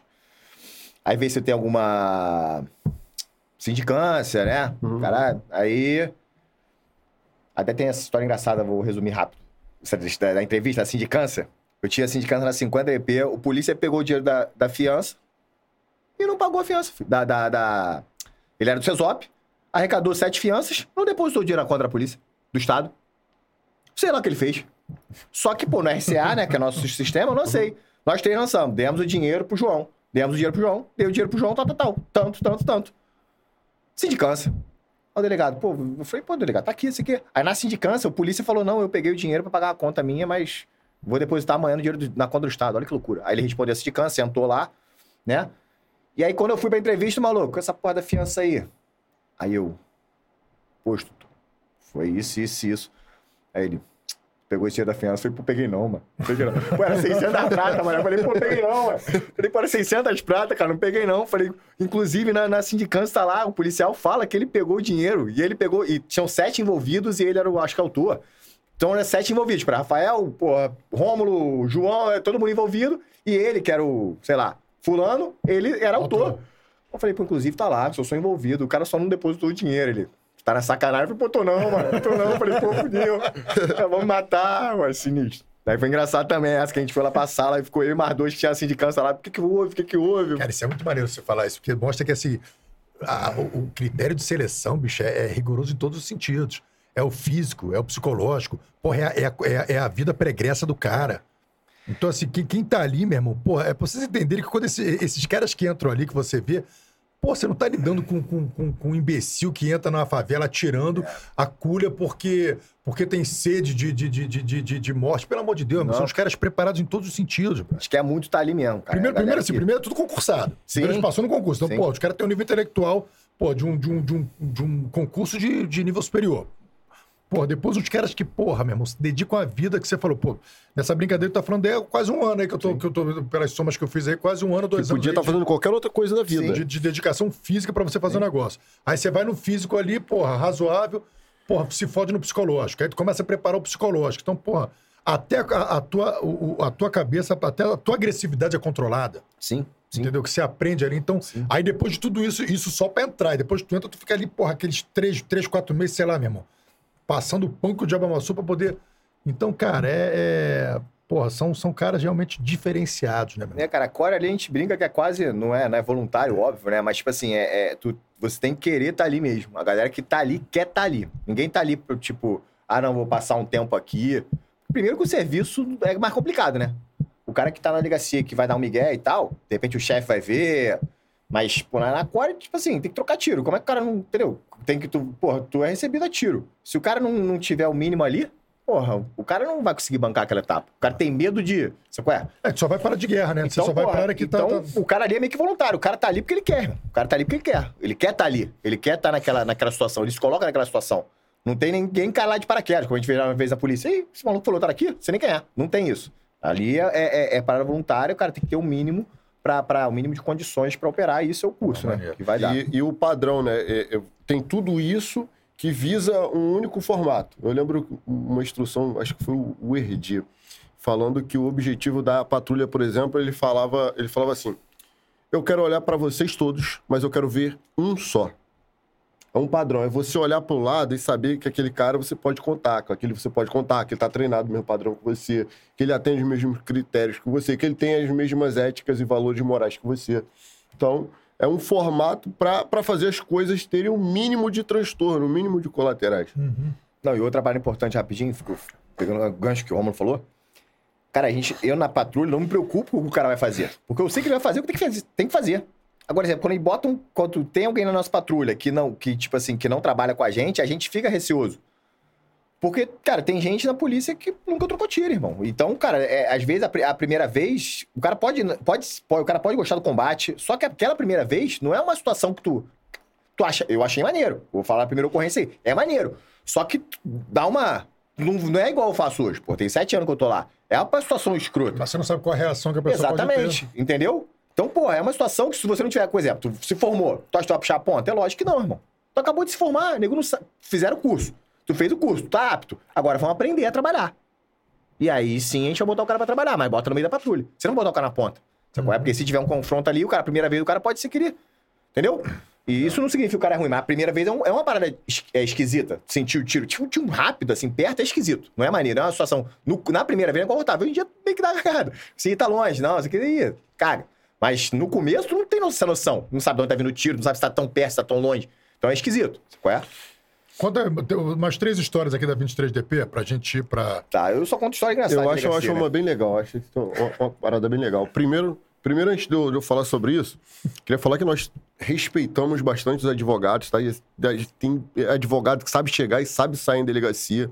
Normalmente, esse é o padrão. Sim. Mas, eventualmente, tem uns que se, se dão mais importância do que realmente tem. Lembrando que, em sede policial, o delegado tem a prerrogativa dele, o policial tem a prerrogativa dele e o advogado tem a prerrogativa dele. Todo mundo respeita a prerrogativa um do outro e, no final, dá tudo certo. Mas quando isso não acontece, conta aí um episódio com o advogado. Pô, tava no plantão na 23. A 23 da delegacia que tem muita ocorrência ali, ó, que a gente chama de, de fubazada, que não é ocorrência muito séria porque ela não pega muita comunidade e ela é bem localizada. Ali quem conhece um pouco Meia, as outras delegacias que tem ao redor são mal localizadas, que é 26, é escondida. A 24 é ali na, na, na Piedade. Pô, a 44 em A1 ali não é maneiro. Então, porra, são locais que, que, que a galera às vezes passa a ocorrência lá e prefere na 23 registrar. E, pô, como a gente atende normal, a pessoa pode fazer ocorrência em qualquer delegacia, faz a ocorrência e depois remete pra lá, mas atende a, a parte. Então, é uma delegacia que tinha muito volume de ocorrência, mas a ocorrência, em regra, não era muito complexa. Eu tava lá no plantão, chegou um, um, um rapaz, aí, não lembro se tinha atendente ou não, no começo, quando eu comecei a trabalhar, tinha atendente, depois não tinha mais, aí chamei ele, ele, quero registrar um constrangimento ilegal. Aí o constrangimento legal, ele é. Não, ele, eu, boa tarde, ele. Eu sou advogado, nem me deu boa tarde, eu sou advogado. Aí eu, ah, quero registrar um constrangimento ilegal. Falei, ah, aonde foi? Aí ele, no banco. Contra quem? O segurança do banco. Aí o que aconteceu? Aí ele, ele me impediu de entrar no banco, não abriu o, o negocinho da, da, da roleta lá, a porta giratória. Não abriu. Aí foi isso, ele foi. Aí eu, já volto. Fui no Google, botei o artigo, imprimi o papel. Aí vim com o papel assim. Falei, o senhor é o. Aí ele falou o nome dele, que nem isso ele tinha falado. Rafael. Falei, dei o papel assim, falei, senhor, pode ser tudo. Menos constrangimento legal, porque não teve violência ou grave ameaça. Acho que o senhor não é, não é especialista em direito criminal, direito penal. Aí ele, não, eu sou do direito empresarial. Falei, é, então a gente tem que ver o que vai fazer, porque esse crime aqui que o senhor falou, que o senhor narrou, felizmente não existe. Tá aqui o artigo e a, descrição do, do, do artigo, o caput está aí. Aí ele, não. Eu falei, o senhor tem que entender que a gente que tá aqui, a gente estudou, pô. A gente não é burro, pô. E tem o delegado ali que vai. Que é o delegado que vai dizer falei, essa quem parada. capitula o crime é o delegado. Você pode até achar que é isso. Se o delegado achar diferente, mesmo você sendo advogado especialista, ele que vai capitular, nem sou eu. Então, o senhor não falou, não deu nem boa tarde. Não falou nem o seu nome. Já chegou falando que era advogado. Fiquei arrogância é essa? Que prepotência é essa? Eu falei, cara, direito é uma, uma área muito, muito extensa. Se você não estudar todas, infelizmente você vai saber menos do que pessoas que não são formadas, que são policiais. Aí ele, é, não, pô, de- aí depois ele, pô, desculpa, não sei o quê. Eu falei, pô, nem, nem boa tarde você me deu. Nem boa tarde você me deu, que educação é essa? Aí ele, pô, desculpa e tal. Eu falei, é, não sei o quê. Aí no final eu fiz o fata típico Fata lá. típica. Fata típico. Aí eu falei, ah, vou te dar, vou te dar um papel pra você ficar feliz. Toma aqui o fata típico. Vem cá, e e essa, essa aqui também é maneira, a cracuda defensora dos animais. Pô, essa foi muita loucura, mano. Na 23 eu treinando muito. E aí o plantão lá, só dois era. Um ficava de meia-noite às quatro e o outro de quatro às oito da, da madrugada. E a gente ficava com o procedimento. Então eu trabalhava o procedimento. Pra quem não sabe, o exemplo, você faz o proce- na DH, na DH, como a gente falou, o gel que pega a ocorrência e joga pro, pro expediente. Lá na 23, o plantão era responsável pela sua, pela sua ocorrência. Ou seja, eu fiz um furto e ainda tinha que investigar o furto. Sendo que não tinha muito tempo, né? Eu era um, eu era um só, então ficava meio complicado. Aí eu trabalhava ali à noite, intimava alguém. E aí tinha dia que eu tava muito cansado, muito cansado. E aí o que eu fazia quando eu tava extremamente cansado pra minha segurança e pra segurança da delegacia, tá? Eu trancava a porta e dormia atrás do balcão. Então, de cabeça baixa assim, não deitava não. Atrás do balcão, que a pessoa não me via e deixava a luz acesa. Só dava uma cochilada mesmo. Porque, porra, primeiro é minha segurança, irmão. Eu não posso, o quê? Deixar a delegacia aberta e dormir, vai entrar um maluco lá, tomar minha arma e matar. Ainda vai matar o colega, ou vai roubar a reserva de armamento. Então, pra minha segurança, eu agi dessa maneira. É correto deixar a delegacia fechada? É lógico que não. Mas era a situação ali. A delegacia tá aberta. Tá, só sim, tá trancada. tá Você é só trancado. bater na porta Sim, mas eu não deixava não pra não ter caô, porque na 23 sempre tinha, pá, eu sempre tinha atendimento na madrugada, porque era muito movimentado. Na madrugada, então, com essas, essas delegacias que eram mal localizadas, pô, sempre era roubo, é, roubo área da 44. Vinha, vinha, vinha na 23, direto, direto. Fazia ocorrência direto da delegacia, principalmente na madruga, porque a 23 era bem localizada. Então, raramente fechava mesmo. Não é história, não. Raramente eu fechava. Aí esse dia fechei. Porra, baixei a cabeça ali falei, cara, tô, tô muito cansado. Então, quando eu cochilei, daqui a pouco eu tô lá, meu irmão, quase derrubo a porta da delegacia. Ah, eu falei, cara, eu não sabia o que fazer, não sabia se eu levantava, só baixava. Meu irmão, saí abaixadinho, já peguei a arma. Irmão, fui pelo ladinho do balcão aqui. Falei, quando eu espetei, velho. Ah, uma cracuda. Porra, o gato tá aqui fora. Aí eu com a arma aqui na mão. Falei, pô, não é possível, mano. Respirei, respirei, respirei. De novo ela, o gato, o gato, tem que ficar aí dentro. Aí eu guardei a arma no coldre. Fui lá. Falei, quem disse que a porra do gato é da delegacia? Pra começar, não era, tá? Não era. Nunca vi esse gato na vida. Falei, não era. Falei, pra começar. O gato quem, tava só pegando o ar. quem disse que a porra do gato é da delegacia? Aí ela, não é não? Aí eu, porra, por que tu quase derrubou a porta? Tu tá maluca, porra? Aqui é a delegacia, cara. Pô, pelo amor de Deus, eu te dei um tiro, tá maluca? Quase morri do coração. Pô, que maluquice é essa? Tu quase derrubou a porta do gato, do gato, tua maluca. Aí ela, pô, porque o gatinho, pô, na moral, mano, na moral, na moral, pega o gato e some. Você e o gato. some. Vai e vença, guerreira. Vai no bombeiro, vai na. Mas some. Ah, foi embora. Cara, Esse gato nem queria ir pra delegacia. Porra, mano. O gato, Porra, o gato tava. o gato nem O gato era. tava da- assim, Aí o gato, pronto, agora pronto, vou ter que morar com a cracuda. Porra, agora eu vou- Tava aqui só pegando o ar. O gato tava, o gato tava pegando a brisa, se, se ferrou também. Foi embora com a cracuda. Coisa horrível. Cara, tem uma ocorrência também que eu acho bem, bem bacana, assim, que é a prisão de uma mulher que foi reconhecida por várias pessoas, né? Não, desculpa, que é. Várias pessoas descreveram ela como um cara registro. bem Cara, essa, específico. essa, essa foi boa, porque, tipo assim, como eu fazia ocorrência ali, eu não fazia muito diligência, não tinha tempo, né? Hábil pra fazer. Então, pô, eu fazia o registro aí num dia lá de plantão, ou dois plantões seguidos, assim, segunda e sexta. Eu fiz com uns quatro roubos. Aí a característica da mulher era baixinha, cheinha, pode falar assim, né? Porque agora tá cheio de melindre, mas enfim. Cheinha, baixinha, ela usava um boné, camisa do Flamengo. Ah, não. Falei, beleza. Aí, porra, quatro pessoas fizeram mesmo um registro com a mesma mulher, e mais dois malucos de cabelo pintadinho. Aí eu aí a gente, beleza. Esse aí, os dois moleques passaram batido. Mas a mulher, eu falei, pô, mulher baixinha, gordinha de boné. Ela tá sempre de boné pra trás. Aí na sexta-feira, mais duas ocorrências dessa mulher. Eu falei, porra. Beleza, aquilo foi na minha cabeça. Aí na, na, na, na, na terça-feira não tinha ninguém pra intimar, o colega me chamou. Pô, Rafael, tu pode ali intimar comigo? O colega do expediente. Eu falei, pô, vou. Aí eu peguei o fuzil e tal. Meu irmão, quando a gente tá passando por um local, acho que era perto do pica-pau ali. Cara, quem eu vejo? Assim, um bonde, uns quatro, cinco malucos, a mulher, boné pra trás, camisa do Flamengo, baixinha, cheinha. Falei, ah, vinguei. Aí eu falei, para, para o carro. O colega não entendeu nada, porque eu não falei com ninguém. Agora, quando o colega parou o carro, já desci, esperei todo mundo, falei, ô, vem, vem, vem. Aí ela ficou assim, eu falei, você, você mesmo que eu quero, vem, vem. Aí carregamos todo mundo pra delegacia, então, botamos quatro atrás no, no, no banco. Aí, aí chegamos na delegacia, aí eu liguei pra duas vítimas, pô, e era mulher, mano. Era mulher, mano. E foi maneiro porque, tipo, foi uma parada que eu não comentei com ninguém, mas, pô, como era muito característica a parada. E a mulher ainda tava com a camisa do Flamengo, mano. É. Eu perguntei pra ela, tu não lava a camisa não, mano? Ou quanta camisa do Flamengo tu tem? Porra! Aí ela, hum, ficou puta. Eu falei, pô, Guarda-roupa, igual o guarda-roupa da Mônica, né? É, Que abre a parada, Flamengo, só- Flamengo, Flamengo, e boné pra trás, a mulher só andava assim, mano. Realmente só andava assim. Aí se ferrou por causa disso. Cara, eu- assim, eu, eu- eu achei essa história maneira porque ela, ela deixa, na verdade, uma mensagem para tanto para o público, né? Para o grande público, como para o policial. O grande público é, meu irmão, tem que registrar. Vai na delegacia, registra a ocorrência. Dá esses detalhes. E o policial, meu irmão, porra, se atenta, sacou? Comunica esses detalhes. Não faz um registro, porra, na correria. Porque nessa brincadeira aí, porra, tiramos um ladrão da rua. Sim, sim. Tiramos uma ladra, tiramos uma ladra da dois rua. que, e, e da galera ali, acho que mais tinha um mais um tinha mandado de prisão. Não, é o que você falou, uma ladra que já tinha feito em uma semana pelo menos, pelo menos quatro vítimas na sua delegacia, Isso. que fora outras pessoas que registraram em outros lugares. Então, é, conseguiu interromper um caminho do mal. Por quê? Por causa do papel. Porque um- os quatro se disponibilizaram de lá, de escrever, e o policial, porra, se disponibilizou de lá, minha mãe fazia um RO bonitinho tal, não sei o quê. Então, é isso, cara, é o, é o- é o trabalho, entendeu? É, é a sociedade e a polícia aí trabalhando junto, entendeu? O negócio. É, e- e fazendo exatamente isso, é todo mundo fazendo o que tem que ser feito. É, é, e foi, deu certo. Foi, foi maneiro porque foi muito acaso, a gente não foi atrás. E se fosse atrás, ia pegar, só que, porra, como eu tava no plantão, não consegui. Mas, porra, deu, deu certo. Foi, foi maneiro, foi legal mesmo. Deixa eu te fazer uma pergunta. Você ficou quanto tempo na 23 antes de fazer o COT 9? Mais ou menos um ano, cara. Um ano. É. Né?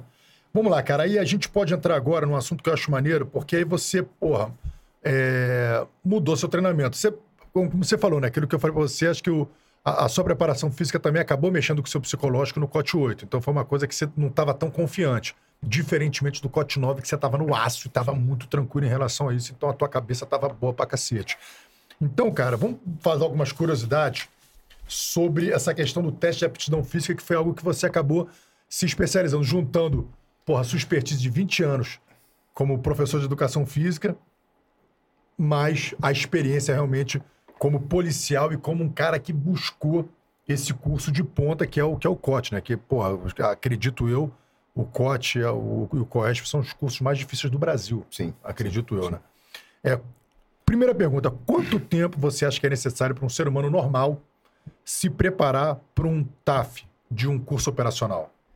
Vamos começar de baixo, de É baixo cara. cima?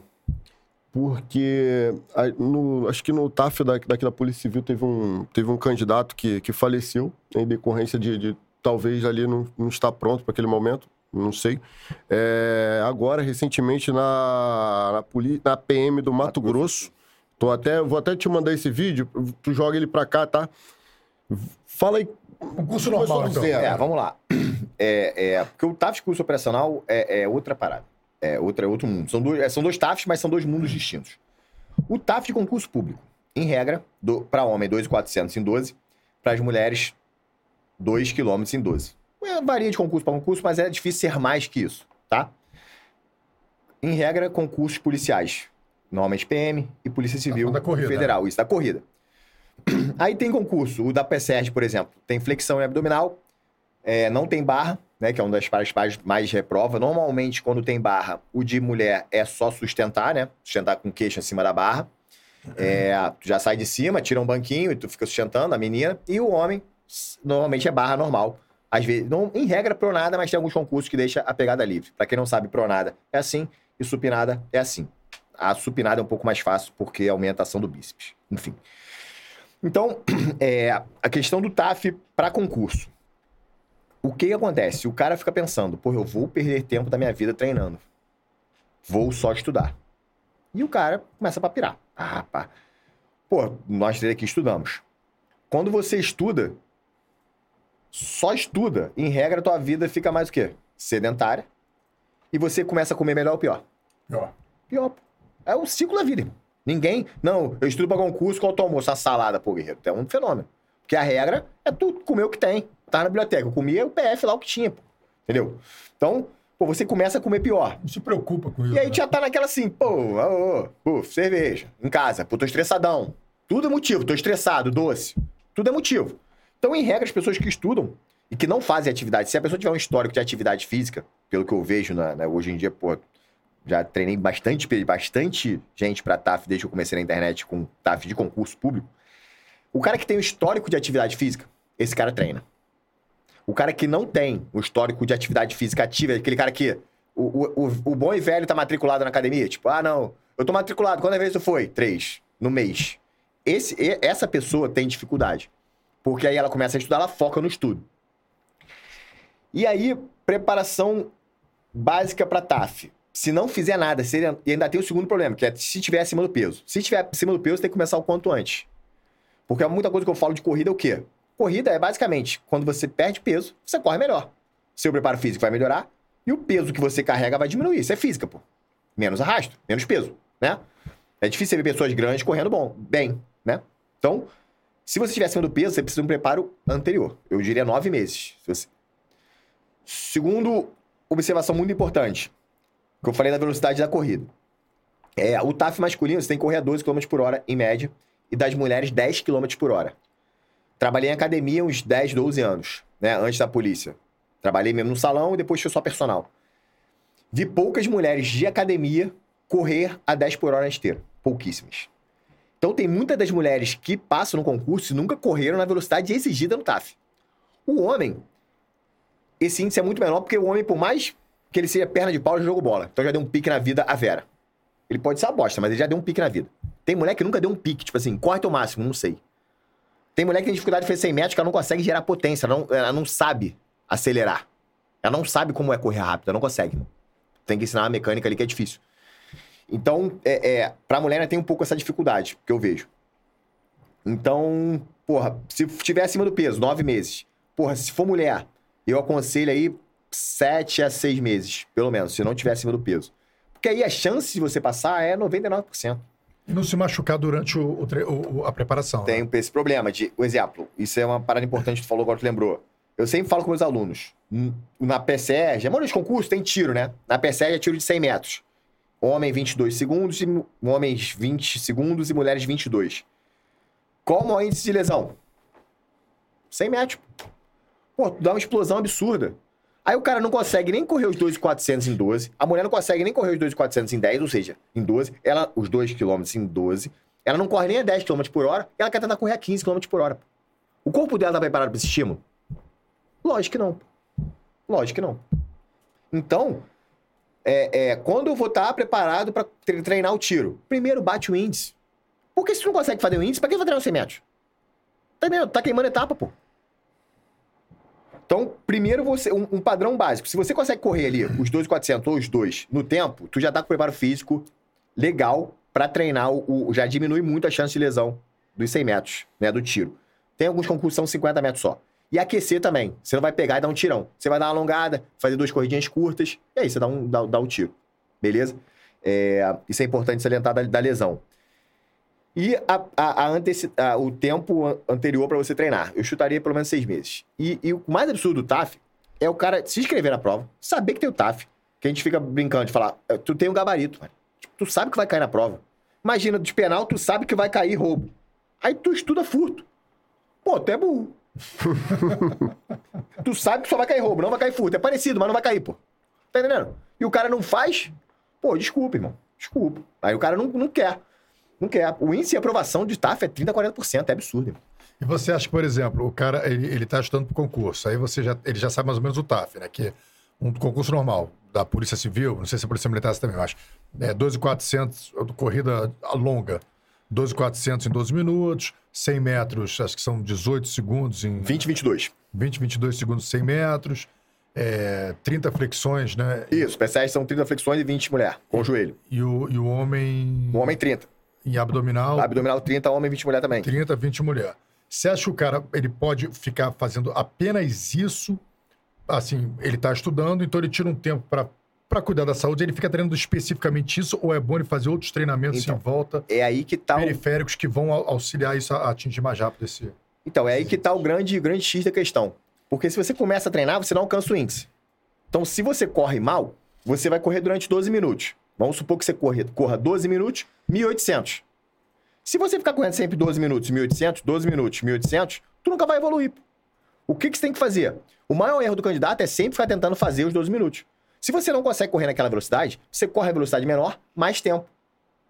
Porque você tem que treinar qual músculo? Coração. Coração é músculo. Então você tem que preparar o seu músculo. Como você malha peito, malha bíceps, você tem que preparar o coração. Você vai treinar o coração para você ter um condicionamento melhor. Condicionamento cardiorrespiratório. Então, você vai correr na velocidade, um exemplo, da mulher, 10 km por hora. Ela vai correr 20 minutos a 8, por exemplo. Seria o treino longo dela. Vai correr 20 minutos. E não 12. E aí, ela vai, aí vai fazer treino de tiro. Aí no treino de tiro, eu já jogo ela numa velocidade maior que 10. Ela vai correr 1 minuto a 11, por exemplo. E vai descansar 2 minutos. Tá? Um estímulo de 1 para 2. Pô, ela vai correr na velocidade mais rápida que ela tem que correr no TAF. Só que ela não corre. Então, mais um minuto ela consegue. E aí, essa progressão de treino, que é treino intervalado, é treino mais longo, é, com uma velocidade menor, isso é prescrição de treino. Isso muda muito. Isso muda muito. Porque isso, tu tem evolução absurda, que é treinar certo.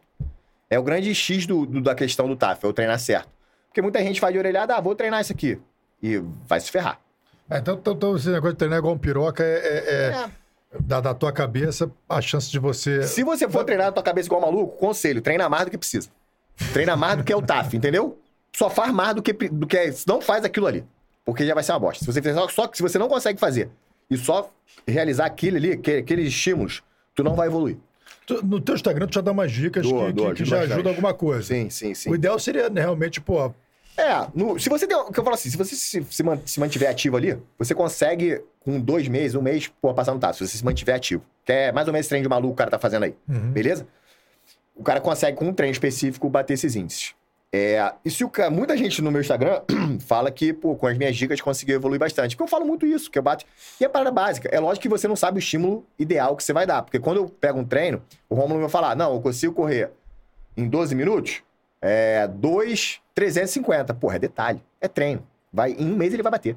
E aí eu vou ajustar o treino dele. Eu sei a velocidade que ele corre. Ele corre mais ou menos a 11,5, 11,7. Tá quase. Aí, pô, tu. Esculhambar. Aí o Rafa vai, pô, consigo correr um quilômetro em 12. Eu, Pô, Rafa anda. Tem aluno que manda, corri um quilômetro em 12. Eu, pô, guerreiro, tu andou, né? Esse dia o meu aluno mandou, pô, tô pesado. Tô com 124 quilos. Eu Falei, pesado tô eu, irmão. pesado tô eu, guerreiro. Tu tá um iceberg, meu filho. Aí ele, pô, eu falei, é, porque pesado tô calma aí, vamos lá. Aí, tipo assim, esse aluno, tu já não pode dar um estímulo muito forte nele, que por 124 quilos vai ferrar o joelho dele. É. Então, tipo assim, eu jogo no limite do cara, entendeu? Eu jogo exatamente, eu faço uns testes pra você, você vai falar exatamente o que você faz, dentro do que você faz, eu vou passar uma planilha exatamente no teu, bota o Instagram do Rafa aí no, no, no, no- no teu descrição. nível. Isso é que joga a, a, a, a- Já tá na descrição do vídeo. Já tá na Já. descrição do vídeo? Isso otimiza, né, o resultado. Isso otimiza muito o resultado. O que o cara consegue em três meses vai fazer em um. Em relação à morte, que eu falei agora. Quero. Joga esse vídeo aí do, do, do TAF do, do Mato Grosso. Pessoal, TAF não, não é brincadeira. Tem muita gente que fica naquela. Na hora sai. Não vai sair na hora. Às vezes não sai. Tem, pra- tem, tem pessoas que treinam sozinhas, às vezes não saem em seis meses, às vezes não saem em um ano. Não acredite que é brincadeira. Pode custar a tua vida. Concurso nenhum é mais importante que a tua vida. Olha o que aconteceu no TAF da Polícia Militar do Mato Grosso. Coloca aí na tela, por favor, Pedro. Tá pra abrir? Joga pra tela maior, por favor. jogar pra tela maior. Pessoal, isso aí foi o, o TAF do último concurso da Polícia Militar do Mato Grosso. Parece que demorou um, um tempo a chamar pro TAF, ou chamou na, ou foi a segunda chamada, a galera não. Ó, É. Tem dois caídos no chão, é isso mesmo? É, a maior galera passou mal. Então, vou falar um pouco sobre, sobre, sobre a, a morte e especificamente sobre esse vídeo aí. e, um, eu- acho que uma pessoa morreu, mas várias desmaiaram. mal, é. Uma Deixa- começou a falecer, foi isso mesmo. Que alguns alunos mandaram mensagem. Ó, tem uma cena, tem uma cena, essa cena aí é forte, ó. ó. Caiu atrás, pro lado, né? Caralho, morreu também? Não, não. Essa só desmaiou. Só desmaiou. Então, o, vamos lá. Pode É. trazer de volta aqui pra gente. Essa prova especificamente, qual foi a, a cagada que, que- que, que fizeram da banca? É, falaram que marcou o TAF lá 8 horas da manhã e a galera foi correr tipo 2 da tarde. E não tinha um lugar pra comprar comida. Tipo, porra, mal tinha água. E aí realmente vai dar merda. Marcaram que horas? Tipo 8 horas da manhã. Tipo o nosso. Nosso, o nosso era, era por turma. 8 da manhã. Que horas você vai fazer o TAF? Quando chega ali, tu já vê que deu merda. Só qual foi, tipo assim, qual o. o- a, gente, mora- a gente mora no Brasil, irmão. É, a regra é tudo errado, né? Então, tipo assim, se prepara. Porra, qual foi o erro da galera aí? Da banca. Ah, tinha que ser padrão, óbvio. Mas é aquela história, a gente pode mudar isso? Não, já deu merda. Então, o que, que eu aconselho sempre, cara? O que eu fiz no meu TAF? Uma mochila com comida, irmão. Se eu tiver que comer lá, se eu tiver que ficar 10 horas lá pra fazer meu TAF, eu vou ter comida, eu vou ter nu- nutrientes pra fazer o TAF. Ah, é ruim. Você marcou 8, você correr meio-dia. Tem até tem, tem gente entrando na justiça, é, não sei se é liminar ou não, mas pra acabar com o TAF meio-dia, uma hora da tarde. Eu, sinceramente, acho que é o AZM, né? Porque isso, desde que a roda é roda, AZM é azar militar. Pra quem não sabe, é azar militar que a gente chama, tipo assim, deu azar, AZM. É... Meu irmão, desde que a roda é roda, o TAF é de 8 às 4. E a galera vai correndo na medida que chega. Né? Se teu nome é, às vezes tu deu, deu sorte, teu nome ser com A, ser com R, enfim. Eu acho que o quê? O cara tem que se preparar, irmão. O cara tem que se preparar e o cara tem que se preparar pra dar merda. Por quê? Não deu merda, tá tudo bem. Pô, você levou comida pra cacete. E não usou? Pô, você chegou 8, correu 8 e meia? Amém, senhor. Deu tudo certo, graças a Deus. Agora, pô, a, organização foi uma bosta. Adianta eu pegar a prancheta do examinador. Ô, guerreiro, eu trabalho com o TAF. Dá essa prancheta aqui. Eu vou organizar essa porra. Vai dar certo? Eu posso fazer isso? Eu não tenho esse poder, cara. Infelizmente, depois você vai entrar com uma ação. Beleza. Não, ainda nem entrei no, no fato do, do, do, óbito, né? Foi na galera que, porra, que desmaiou, que, que se ferrou lá, vai entrar com ação, provavelmente vai dar certo. A galera que entrou com desmaiou e não conseguiu cumprir, provavelmente vão, vão marcar outro TAF. Porque realmente foi um erro grotesco da banca. Mas, porra, tu não pode se preparar para dar certo, tem que se preparar para dar errado, pô. Pô, tu já estudou pra caralho, não pode nada dar errado, irmão. Nada. Eu caí de moto pouco antes do TAF, do nosso TAF. Vendi a moto, pô. Me, me, arrum, me ferrei todo pra comprar a porra um carro. Por quê? Porque eu não, eu não podia dar chance de perder aquele concurso, irmão. Eu caí de moto um pouco antes do. Ia ser o nosso primeiro TAF quando aumentaram as vagas. Pô, eu vendi minha moto, irmão. Falei, cara, se eu cair de moto, tá maluco. Beleza, o cara é motoboy, tem que fazer? Beleza. Então, mas, tipo assim, você tem que se preparar pro problema. Porque a gente sabe que no Brasil é complicado, as coisas são complicadas. É. Então, você vai conseguir recorrer? Vai, mas, pô, é, o, o, o moleque me mandou mensagem, falou que a galera que, que levou comida, a galera ficava pedindo, pelo amor de Deus, pra comer. Imagina tu sem, tipo assim, 8 horas, se o cara mora longe, o cara só de casa 5, tá sem comer até 2 da tarde, irmão. Aí tu corre no 390 graus, lá já é quente pra burro, como aqui é quente, mas lá eu acho que é mais seco, não tenho certeza. É, é um calor meio que diferente daqui, né? Quando corre, que falam que a sensação, a sensação dar corrida é um pouco pior. Porra, cara, tu tem que se preparar pra esse problema. Então, se você for uma pessoa precavida, é ruim de ficar de 8 às 2, é ruim, mas tu vai estar, tá, porra, relativamente tranquilo em relação à parte da alimentação. Você vai estar tá alimentado para conseguir bancar a tua etapa lá. Primeiro, primeira coisa. É, segundo, em relação à morte especificamente. Não é o primeiro. É, eu tenho muito cuidado de falar sobre morte, porque a gente não pode falar sobre morte sem saber a causa, né? Então, porra, o cara pode não ter treinado? Pode. O cara pode ter uma doença pré-existente que ninguém sabia, nem ele? Pode. Poderiam pedir mais exames para você fazer o TAF? Pode. Porque a gente fez concurso. Se pedisse um exame a mais um a menos, tu ia deixar de ser polícia? Pro COT, a gente tem que fazer eletro, pô. Tem que fazer eletro, pô. Porque se morrer, a pica é nossa. Tu vai dar mole? Então, meu irmão, o cara tá com eletro. O médico deu laudo. A pica é de quem? Pode ser uma morte natural. O cara, porra, o exemplo que eu sempre dou é o seguinte, cara. Jogador de futebol faz exame todo ano. Faz check-up todo início de temporada. Check-up. Check-up. E morre, irmão. O cara com 30 anos. Se o cara é jogador de futebol não é, é atleta, acabou, irmão. O cara, em regra, porra, tem a vida regrada, tem a alimentação razoável. Porra, o cara, o cara pode um mal súbito. Então qualquer pessoa pode ter. É. Né? Ainda mais a pessoa que não é atleta. Então, aí entra vários problemas que a gente só, só pode falar sabendo a causa específica. Um exemplo, faz o cara usou um pra porra de um termogênico, usou um pré-treino. Lá no TAF, às vezes, tu mete um pré-treino que tu tá acostumado mais. O cara, ih, que isso? Tu, pré-treino, ah, já pegue pré-treino também. Tu não tomou isso na vida. Tu vai passar mal, porra. Deixa de ser maluco. Faz o que você costuma fazer, cara. Se a pessoa tá fazendo o índice do TAF, não tem porque ela ficar nervosa, irmão. É o que eu tô falando. Se tu sabe as perguntas que vão ter, não tem por que tu ficar nervoso. Não tem, pô. É só tu chegar lá e fazer o que você faz mais um dia de treino normal. E se preparar para os problemas. Então, em relação à morte, é muito complicado porque a gente tem que ver. O, o do Rio, por exemplo, eu treinei uma boa galera para prova da PCR, falaram que o moleque treinava. E o moleque fazia os índices. Então, se o moleque faz o índice, você presume que o moleque não é sedentário, irmão. Porque eu vou te falar, sedentário não corre 2,412. Não corre. E nenhuma mulher sedentária corre 2,400, é, 2 km em, em 12. Não corre. Se for sedentário, não corre. Então, o cara, tinha o cara daqui, por exemplo, tinha um treinamento. Qual foi a causa da morte? Não sei. Então, pode ser o calor? Pode. Pode ser uma causa pré-existente? Então, só dá para falar, cara, com, com, com um exame específico. E outra parada. É o que ele falou. Você tem que fazer dever de casa, irmão. Você tem que levar comida. Você tem que treinar com antecedência. Aí, beleza, tu fez dever de casa. E acontecer uma fatalidade. É para saber como você tá, né? Porque às vezes, às vezes a carcaça de trás não esconde o que tá acontecendo aí por dentro, né? O, o, Rafael, o mais importante também que saber que você está pronto, está treinado, está com seus exames em dia, é saber que você tem alguns direitos na hora do TAF, né? Tem, tem alguns, teve alguns concursos em que teve decisões polêmicas de, de, de avaliadores. Eu tô com um vídeo aí, tem, esse vídeo tem áudio. Tem um, vê se tem um fone aí do teu lado aí. Tem. Coloca ele aí, me presta o meu aí, Rafael, por favor. Prepara aí, Igor, por favor, esse vídeo aí. Acho que esse vídeo é bem conhecido. Tem um outro, mas vou soltar só esse aí. Solta aí, tem, se tu quiser ouvir, tem hoje. Pode soltar, Pedro. Joga na tela aí. Dois. joelho, dois, Tá sem áudio. Tá sem áudio. três, joelho. Joga pra três, tela agora. Iniciar. Um, dois, joelho, dois, joelho, dois, três, joelho, três, joelho, três, flexão de joelho, três, flexão de joelho, três, queixo, joelho, três, queixo, joelho, três, três repetições válidas. E aí? Então, é. Porra, cara. Você tem que saber que. Você falou algo importante que eu esqueci de falar. No edital, tá, tá descrita, descrita a, a, a execução do movimento. Então, pô, é, é, teus direitos estão ali, eu tenho que fazer isso. Aí tu pega. eu- o que, que eu falo sempre pros meus alunos, que eu sou meio chato até com isso, cara. Eu sei que é o que eu penso. Você não pode se preparar, você não pode contar com a sorte. Então, um exemplo básico.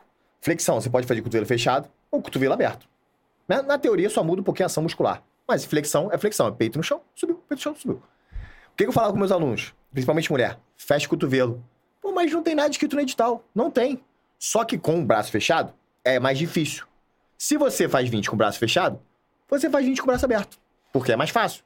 Você aumenta a ação do peitoral. Então, treina assim. Pô, mas eu falei, sabe por quê? Porque se chegar na hora, o examinador falar, fecha o cotovelo, esse cara inventou, irmão. As primeiras repetições já eram todas válidas. Ele flexionou o joelho em duas, nas duas últimas que eu vi aqui. O resto dá pra validar tranquilamente. É, o cara inventou. Ele vai recorrer, vai dar certo, mas quanto tempo esse cara vai perder? Quanto tempo ele vai ficar na justiça pra conseguir a vaga dele que o cara treinou? O cara fez oito barras, nove, sei lá. Quantas foram, quantas ele fez no total? Então o cara treinou. O cara que faz nove barras não consegue fazer quatro no padrão. Eram quatro barras de staff. Era só mais uma que faltava. Então, porra, o, o, o- eu sempre falo pra você fazer da pior maneira. Porque se você treinar mais difícil, na hora vai brincar. Aí tem muita gente que fala assim: eu faço 20 flexões, eram 20. Eu treino mais? Pô, lógico, irmão. Treina 50. Por quê? Se der merda, o cara não contou 5, tu tem mais 15 de reserva pra fazer. Tu tá fazendo 20, não para. Eu passo muito meus treinos o seguinte: treino pra TAF lá, musculação pra mulher, pra menina ganhar força, por exemplo. Final do treino, máximo de flexão. Eu não passo 20 flexões. É o máximo. Quanto você vai fazer? Não sei, se tiver 300, tá bom, minha filha. Por quê? Justamente pra ela ter essa, essa, essa, essa margem de erro. Porque tu pega um avaliador esse bobão, pô, e ferra todo teu sonho, mané. Pô, cara escroto, né? Porra, mané. Aí, beleza, ele vai recuperar na justiça, é óbvio que ele vai ganhar. É óbvio que ele vai ganhar. Só que quanto tempo o cara vai perder com isso, irmão? Entendeu? Quanto tempo o cara deixou de estar empregado, de repente o cara tá fudido de grana. Em regra, quem tá estudando não tá muito bem de grana, o cara tá fudido de grana, e o cara pô, passou no concurso, treinou, irmão, o cara treinou. Se o cara faz uma ali duvidosa, não, o cara fez nove oito barras. O cara, então, o cara realmente treinou pra isso. Tu vê que o cara tá treinado, o cara tem força. Só que, pô, o cara é maluco, pô. E é isso que eu falo. Porque como é que acontece essas avaliações? Pega um professor de educação física, aí chegam lá na hora, faz um briefing e fala, ó, quero padrão de movimento esse, quero padrão de movimento esse. Só que o ser humano é complicado. Aí tem uns que entendem diferente, irmão. E aí? E é a cabeça do cara. Tá vendo como é a cabeça do cara? Tinha algum supervisor pra falar pra ele, ô guerreiro, vem cá, tá viajando? Ninguém viu. Só que como tem a câmera gravando, pegaram depois o, o vídeo e divulgaram. Então, é, o- se o cara cismar contigo naquele momento, se você treinou o- mínimo, o básico, vai dar merda. E pode dar merda. Então eu sempre falo isso, porque tu vai pegar um idiota desse vai acabar com a tua vida. Tem outro, tem outro difícil. bem pior aí. Vai desenvolvendo que eu vou, tô preparando pra mandar pra ele. E a gente vai, galera, a gente vai voltar lá na, na preparação. A gente vai falar sobre preparação para TAF de curso operacional. Vamos falar também sobre o, o curso que ele conseguiu finalmente se formar e pegar o brevet dele. Vou resgatar a alma, como ele mesmo falou aqui. Pode desenvolver que eu vou. Posso chamar chama o chat ou. Chama o chat, chama o chat. Chama o é bom, chat aí bom. rapidinho, que tem uma galera aí nos acompanhando. Por favor. Galera, larga o dedo nesse like aí, custa nada e é ajuda o muito o canal. aí? Não Ó, esquece essa parada. Como isso é que tá o like aí? Como é que tá de like aí nessa. nessa... Pô, tá, tá baixo, tá baixo. Acho Pô, que tá o pessoal, baixo, o pessoal não gosta do Rafael, não, mano. 442 pessoas nos assistindo ao vivo. Quantos likes? 343, pô. Dá pra Tá errado, né? Tá errado, essa conta aí. tem 440 pessoas vendo e 350 curtiram, Pô, não precisa ser bom de matemática pra ver que nem todo mundo curtiu. Tá vendo? Curte, caceta. É o mínimo, né? É, é o mínimo. Pelo amor de Deus, né? Pô, aí não. Aí não. Ou não vê. Pô, vê e não curte, tá, tá, tá, tá sacaneando a gente. Porra, loucura. Porra. Ingrid Carvalho, boa noite. Valeu, Ingrid. Beijão. Doutor Antônio Duarte, grande Antônio Duarte, boa noite. Aguardando mais um evento imperdível. Obrigado, doutor. Elton Barcelos, boa noite, guerreiros. Esse é brabo, Heróis Anônimos. Valeu, Elton. Obrigado, meu camarada. E- ah, vou ler dali, né? Tira, tira essa É, caixinha. tira a caixinha pro- aqui, é. É, boa noite, guerreiros. Edgar Neto. Valeu, Edgar. Obrigado, meu irmão. É, Júlio Bonorino, Rômulo tá se puxando na academia. Tá virando um troglossauro, man. Pô, meu irmão. Pega umas dicas com o convidado aí, que esse tem as manhas. É, eu vou pegar de manhã. Forte abraço, senhores. Valeu, Júlio. Obrigado, meu camarada. Marcelo Vitor da Silva, valeu aí pelo superchat, Marcelo. Marcelo Vitor Rafael, meu futuro instrutor do curso Core PSERG. Será bem-vindo. Maneiro. Cuidado, que ele tem alguém, pode ter alguém printando nesse exato momento. Paulo Omar Bucaneiro, nosso amigo de Massachusetts. Boa noite, Rafa e Rômulo. Aqui é Paulo Omar Bucaneiro. Estou super ligado aqui em Massachusetts. Este Falcão é super brabo, amigo do Pacheco. Acompanho ele no Instagram. Esse é brabo, forte abraço. O Paulo Omar agora mora em, mora em Massachusetts, né? Mas ele morou, ele foi aluno do Pachequinho, de É? Jiu-Jitsu. Pô, É. Pachequinho é fera. Pachequinho tá capenga, coitado. Ele tá aí, tá aí também, o Tá Falcão capenga, Pacheco. 114. Melhoras, Pachequinho. Operou- hérnia. Operou? Hérnia. Minha mãezinha, mãezinha, beijo pra você. Excelente entrevista. Beijo, mãe, te amo. Abraço, dona Neuza. Sérgio Esteves Nóbrega, obrigado aí pelo superchat, meu camarada. Valeu, obrigado aí, meu irmão. É, Alan Duarte, grande doutor Alan. Grande. Excelente 36. Um grande abraço nos valorosos guerreiros. Falcão sempre. O Alan é do seu turno. É, na verdade, ele fez o meu turno.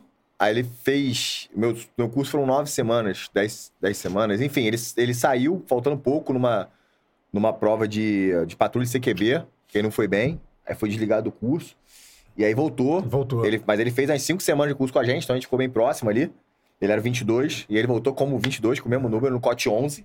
Formou, pô. Não, e a história dele tem uma superação. Maneiro, ele mas arrebentou operou, a coluna, sim. operou a coluna. Não, maneiro. Voltou, Maneiro mesmo. O moleque foda. que- queria mesmo, ele queria. Cara, queria é brabo, queria tá? brever. Cara, é muito gente boa, brabo, Gente obrigado. boa aí. Pô, guerreiro mesmo. E de uma humildade ímpar. Teve É, aqui com a gente teve aqui também. com a Eu sei. gente. Gente o boa episódio demais. dele muito legal, investigou o assassinato da Flor de Lis, do, do- desculpa, o Da- caso da Flor de Lis, né? E se puderem assistir lá, o episódio 22. dele é bem legal. Vamos seguindo. Rodrigo Shalom pro Jansky, grande pro Jansky. Fala galera, parabéns pelo convidado de hoje, grande Rafael, brabo, manda um abraço pra esse camarada. Acompanho e admiro muito o trabalho dele. Forte abraço, Shalom. Rodrigo irmão. Projanski, conhece o Projanski? Esse é o da polícia? Todo dia no Instagram dele, mano. Tu saiu da polícia, eu fico morrendo de rir, mano. Pô, abração, irmão. Parabéns aí também pelo trabalho. cara. Tá Esse fazendo- aí na luta, pô, todo mundo fala que é, que, é, que é fera, não é puxar saco, não. Todo mundo conhece o cara, todo mundo fala bem pra cara do cara. E como policial também, porra, excelente, Não, excelente e e o polícia, dele excelente pessoa, né? Todo mundo também fala bem do, do, do amigo aí, que, porra, gente boa e, porra, tá de parabéns aí no trabalho aí E desenvolvido. estará conosco dia 31, né? Olha aí, Então tá aí com a gente aí. olha aí. Primeiro até o segundo episódio, né? Bom. Segundo episódio, é. Sparta Podcast, grande Thiago. Grande Thiago, um um abraço, abraço, meu irmão. Fica com Deus, cara. Obrigado pela presença.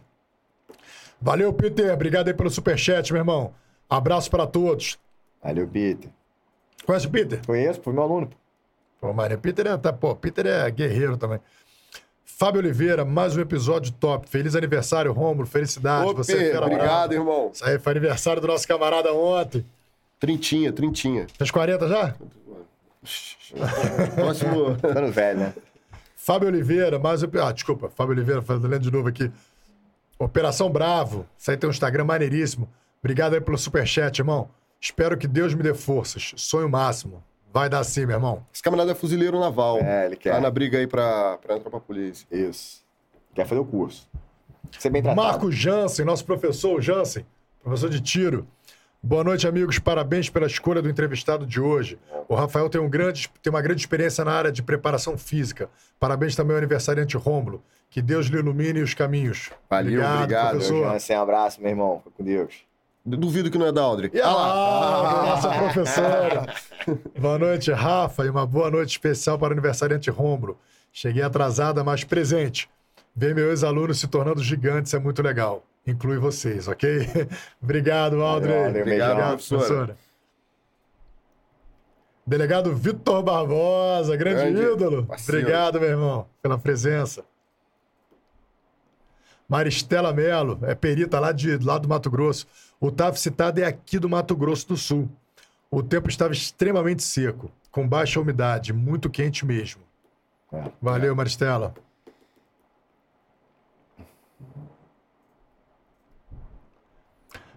Carlos Nashizawa. Esse é, é, se esse bravo estivesse nos Estados Unidos, seria um herói nacional. O cara brabo. Valeu, meu irmão. Valeu, Valeu, aí. Rafael Moraes, boa noite. Rafael, conta da vez que o cara furtou seu relógio na Eu academia. esqueci dessa, muito boa, cara. Essa é muito boa, cara. Guarda essa história Vai sair aí. daqui quatro da manhã. Essa é boa, Guarda essa é essa boa. história, vamos. Essa é boa, Anota vamos aí. anotar, anota aí, anota aí. Peraí. Caraca, essa é boa, mano.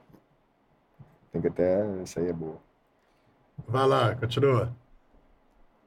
É, Ah, o Rafael, o Rafael Jonatas Lopes. Rafael, vou para o curso de formação em outubro da Polícia Militar do Espírito Santo. Treino para o curso de formação é mais cardiovascular, né? É, em regra, sim. É, você vai fazer pouca, pouca força no curso de formação, né? Pode, de repente, ter uma prova de barra, mas em regra é mais treino físico. Então é mais flexão. Porque a questão de, de, de, de, de academia de polícia depende de estrutura para estrutura.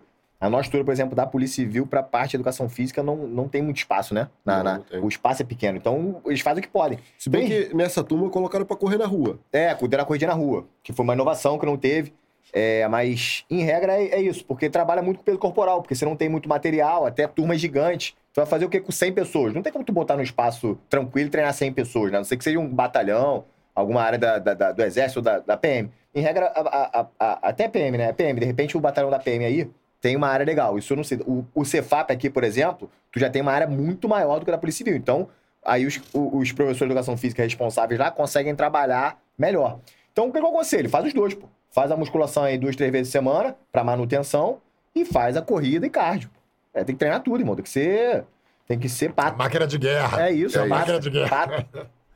Valeu, Rafa. Obrigado, Jonathan. Meu canga na DHBF, Diego Ramon. Você é irmão, você é irmão. Diego. Falava que ia fazer o curso, nunca foi. Mentira, ele nadou, ele tentou um, um, TAF, mas nadou. E foi atropelado pelo jet ski do bombeiro. guerreiro. Caraca, a velho. fase do guerreiro tava ruim. Porra, no, no dia do TAF? Não, mas não, não, porque o bombeiro nada com a gente. O Aham. bombeiro vai acompanhando, né? se alguém se afogar. Porra, não foi atropelado, não, tomou num. Chega pra lá do. Tomou no chega pra lá, eu fiquei zoando que ele foi atropelado.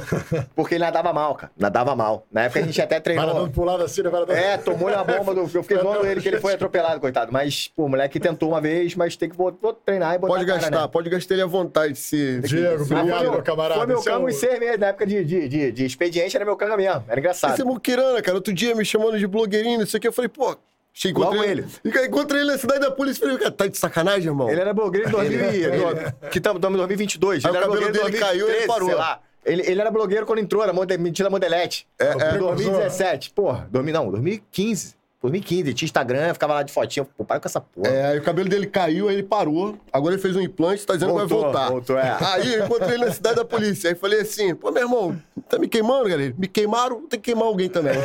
Muito bom, É é aí. gente boa demais. Gente Tem que boa, passar o parceiro, bastão, parceiro, parceiro. Faixa preta de judô, É, judô, árbitro. Gente boa mesmo. valeu, Diego. do bem pra caramba. Obrigado, meu irmão. É, Gilberto Costa, boa noite, galera. Conteúdo brabo. Parabéns aos roxos. Rafael 35, excelente. Valeu, irmão. Tamo junto. O 35, né? Porra, coisa horrível. É o Gilberto, acho que é do nosso concurso, da nossa sala, eu acho. Segue. O Pedro Lade, Rafael me deu aula na Pro Trainer Tijuca. Época de professor de educação física. Tá- Valeu, Pedrão. Fica boa. Aprendi bastante. Jorge Vergete, excelente profissional na preparação para a TAF.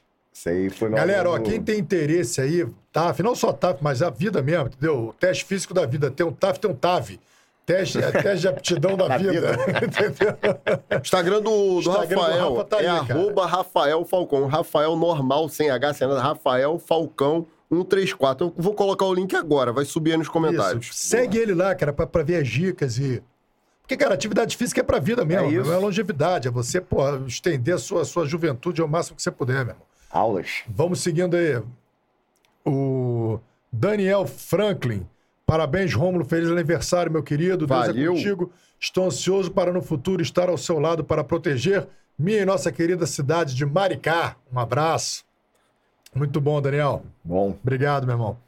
Lucas Pereira, que maneira essa resenha de hoje. Parabéns, guerreiros. Obrigado, Lucas. Valeu, Lucas. Guilherme Martinez, acho que no Distrito Federal tem uma lei que impede TAF de, das 10 às 14 horas. Ah, tem que ser antes e depois desse horário. Você acha que é legal, cara? Essa, ou, ou tu acha que porra nenhuma? Tem que fazer mesmo, que se foda. Cara, eu acho que essa geração aí complicada, eu acho, acho válido. Porque é isso, é, Mas é, é- chovendo, mas fica a geração chovendo- complicada é bom não entrar também, cara. É, então, porque, tipo assim, hoje em dia é isso, é tudo, adaptar ficar chovendo ação social. vai tudo é na justiça, é, tudo é. isso. Aí, aí atrapalha o concurso. Geração fraca atrapalha a polícia quando entra Então, também. é atrapalha tudo. Aí, tipo assim, Não, mas depois Daqui a se pouco tá- vai ter ação, melhor não... Melhor, É, melhor é, entendeu o que eu tô falando? Tipo assim, se você perguntar sua opinião pessoal em relação ao TAF, meu irmão, é a ZM, foi cair o meio-dia, vai correr meio-dia. Agora, em pensando no futuro, que ação que vai atrapalhar o concurso, é isso que eles querem?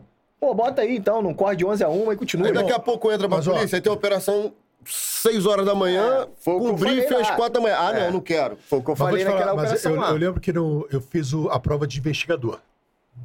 E aí eu, eu fiquei em informática, mas eu entrei com uma liminar. Tinha, na verdade, tinham anulado uma questão, eu entrei. Depois desanularam a questão, eu Isso. saí. E quando eu entrei, eu cheguei a fazer o TAF. Cara, o TAF foi lá na Urca, naquele clube, naquele clube militar da Urca. Cara, eu corri meio-dia, bicho. É. Corri meio-dia. Não, não é, é óbvio. Foi, meu irmão, não foi? Mas, o- outra, um adendo rapidinho. O que eu falo? O cara tá treinando, tá treinando com antecedência. Saiu o. Tu, tu tá treinando com antecedência, tá bem, tá batendo os índices. Então saiu o horário do teu TAF, teu horário é meio-dia. Tu vai treinar às seis da manhã? Tu vai treinar às 8 da noite? Não. Tu vai treinar meio-dia, pô. É específico a parada. Ou tu tá batendo os índices, tá bem. Corre meio-dia, porque pode ser que você corra meio-dia. Eu falo isso, meus alunos estão bem. Tá chegando a época do TAF? Bora, guerreiro, vai treinar hoje meio-dia. Ah, eu trabalho, beleza, não tem como. Agora, se o cara tem uma disponibilidade final de semana, vai correr meio-dia, 390 graus na cabeça, pra você sentir que a sensação é uma merda, é uma merda. Mas é fazer o que tem que ser feito. Mas eu lembro que essa, essa corrida de meio-dia, cara, foi naquela pista de atletismo ali do, do, do, do quartel, né? Sai fumaça da- do chão, Meu mano. irmão, a parada era de borracha, meu irmão. É. Tu andava assim, a parada até te ajudava. O nosso TAF, meu irmão, foi numa pista fuleira Horrível, pra é. Esburacado, eu tava com o pista tendão de fuleira pra Aquiles rompido, pra esburacado. você É. saber. Não, então, do Cefan também de papilo foi maneiraça. Pista lá é maneiraça. Essa Pô, de de borracha é corrida irada. É. Essa é mesmo, maneira, essa é maneira. Essa é maneira. Só que é isso. Você deu um bom exemplo. Dois TAF seguidos, um bom, Uma mesma uma instituição. merda. De uma mesma instituição, entendeu? entendendo? Um do porra, um alucinante, o outro porra. É o que eu falo, tu se preparar pro problema. Tu vai contar que vai dar certo? Não, conta que vai dar errado. Se der certo, tá bom. Se tu treinou no lugar ruim, chegou no bom, tu vai dar bem. Agora, se tu só treinou no bom, tu vai pro ruim, vai dar merda. É. Entendeu? É o que eu falo muito com meus alunos. Por isso a importância do cara não ficar só na esteira, não é? Sim, sim. O cara ir sim. pra rua também, né? Isso eu falo, porque é na esteira ali o. o, o- Aí, ó, desde a Cadepol ele sempre foi insano. É um monstro, Luiz Esse é Melo. meu chefe, cara, isso é bobo. Isso é bobo. É meu chefe, cara, é bobo. Chefe de plantão é bobo, cara. Abraço, irmão. Tamo junto. Ele falou que ia mandar gracinha. Vai, vai anotando as merdas que ele tá falando aqui pra, aguenta, tu, ele não pra dar aguenta. punição nele amanhã. aguenta. meu. Abraço, irmão. Tamo junto. Vai anotando aí, ó. Gilson Klein, roupa aos colegas, academia é a melhor fase. Tamo junto. Valeu, Gilson. fase. É boa, é boa. Pra quem não é xerife, Tiago talvez. Pedrosa, Cote 9 só formou Falcão Sinistro. É o que a gente fala, meu. O teu melhor. Então, o melhor curso, é o melhor turno de operações O- especiais o do mundo, irmão. mandou essa. É, Fala aí, irmão. Bota aí também no É currículo isso. dele que ele se formou no O melhor pior foi o que eu fiz, irmão. Irmão, Então é isso. Uma pausa pra falar desse moleque aí, meu irmão. Esse moleque é humilde pra caraca. Pedrosa irmão. é. Porra, Pô, meu mas irmão. esse moleque é fora da curva na humildade. Pedrosa, Pedrosa é. grande Abração. abraço, irmão. Mas é meu, meu irmão de. Antes, de- no curso, porra, era, era o 23, eu era o 36. E, porra, depois do curso a gente tem Ele fez amizade muito boa. completo, né? Ele fez Fez. cop, cote E fez o coa, coa. fez o coa no, no penúltimo coa, ele formou. Moleque duro, moleque bom pra caramba. Muito bom. Oi?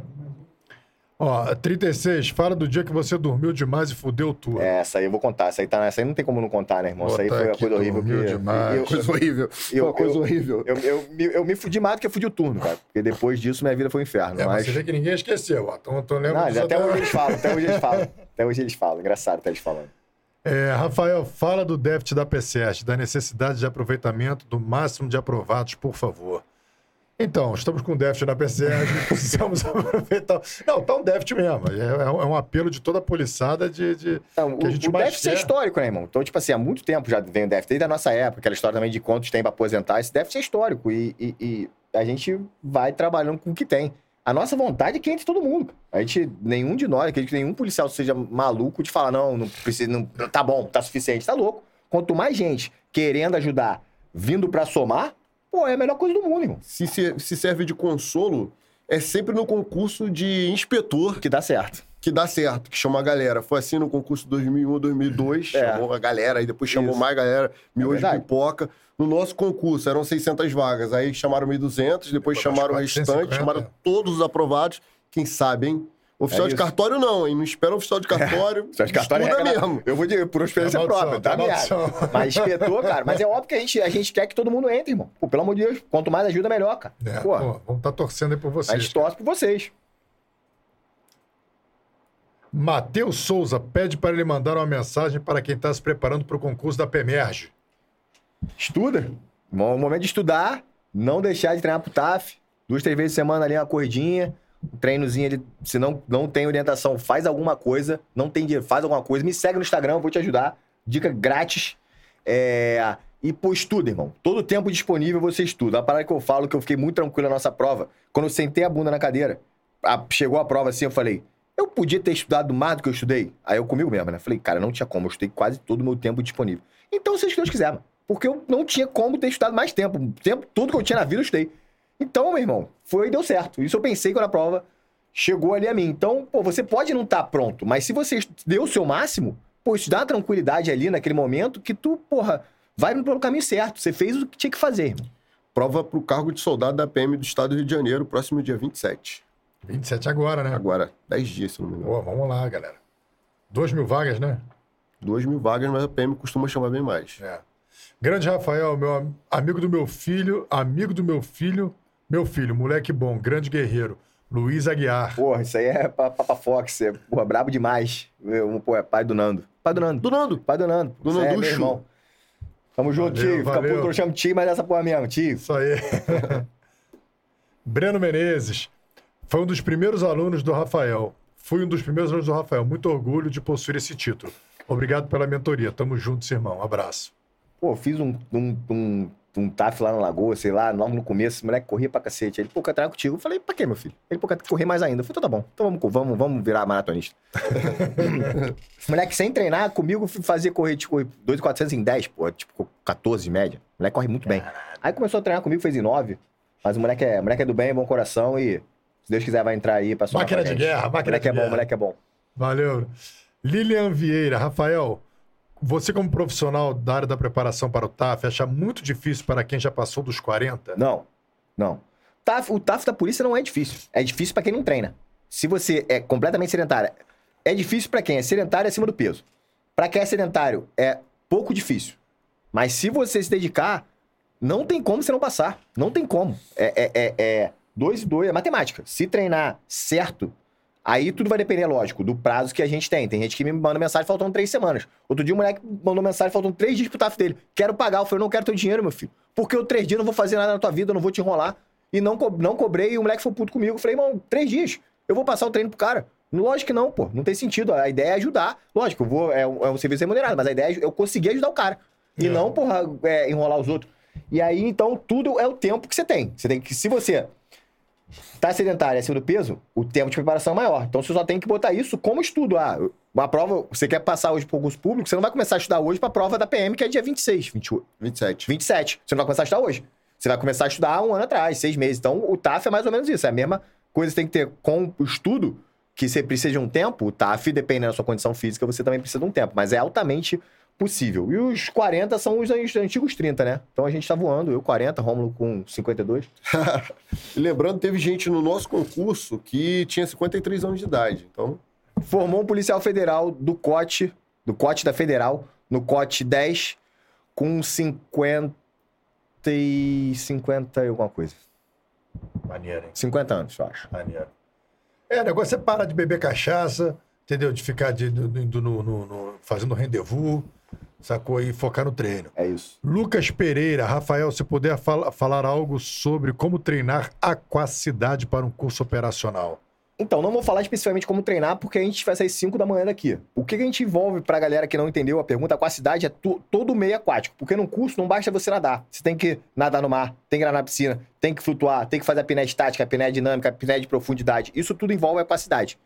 Então, como treinar isso? Porra, aí é uma hora falando só sobre isso, irmão. Então, é, é- é, a aquacidade envolve tudo, todo o meio aquático no curso. Os nados, nado crawl, nado peito, nado indiano, nado reboque, tudo, tudo. Todo o meio aquático é, a gente chama de aquacidade. Então, muitas por- técnicas, Pô, é né? muita Então coisa, precisa... mano. Muita coisa. É.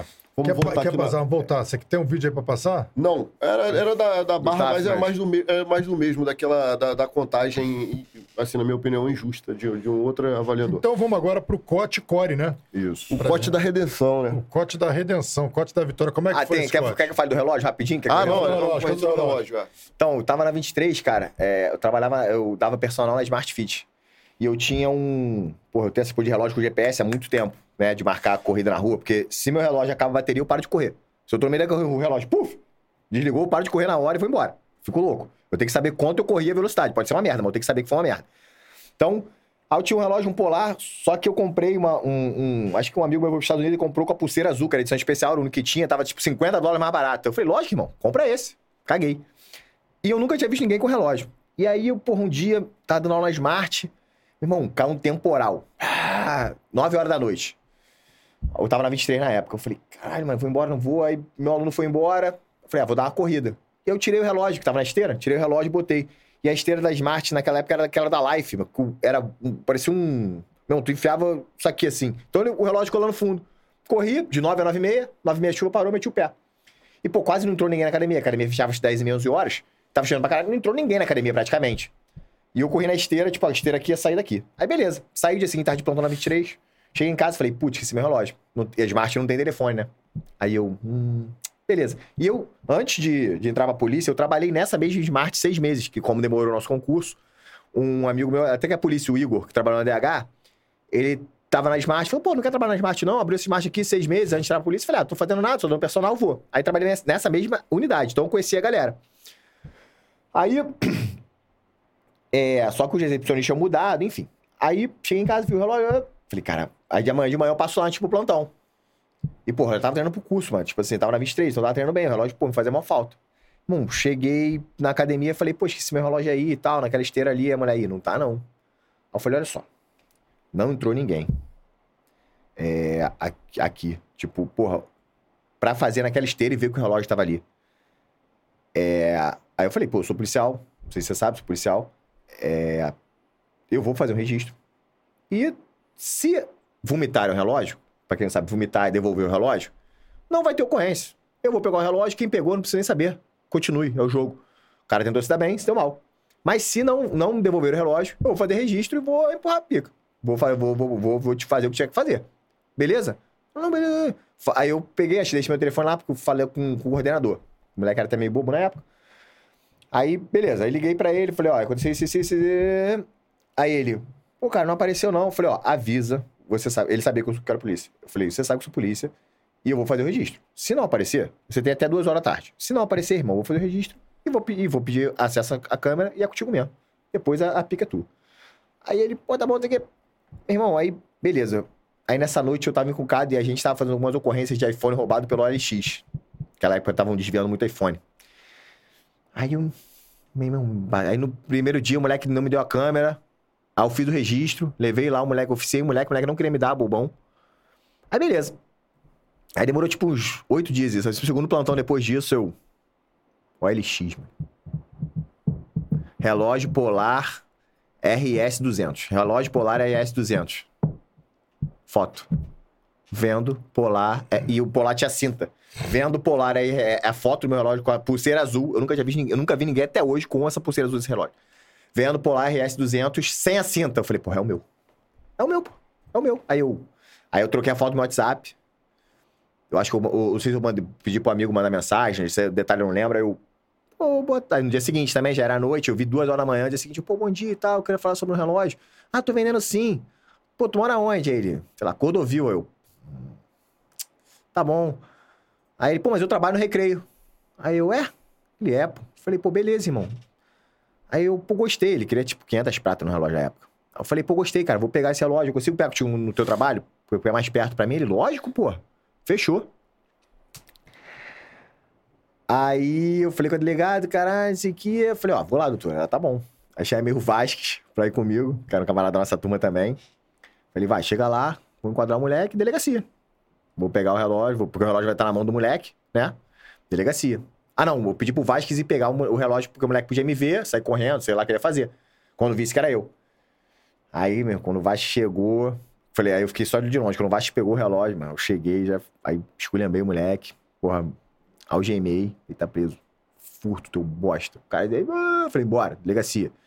Aí, pô, só vou, só vou lá na academia. Eu falei, vai fazer o que na academia? Foi na porta da academia. Aí eu falei, falei, cara, tu vai fazer o que na academia? Pô, tem que falar com o Felipe. Felipe, quer falar que tá preso? Que tu furtou meu relógio? Aí ele, pô. Aí, enfim. Achei meu relógio, o moleque era da, moleque era da faxina e da recepção. E era o moleque mais maneiro da academia. O que aconteceu, resumo da história. Algum professor pegou na esteira. E ó, bolso. Aí teve reunião, o coordenador, o relógio do Rafael. Aí os mais antigos me conheciam. Aí nego, pô, vomitou. Botaram na caixinha do Achados Perdidos. O moleque pegou da caixinha do Achados Perdidos. Ainda falou isso no, no, no- no termo. Ou seja, assumiu, né? Assumiu o furto.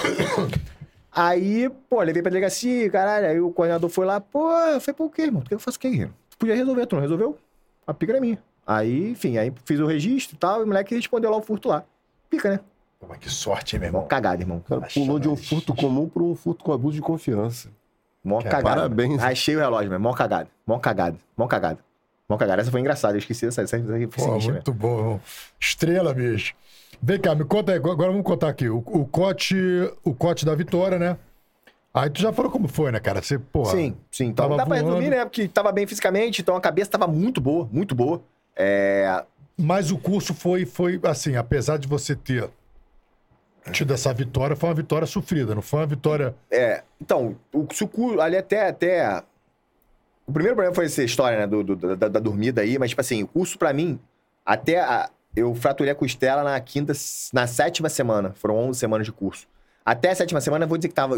Mas eu tava tão bem. Um mês pra, pra É, acabar o eu tava tão bem que, tipo assim, eu tava levando bem. Sofrendo, lógico. Se, se fudendo, lógico. Mas, tipo assim, dentro do possível, porra, eu tava numa situação ali relativamente confortável. Não tava sofrendo pra cacete. Agora, não passei nenhum, nenhum perrengue no curso. E e depois que a costela quebrou. Então, aí depois que, ela- depois que eu fraturei a costela, ficou ruim, mano. Ficou muito ruim. Tu não pensou na mão, não? Porra, era melhor ter aguentado a mão do que. Lógico, né? Porra, mas é, é- é aquilo que a gente fala, mas chega a determinado momento no curso que se o instrutor falar, ah, derruba aquela parede, aquela ca- parede com a cabeça, tu. Aquela? Ele, é, aí tu. Joinha. E ó, sim senhor, vai. E tu vai ficar dando cabeçada naquela porra daquela parede. Ou até a parede cair, ou até tu cair. Um dos dois vai cair, irmão. E se tu cair, tu vai levantar e vai continuar dando. Até a, bosta da parede a cair. missão que te É, dão fica, fica arraigada ali. Chega um determinado momento do curso, irmão, que tu não vai embora, irmão. Tu não vai embora. A não ser que te desliguem por, por alguma parada técnica ou uma lesão. Pô, recentemente o, o, o, o Godoy se machucou, fraturou quatro, seis, cinco, acho que três costelas no curso. E aí teve que sair do curso. Aí não tem jeito, foram três. E tipo assim, a minha fissurou. A dele meio que. A dele fissurou, a minha trincou. Falei, pô, a minha foi mais tranquilo que a dele, a minha foi, foi uma ou duas, a dele foram, foram três de um lado, três do outro. O moleque não conseguia respirar. Teve que sair do curso. É, é, aí não tem muito o que fazer, né? Mas ali, se tiver numa parada que tu consiga ali sobreviver, por mais que seja um esforço. Eu tava falando de esforço físico triplicado, irmão. Eu virava de lado e acordava à noite. Meu irmão, várias vezes à noite assim eu chorava sozinho. Eu e eu. Aqui, "Ah", da dor que dava pra levantar e a sentar. Eu fiquei um mês e meio, meio, meio ferrado, até nem entrei de BIM. A médica queria me dar 60 dias, só que eu fiquei bolado de perder a alugação pra Core. Quando a gente acaba o curso, a gente vai pra Core. E aí eu e a galera. Aí eu falei, se eu entrar de, de licença, né? Se eu entrar de licença, é, a médica queria ficar 60 dias em casa pra curar. Só que se eu entrasse de licença, se fosse lotado na Core, eu não ia ser. Aí eu falei, pô, tá maluco, vou perder não. Aí fiquei trabalhando na 23, meio capenga lá, fazendo as ocorrências, só esperando a, a hora. E interessante também da, da, da, costela foi aquele TFM, Educação Física, a gente fez no SAE, já tava na última semana, acho, do curso. E aí eu fiz Educação Física, e, e, e aí, pô, gente- eu tinha tomado remédio já, e tava na hora de tomar outro, não sei onde estavam minhas coisas, enfim. Que às vezes no final do curso fica no caminhão, fica um tumulto, no, no final do curso fica meio tumultuado ali de, pros alunos, né? Pros instrutores tá tranquilo. Aí eu fui pedir pro instrutor um remédio, Porra, falei, pô, estou, tô com muita dor, fraturei a costela, tô com muita dor. É, tem como pedir pro bombeiro me aplicar um remédio? Porque ali no Saer, no, no, no, no Saer tem um bombeiro, ele fica junto. O bombeiro e o, e o que é o serviço de helicóptero da polícia, né? Aí, Só que a gente tinha feito educação física e o bombeiro tava olhando a gente fazer educação física. Esse bombeiro. Que ele falei, falei com o médico, vou saber se ele é médico ou não. Falei, pedi pro instrutor falar com o bombeiro. Aí ele chegou lá, o bombeiro, o médico, por acaso, era esse bombeiro que estava olhando a gente fazer educação física. Aí eu, eu vi eles cochichando lá, longe de mim, daqui a pouco volta o instrutor e fala. Ele falou que é impossível você estar com a costela fraturada, porque ninguém com a costela fraturada faz o que você tá fazendo. É impossível. Eu. Senhor. Continue. E, pô, é, é- Você chega no nível ali, irmão, que tu vai fazer o que tiver que fazer. Sacou? É, se não te desligarem, tu vai capenga. E aí teve um- duas etapas muito ruins que foram corridas longas com o Drummond. Porra, teve a corrida de 18 km, foi uma subida, foi uma merda, mas eu banquei. E teve uma corrida que eu fiquei pra trás, que eu. que, tipo assim, eu mais uns três. Mais três ficaram pra trás. Qual é? Então, tipo assim, eu fiquei mais. Eu fiquei, tava muito ruim de correr, os caras ficaram porque não bancaram. E a gente chegou lá no Saé, pagou 300 mil flexões e continue. E o tanque tático? Você passou algum sofrimento nesse... Então, no tanque tático do nosso turno, arrumaram uma, uma- um tanque tático lá do, do Alemos, que a gente nunca mais conseguiu usar. Era de uma propriedade privada que de- de- é, é, caiu um, um rio na porra do tanque tático. 3 metros de profundidade, a borda toda em chapisco. Uma coisa horrível. mano. A gente ficou dois dias no tanque tático, muito ruim. Muito ruim mesmo. E molhado direto, ruim, ruim. Anoitecia, tá vendo ali? Vai, guerreiro. A gente ficava lá fazendo exercício, foi bem ruim. Eu não. Eu não é, é- é ruim valorizar o teu, mas, tipo assim, a gente não conseguiu mais esse tanque tático, sabe qual é? Aí. e- e- Ele era, ele era ruim, mas era bom. não, pra instrutor, maneiraço. Pra aluno, é desgraça. Porque, pô, tinha estrutura maneira, longe de tudo, mesmo isolado. Era em Friburgo, um frio desgraçado. Pô, pra eles era lindo. Cara, geralmente esses cursos acontecem no inverno, né? Cara, o meu nem É- foi, é- não. É estratégico. Não, às vezes é porque depende de autorização, depende de várias coisas. Aí, às vezes, programa pra, pra março e atrasa, ferrou. É. Aí, pô, tu, tu conseguiu autorização, tu pediu pra março. Mas vamos supor, só conseguiu ajeitar as coisas porque tem muita instrução interna, externa, quer dizer. Então, tu só conseguiu pra essa data. Ou tu faz em julho, que vai ser ruim, ou tu não faz. Pô, tu vai fazer, mano. Cara, eu lembro que assim, sempre que o curso tá rolando, né? A gente fica sabendo, a gente comenta e tal. E eu lembro que esse último, acho que foi o COA, né? Que foi, acho que maio. Cara, tinha um dia de frio que eu falei assim, caralho, meu irmão, os caras estão não sei aonde agora. Pô, eles devem estar sofrendo aí, pareceu uma cena dos caras nadando no mar. Os caras fiquem um frio do Os caralho. malucos se fuderam mesmo. Foi ruim, foi ruim. O curso foi doído. Rafael, como é que foi o episódio do, do cochilo? Do cochilo, mano. Não foi do cochilo, na verdade, né, cara? Foi do. Eu. eu, A dormida mesmo. É, mano. O que acontece? Dormiu de babar. Pô, mano, eu botava o celular, o meu celular, o celular da Paula e acho que comprei um relógio na casa de vídeo. Aqueles despertador velhão, né? Que a gente tinha, que na, pelo menos na casa da nossa mãe, a gente tinha um lá. E aí deu um pico de luz. Aí da tomada foi pro ovo. Eu não sei se o meu eu esqueci de botar o da Paula, ou um eu botei e acabou a bateria, acho que o dela, e o meu eu esqueci de botar. Meu irmão, eu acordei, eu, porra, eu morava no. no- eu morava na, ali na, quase na final da barra. Meu irmão, acordei. Acho que eu tinha que apresentar, vamos supor, seis. Eu acordei tipo 5h40. Pô, irmão, como é que vai? É, o deslocamento ali padrão é 40 minutos. Se for rápido, né? Final da barra ali pra, pra precisar da polícia. Falei, caralho, que merda. Então, botei a roupa do jeito que deu e ó, parti.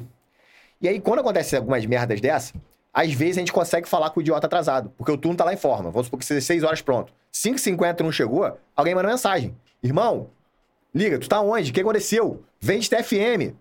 Pra ter- ó, por exemplo, tá na instrução, Rafa e o Rômulo. O Rafa é mais tranquilo. Tenta se apresentar pro Rafa.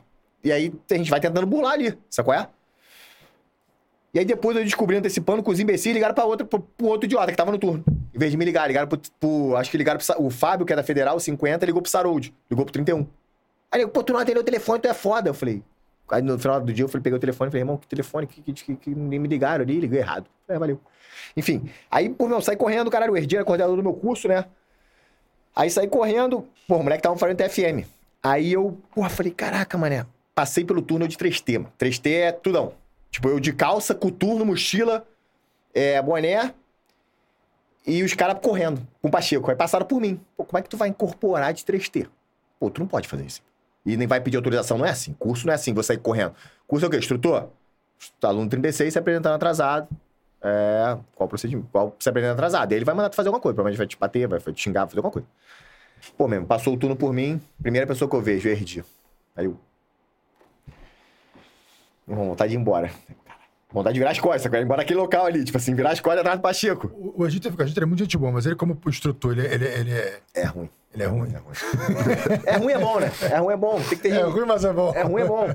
Pô, o Erdi lutou UFC, então é um cara que é, é da luta. Então, tipo assim, o tapa dele não é maneiro, sabe qual é?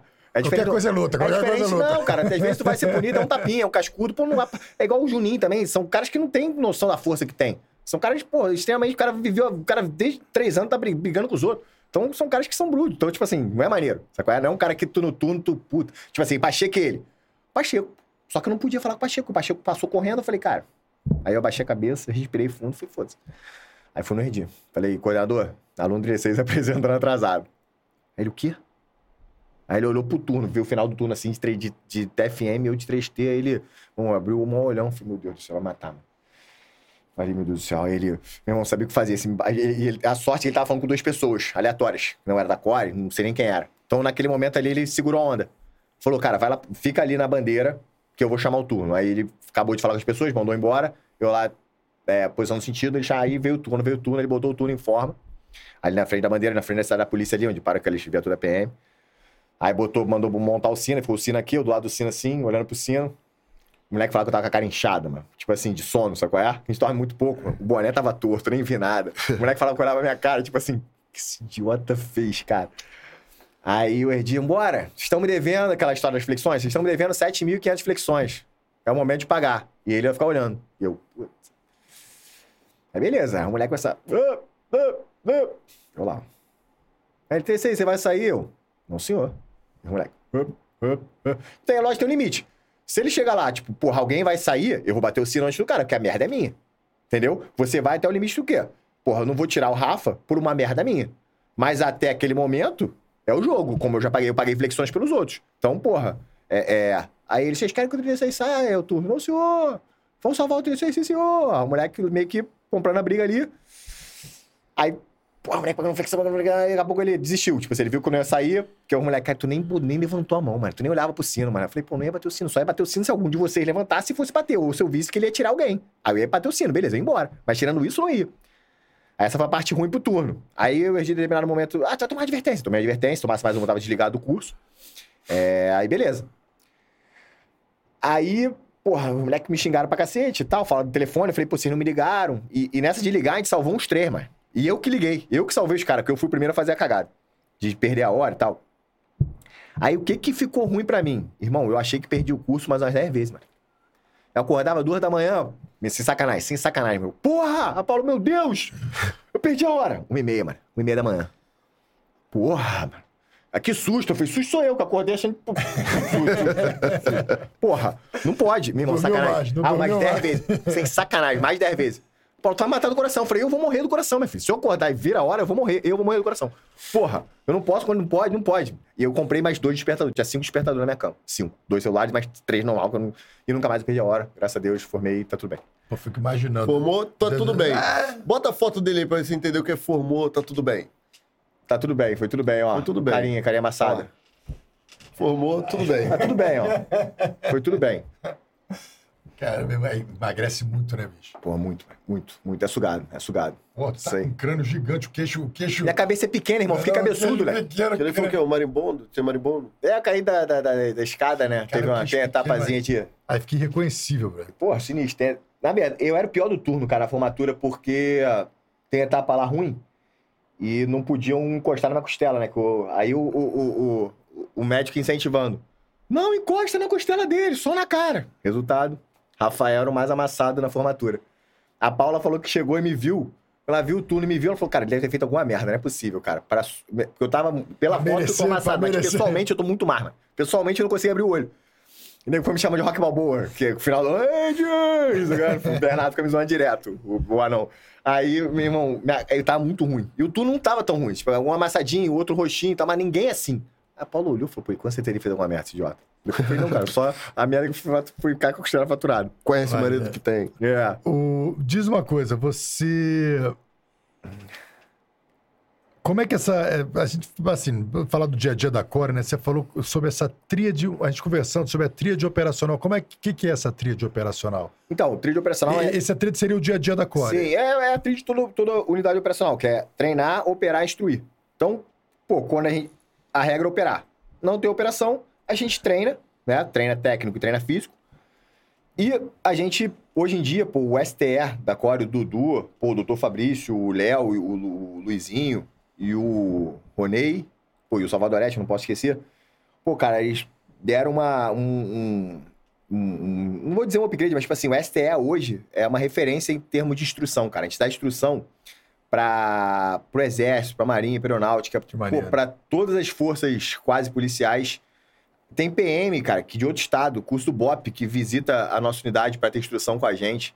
Então, pô, a Core, a Core, a Core e o BOP, né, viraram referências ali dali pelo nosso trabalho, né? Não, é, é- o nosso trabalho é diferente do, do, do- do resto do Brasil. Então a gente virou referência ali e, porra, e, e- e, cara, o STE, tá, os caras são muito bons. E é isso, aí o STE que é o setor de treinamento da Core.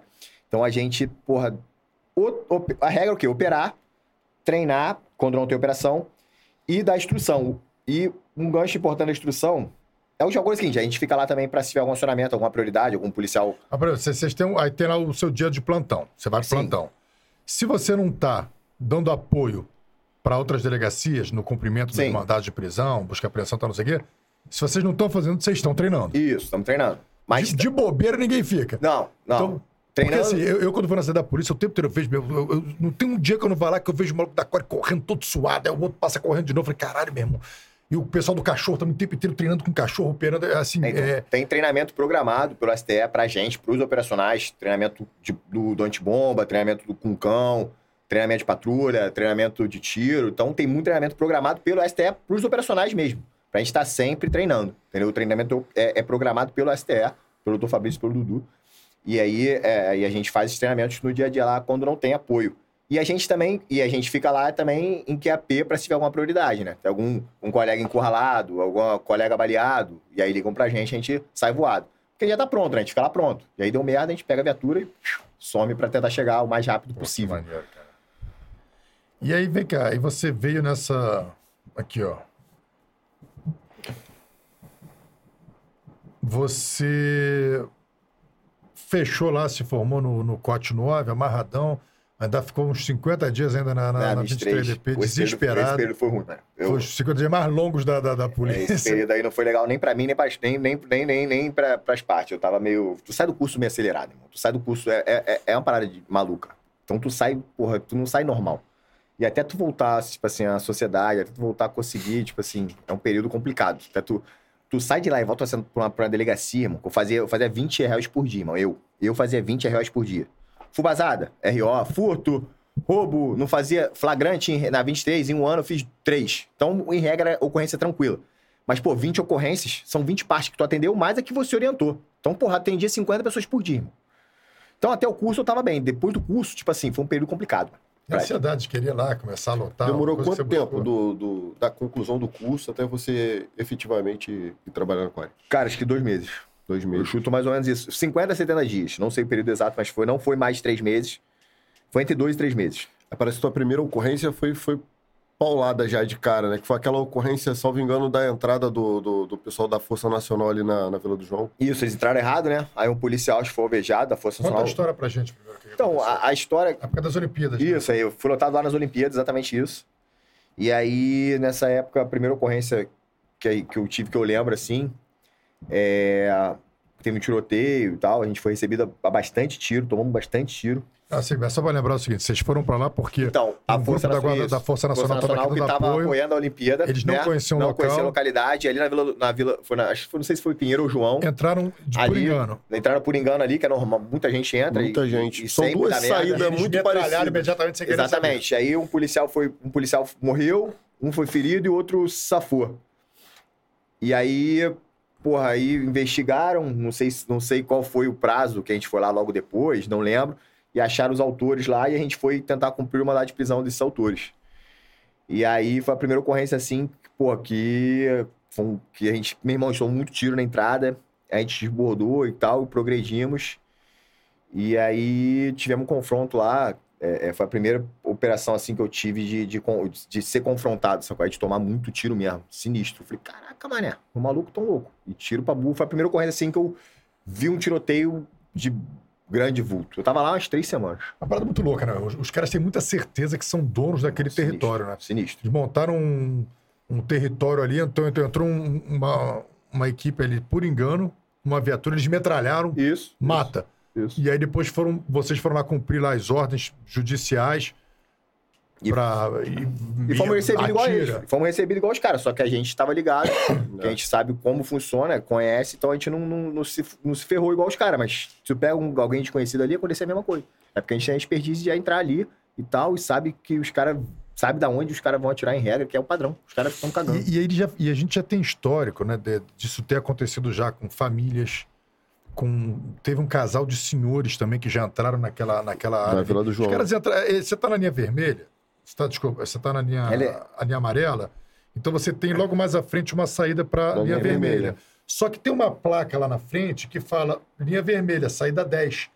E tem a seta. Se a pessoa não tá ligada, saída 10, ela entra um pouco antes, porque tem uma entrada, tem a placa essa velocidade. a, a sinal da linha vermelha e tem uma entrada antes. Mas na verdade a linha vermelha é depois. Que aí tem escrito a saída 10. Então tem muita gente que vê a placa e acha que é a primeira logo de cara. Esse cara não tá atento. Pessoal de outro estado, né? Então já aconteceu. A primeira vez, um torcedor, duas pessoas estavam vendo um jogo, acho que do Santos, aqui, dois torcedores do Santos, se eu não me engano, entraram ali dentro, os caras metralharam na hora. Entrou um casal de idosos, os caras metralharam, mataram a idosa. É, Teve então, um, assim, uma mãe com a criança. uma mãe com a Mataram, sei se criança. mataram a mãe ou a criança, um dos dois foi baleado. Então, assim, é, é, é um, é um escárnio, assim, porra, as pessoas permitirem que isso aconteça, permitirem que aquelas pessoas estejam lá armadas e, e- e fazendo isso. Ó, entrou aqui, eu atiro. E, E o bizarro é o e não seguinte. dá repercussão, né? E o bizarro, é isso aí, isso é que eu ia isso falar. eu falar agora. O bizarro é o seguinte: quando há um evento de uma operação policial em que acaba com uma pessoa alheia ao confronto, né? Porque muita gente fala assim: ah, confronto entre policiais e criminosos e um, e o inocente foi baleado. Ou seja, eles excluem os policiais do grupo de inocentes. Então, eu prefiro dizer pessoa alheia ao confronto. É, quando é, algum, alguma pessoa alheia ao confronto é baleada, independente de ser por, por criminoso, enfim, é, vem à tona. É só você, é, não vamos entrar em muito detalhe, mas você observar o caso agora mais recente, que foi a operação lá na CDD. Então, você vê a repercussão que isso toma. Agora, quando não há confronto nenhum e uma pessoa pega uma via, não é por engano, porque o território é do Estado, o território é de qualquer cidadão, ou turista, o território é nosso, não é deles. Então, mas a pessoa pega ali, por ali, e é baleada, fala assim uma reportagem um dia, não cobra providência, não pede uma operação policial para reprimir, nada. Mas só quando é a polícia. O negócio, o problema é com a polícia. né? Não, até o próprio GPS às vezes te joga para dentro desses territórios para cortar o caminho, porque até o próprio GPS, para a inteligência do GPS, para quem criou, é inconcebível que aquela área ali É. é uma área que, pô, não, não, aqui não pode entrar porque aqui tem gente armada e aqui você não aqui Imagina tem- o programador do. GPS. Não, aqui no Rio de Janeiro é, diferente. Peraí, peraí. Eu vou te falar você, se eu sou vermelha. governador, se eu sou presidente, porra, eu ia ter vergonha, meu irmão. Fala, Caralho, eu sou chefe de Estado democraticamente eleito pelo povo e essa área aqui Ah. é, é de uma opção de pé de chinelo vagabundo. Não, irmão, olha só, mas tem, tem, grandes, tem grandes autoridades no país que pra ele não é perigoso, pô. Então ele não. Não, pra mim não é vergonha. Eu ando por onde eu quero, pô. Eu entro onde É. eu quiser, eu vou lá com o carro só e entro, e tá tudo de boa. Rafael, tu é um, é um maluco meio, meio problemático, chamava todo mundo de imbecil mongoloide na Cadepol, né? A gente tem um grupo da turma 1 e eu lembro que um dia eu tava em casa, um dia normal, a gente já sabia que você tinha se formado, a, gente- a galera tinha vibrado junto com você na época, torcia por você, a gente sabia da história que você tinha tentado o primeiro, tinha tomado pau e tinha voltado pro segundo, tinha se formado e finalmente tinha conseguido ser lotado na Core. Um belo dia, tô normal, vendo, vendo o WhatsApp normalmente, aí vi o grupo da, da nossa turma lá. E falaram assim: Ó, galera, fica, fica ligado aí, porque eu acho que o, o 35 foi baleado. Falei, caô. Não, aí parece que, porra, foi na cabeça o que é isso, meu irmão. Aí todo, todo mundo começou a passar mal, corre, corre lá. Cara, como é que foi esse dia? Como é que esse dia começou? Por que que começou? E qual foi o desfecho? Então, a gente tava na base, um final de semana, né? É... Aí, porra, tava almoçando. Foi mais ou menos por volta da hora do almoço, tava almoçando. E aí teve acionamento, falaram que o Bandês, é um colega que é do Saer, né? Foi sequestrado. Tinham roubado o carro dele e levaram ele junto. Eu não lembro a data exata, tá? Aí eu sei que isso tem seis anos, mais ou menos. Aí, meu irmão, partimos pra. Aí ficou aquela, aquele, aquele. Porra, onde tá? Vê o GPS do carro. É, o carro dele, pô, tinha um GPS, um localizador. Procura um localizador. Procura o celular dele. Fala com a família, porque a mulher conseguiu avisar. Porque a mulher, os caras soltaram a mulher dele do carro. Então, tipo assim, a mulher conseguiu ligar e avisar que ele tinha ido junto. Enfim. E aí, em determinado momento, a gente pronto pra onde vai, igual barata voa. Uma galera foi pra base, né? Em prioridade, porra, a galera, colega sequestrado, um monte de gente que não tava de plantão foi pra base.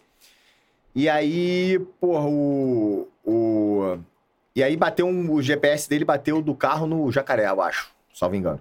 Aí fomos pro jacaré, partimos. Aí eu tava até no blindado, fiquei separado minha equipe, depois foi chegando uma galera e tal. Aí eu juntei com a minha equipe, cara, tava perto de sair da, da, da comunidade já, a gente tava progredindo ali, que a gente foi checar um último informe que, de uma local, possível localização do carro. E isso a gente já tro- tinha tomado tiro, filho. Eu tinha ido em cinco lugares, tinha tomado tiro nos cinco, qual é? Tiroteio ferrenho também. É, e aí, chegamos, próximo de chegar a essa localidade, nós dividimos, acho que nós éramos sete. Eu tava na tava, eu acho que eu tava na retaguarda, tava na retaguarda, era o último. E aí vieram os três disparos, cara, meio que do alto, né? E a gente tinha uma, meio que um telhado de amianto assim próximo da gente. Então, teoricamente, a gente tava meio que abrigado. Mas, meu irmão, eu tomei um cascudo, parceiro. Um cascudo que eu catei cavaco. Falei, tomei e falei, caralho. Eu tirei meu fuzil assim, aí eu meio que passei pelo, pelo segundo moleque, né? Pelo penúltimo. Tava, que, que eu lembro que tava Xingu, Bernardo e Pereira. Aí eu tirei o fuzil, botei no chão. Eu, eu nem, nem. Eu, eu botei no chão, eu minha cabeça tava tão perto do chão que eu fiz assim, ó. Puf, botei meu fuzil no chão. Falei, caralho, tomei, mano. Aí eu falei com o moleque, caralho, fui baleado. Aí o, aí o, o Xingu falou, caralho, moleque, que que? De Onde veio o tiro? Eu falei, irmão, acho que da laje. Caralho, os moleques viram, não viram nada. Tinha uma laje atrás que provavelmente tinha um vagabundo que tinha ângulo ali. Então o maluco deve ter visto, deu um tiro, só que a, a, a- a janela era curta. Então, meu irmão, foi mais sorte do que. Sabe qual é? O maluco deu uma cagada. E a gente acredita, depois conversando, que a porra pegou no vergalhão, pegou na minha cabeça. Então, tipo assim, a gente não sabe se foi o, o, o, o projetil ou se foi o vergalhão que entrou na minha cabeça. É? A gente não sabe, até hoje. Aí o. Porque depois que eu fui tirar os estilhaços, tipo assim, a médica foi abrindo minha cabeça. Eu ia trazer até a foto, esqueci, porque tá no computador. Porra, a médica foi abrir isso aqui minha cabeça, pra tirar. Era um buraquinho assim, da entrada, um, um, um estilhaço maior desse tamanho, depois eu tirei. E aí a médica foi abrindo minha cabeça, abrindo minha cabeça, sacanagem, abriu minha cabeça isso aqui. Então a gente acha que foi o, o, o vergalhão mesmo, sacou? É o vergalhão junto com o Não projetil. chegou a passar do crânio. Não, ficou. Ficou na- ficou na pele. Isso, ficou, ficou na, ficou na. Entrou, mas parou. Parou no crânio. Não chegou a entrar no crânio. Só que parou, entrou na pele. Tava lá dentro, até que o médico não conseguiu tirar na hora com aquela pinça, o caralho. Eu fui pro hospital, enfim. Aí na hora lá, os- pô, o único momento que eu fiquei tenso, tomei, falei, cara, que merda. Aí o, o Xingu, falecido Xingu, pô, era meu irmão, depois a gente fala um pouquinho dele, moleque pica. Porra, ele olhou minha cabeça, né? Fez assim, ó. Tipo assim, ele era mais baixo que eu, aí eu abaixei assim. Aí ele olhou minha cabeça e fez assim, porra, mané. Falei, pô, fudeu, mano. Meu cérebro tá pulando, já já vou começar a perder o movimento, vou morrer, pô. Foi o único momento que eu falei, vou morrer, mano. Quando eu tomei, primeiro que eu levantei, falei, pô. E depois que a porra do Xingu olhou minha cabeça. Porque a reação dele foi tipo, puta. Era porque tinha, tinha a porra de um, de um vergalhão na minha cabeça. Uma parte do vergalhão. Aí o Bernardo chegou, falou, caralho, vamos fazer a pegar. Aí ele fez, porra, botou a bandagem, botou a, a- a- fez o APH na moral. Aí nisso ele fazendo, cara, eu tava me sentindo bem. Falei, porra, mano. E eu tava abaixado também com o Bernardo também, porra, a gente chama de anão, que ele tem um, acho que um 67. Aí eu tava abaixado, ele, pum, quando acabou, eu, puf. E porra, mano, tô bem. Tô bem. O resto da patrulha tentou. Ficou, esses ficaram comigo, o resto tentou voltar pra tentar pegar quem, quem, quem atirou, né? Mas eu não vi, né? Óbvio. Mas metade da patrulha ficou ali comigo. Pereira, Bernardo e Xingu, é, fazendo os primeiros socorros, e o resto da patrulha foi tentar pegar o maluco. E eu não vi. Aí, enfim, aí, eu, aí quando ele acabou, mano, eu, puf, falei, pô, mano, tô bem, mano. Tipo assim, eu comigo mesmo, né? Eu falei pro moleque, falei, aí o moleque, pô, tá bem? Falei, irmão, tô sentindo porra nenhuma. Dor na cabeça, mas tá bom.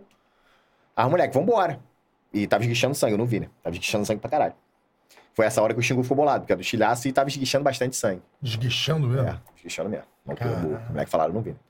Enfim, aí saímos de lá e tem a UPA ali de Manguinhos. Aí saímos correndo pra UPA de Manguinhos, fui andando, fui tranquilo.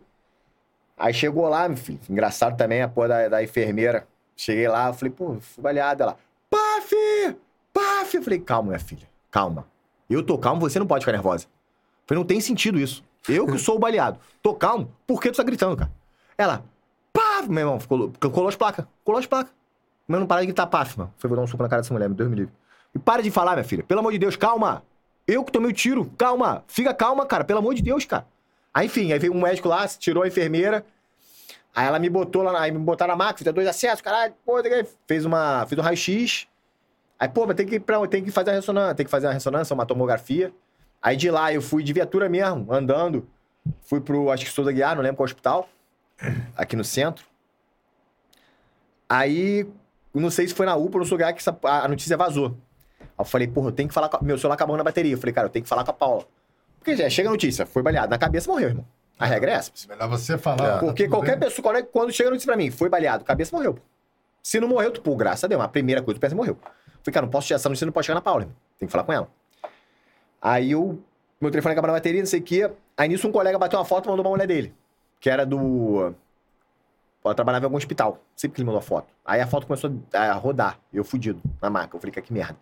Aí o Pedrosa, que, é, que a gente citou aqui, o Pedrosa tá- tava na operação, ele foi lá, tava o Pedrosa e o Panic também, que faleceu, que também era do meu turno, o 01 do meu turno, esqueci de falar dele. É. O. Tava o Panic, Pedrosa, e aí o Pedrosa ligou pra Paula. Eu falei, deixa eu ligar, idiota. Porque se tu ligar, ela vai achar que tá mentindo, pô. Entendeu? Pô, se eu tô bem, eu tenho que dar notícia, concorda comigo? Pô, fala, Romulo foi baleado na cabeça. Pô, tu não quer falar que ele morreu, caceta. É. Aí ele ligou, aí a Paula atendeu, aí ela tá chorando, eu falei, cara, me dá o telefone aqui. Eu falei, amor, tô bem, tô bem. Como você tá bem, filho? Tô mentindo a cabeça, tô bem. Como você tá bem? Não sei, pô. Sei que eu tô. Eu falei, também não sei, não. Se você não sabe, nem eu. Mas tá tudo bem. Porra, tô, tô, tô consciente, não tô sentindo porra nenhuma, tô só com a dor na cabeça absurda, mas tô bem mesmo. Isso tava na UPA. Ela tá indo pra onde? Aí ela, vou aí. Eu falei, não vai, cara. Do lado de Jacaré, eu falei, não vai. Vamos pra, pro sul da Guiar. Aí chegamos lá, ela foi lá. Aí lá tent- fizeram a tomografia, viram que não tinha re- realmente penetrado no, no, no crânio, né? Só na pele mesmo, ficou na, parou no crânio.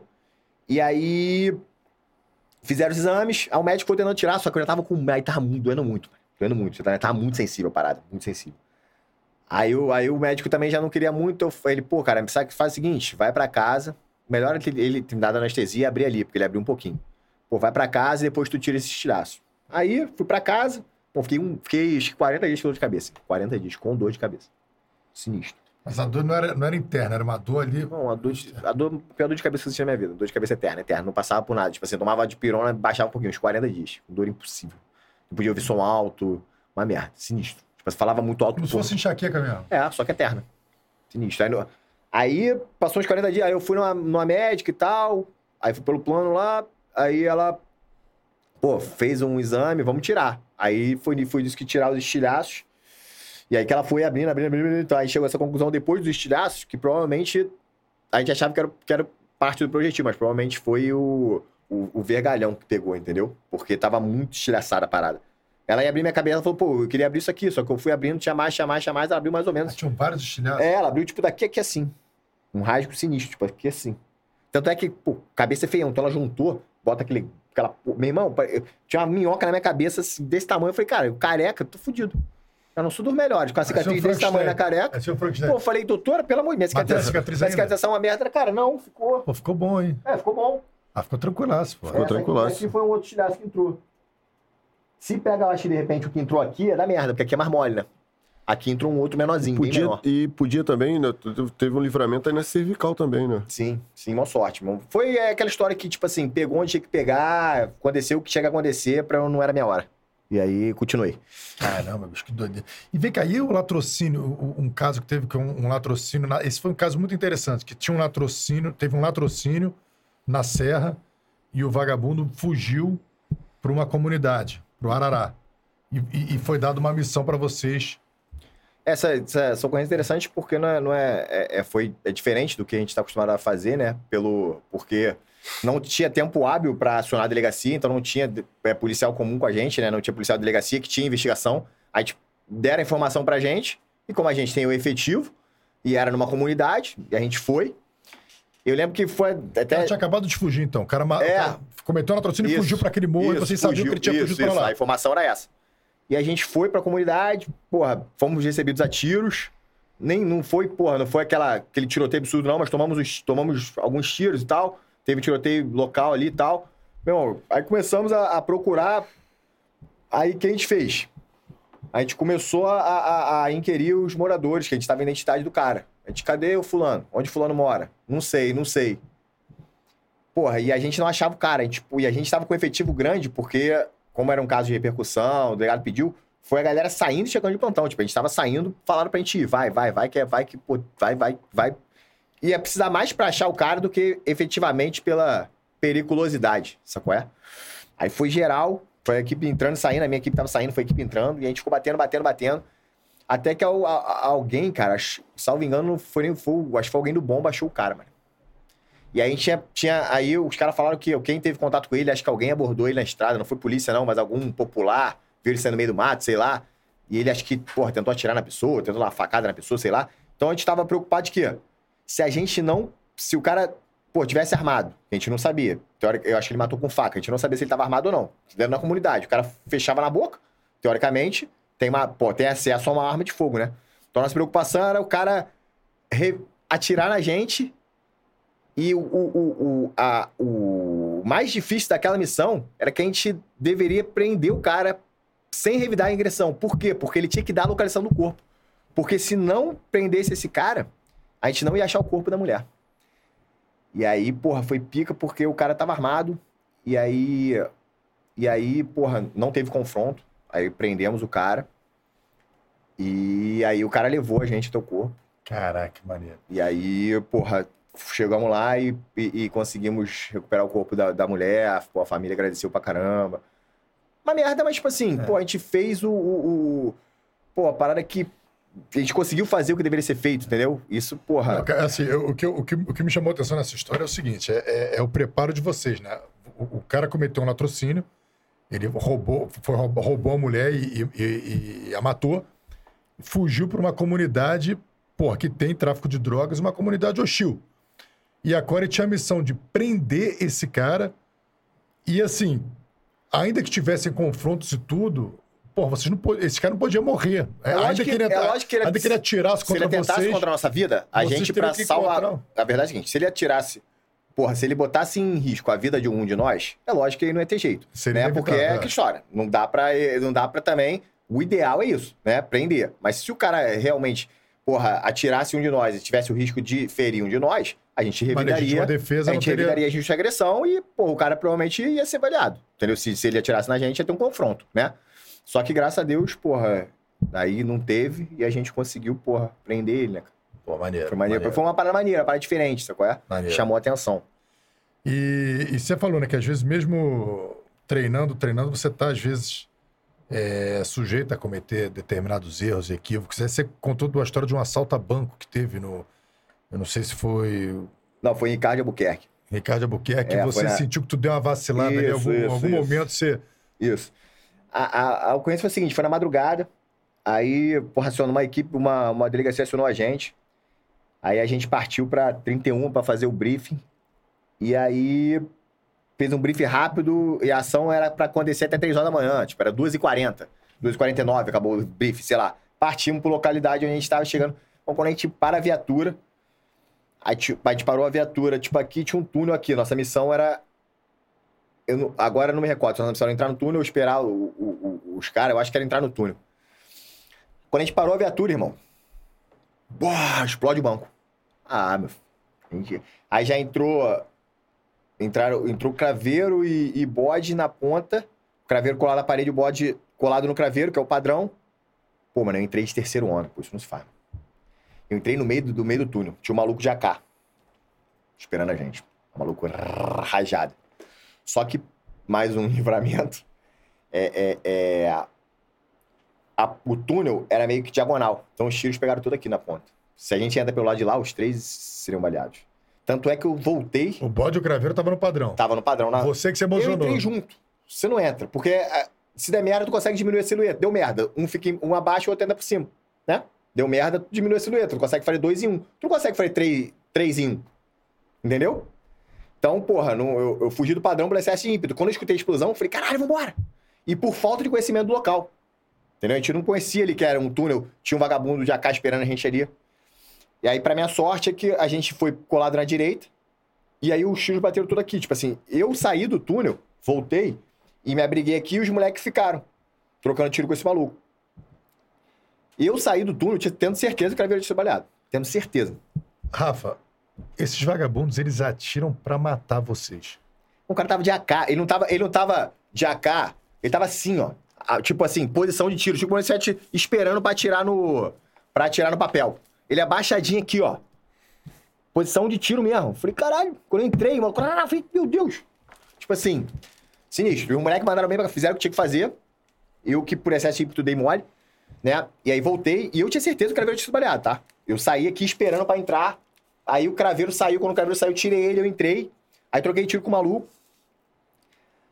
Aí, porra, o craveiro saiu, eu falei, cara, esse moleque tá baleado. Tinha certeza. Por graças a Deus, eu não tomou tiro.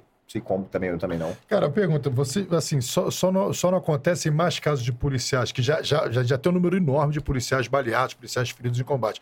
Mas esse caso só não é maior graças ao treinamento de vocês. Sim, né? sim. O moleque fizeram o que tinha que fazer. Se Graças, não, a, graças a essa coisa que você me falou aí, da, da tríade do operacional, né? Esse Os moleque, meu irmão, é- padrão pra caralho. Se eu não tivesse, tipo assim, se eu não tivesse ali o excesso de, de, de, de pegar, é, ia ser os dois e fazer padrão, entendeu? O erro ali foi o único individual meu de, de quê? De cara, quero, de é, excesso de ímpeto. A gente tem esse, esse, posso dizer assim, posso dizer defeito porque pô, se demora a nossa principal característica, né? Principal qualidade. é um, eu acho, acho. É, é você, você, você ir pra onde está o confronto, né? Isso aí não é o padrão da vida do ser humano. Então, acho que isso é uma das principais características ali do, do SWOT e tal. Mas, porra, é, é- é- é- por excesso de ímpeto, eu podia ter me fudido. E vou te falar que, assim, aconteceu, mas graças a Deus não aconteceu nada. E, e- e foi por falta de conhecer um pouco o local, sabe qual é? E de, de, de, pô, de escutar a porra do banco explodindo também. Isso aí dá uma emoção interessante. de- deixa eu te fazer uma pergunta. Você, quando, vocês, quando vão, muitas vezes, assim, vocês dão apoio, né? O- a, a função da Core é o apoio policial. Então, uma, uma pessoa, assim, para entender, a delegacia, ela tem uma investigação, daquela investigação, o delegado representa para uma busca e apreensão, um mandado de prisão, e aí aquela delegacia fica responsável pelo cumprimento, o juiz determina, né? Então, as operações que acontecem, é sempre uma determinação judicial de você prender ou cumprir uma ordem de busca e apreensão.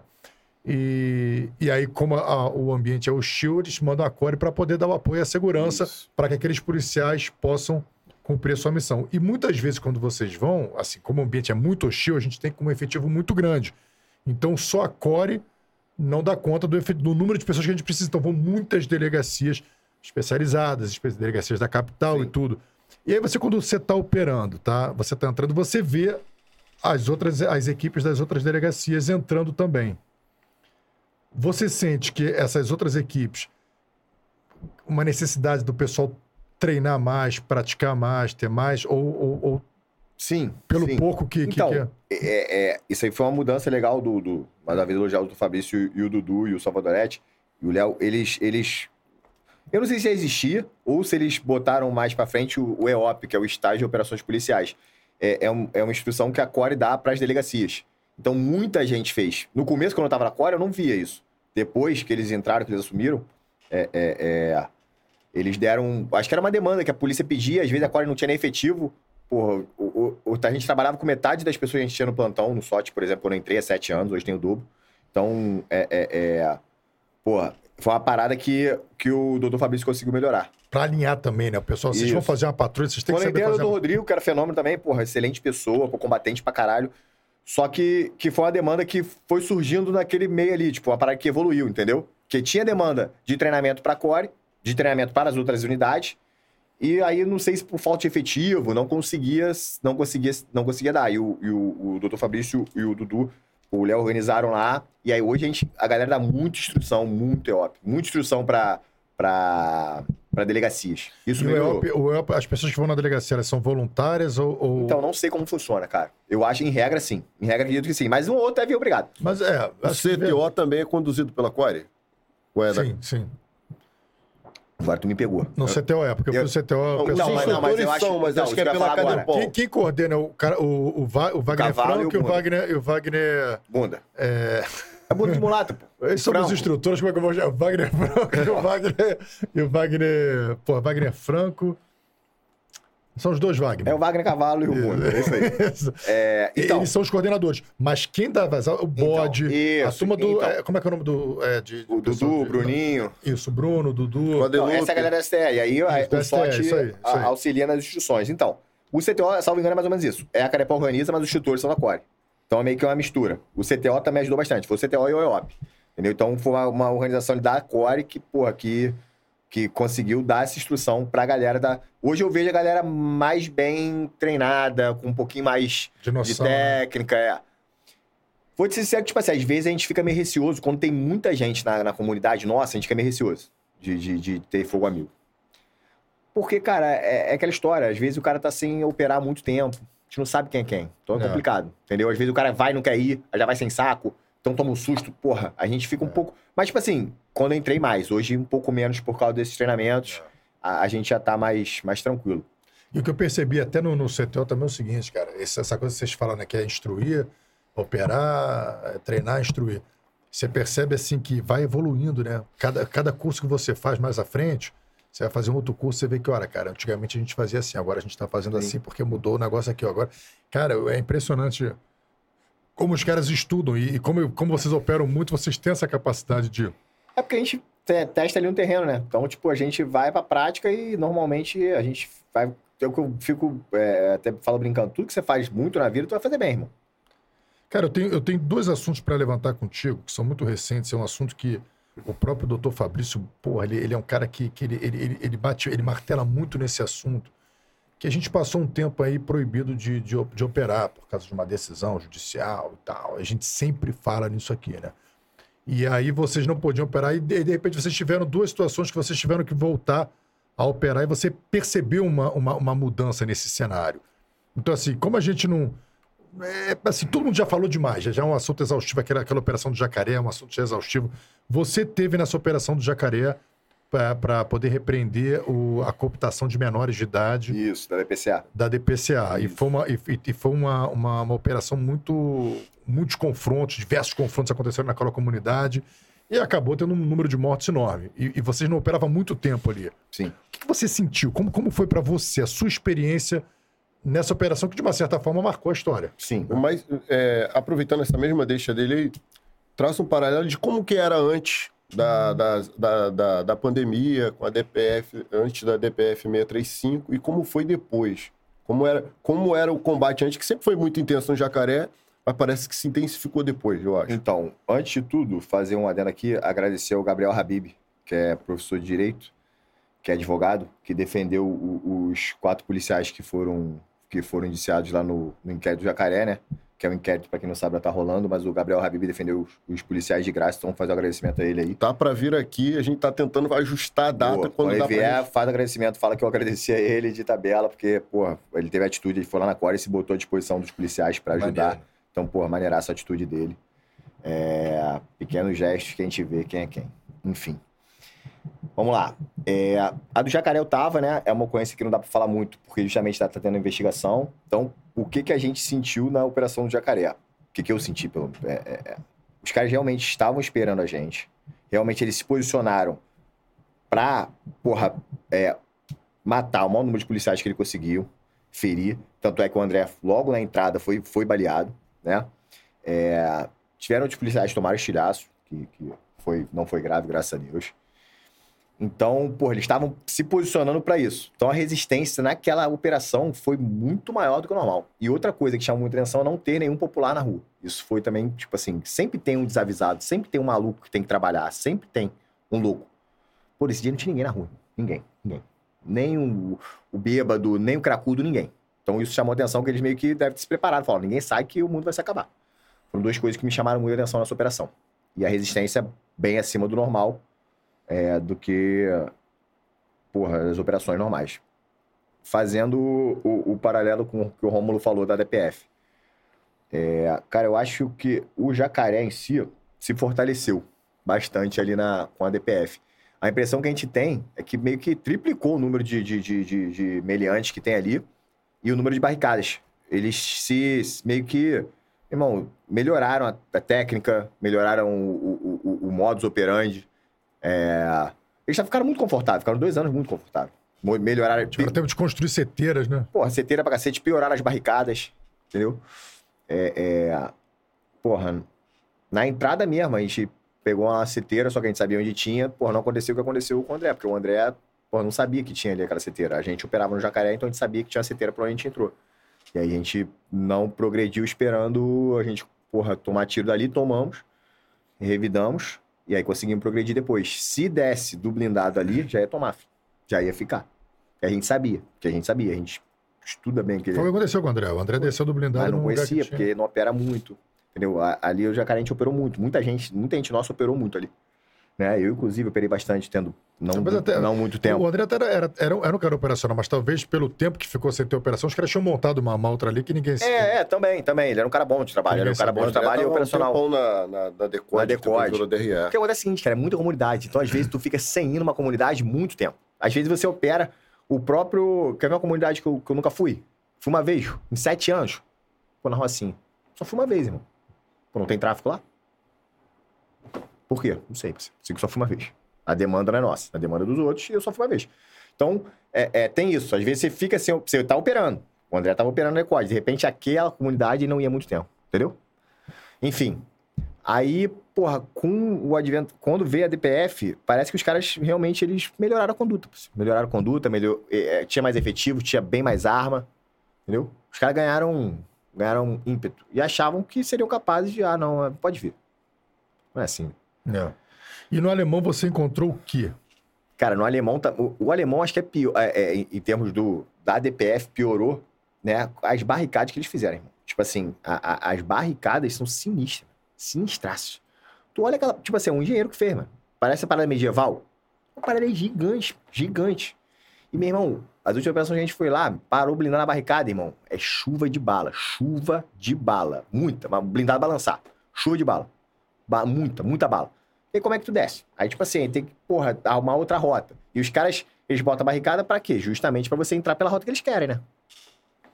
Então, porra, o, o, o- alemão deu uma, deu uma evoluída absurda nesse quesito das barricadas. Engraçado, só pela barricada, assim, a, a gente faz operações para cumprir mandados de prisão e buscar pressão, mas só pelas barricadas já justifica uma operação, porque aquela barricada ela justamente impede o direito de ir e vir dos moradores. Então, se o morador ali precisa de uma ambulância, precisa de uma assistência, precisa de um É, caminhão de luz, Tem precisa... hora pra abrir e pra fechar. Eles determinam a hora, não sei, óbvio, né? Mas eles determinam uma hora pra abrir e uma hora pra fechar. Porque tu não consegue abrir a parada. Eles não, e não é uma parada que tu abre assim, ah, não, pega aqui, abre aqui. Não. Tem que chamar alguém pra abrir. É, mas se entendeu? uma senhora tem uma, um mal Sim, então, súbito ali, falando, tem hora precisa pra abrir, pra aí? fechar, vai morrer a é, senhora, vai é sacrificar a vida da senhora para que a boca de fumo Funcione. eh, funcione tranquilamente. Então a gente está disposto a sacrificar a vida de É qualquer isso. senhora O aqui. nosso- Então como é que uma pessoa pode achar que, que porra, isso aí é uma, uma luta é social, que é, É, uma é. luta... Porra, pelo amor de Deus. O né, nosso, o nosso ex-secretário, o doutor Alan Turnovski, que ele fez um pronunciamento para a imprensa é, em que ele falava isso. É, em que mundo, nós- em que mais ou menos isso, tá parafraseando, em que mundo nós vivemos em que uma barricada na entrada de um, de um bairro onde as pessoas têm que entrar e sair não é estado de exceção. É isso. Se tem uma barricada lá, já vivemos a exceção. Se tem gente armada de fuzil numa via pública no país onde andar armada é crime, há exceção. É isso. Então, de, de que exceção vocês estão discutindo? Quais são as novas É exceções? exceção pra você ou pra mim? Na, É, sua- na é. sua cabeça não é exceção? A gente não é. A gente nem entra muito no mérito da DPF, tá certo, tá É. errado. É mais, é mais o que a gente enfrenta, é as modificações que tiveram em decorrência disso. Não, e as próprias determinações que a gente tem no código. Se tem um crime acontecendo em flagrante, você não tem que agir? Na teoria, pela Constituição, você não tem que agir? Pô, tem um flagrante lá, não tem? Se tem alguém de fuzil ali naquela rua, É. tem a barricada ali. Tem tráfico. Se fosse interessante para as autoridades, o, o, o, o comando, o comando da PM, o comando da PRF, o comando da, da, da- da Civil responderia até por prevaricação, se fosse interesse, de interesse deles. Eu, eu falei outro dia, eu acho que foi no episódio até do Dr. Fabrício, que é interessante como a imprensa se comporta. Um dia eu liguei a televisão, tava lá a imprensa com um helicóptero filmando a CDD, falando: ah lá, criminosos ostentando fuzis em plena luz do dia e a polícia não faz nada. Aí no dia seguinte, operação da polícia lá.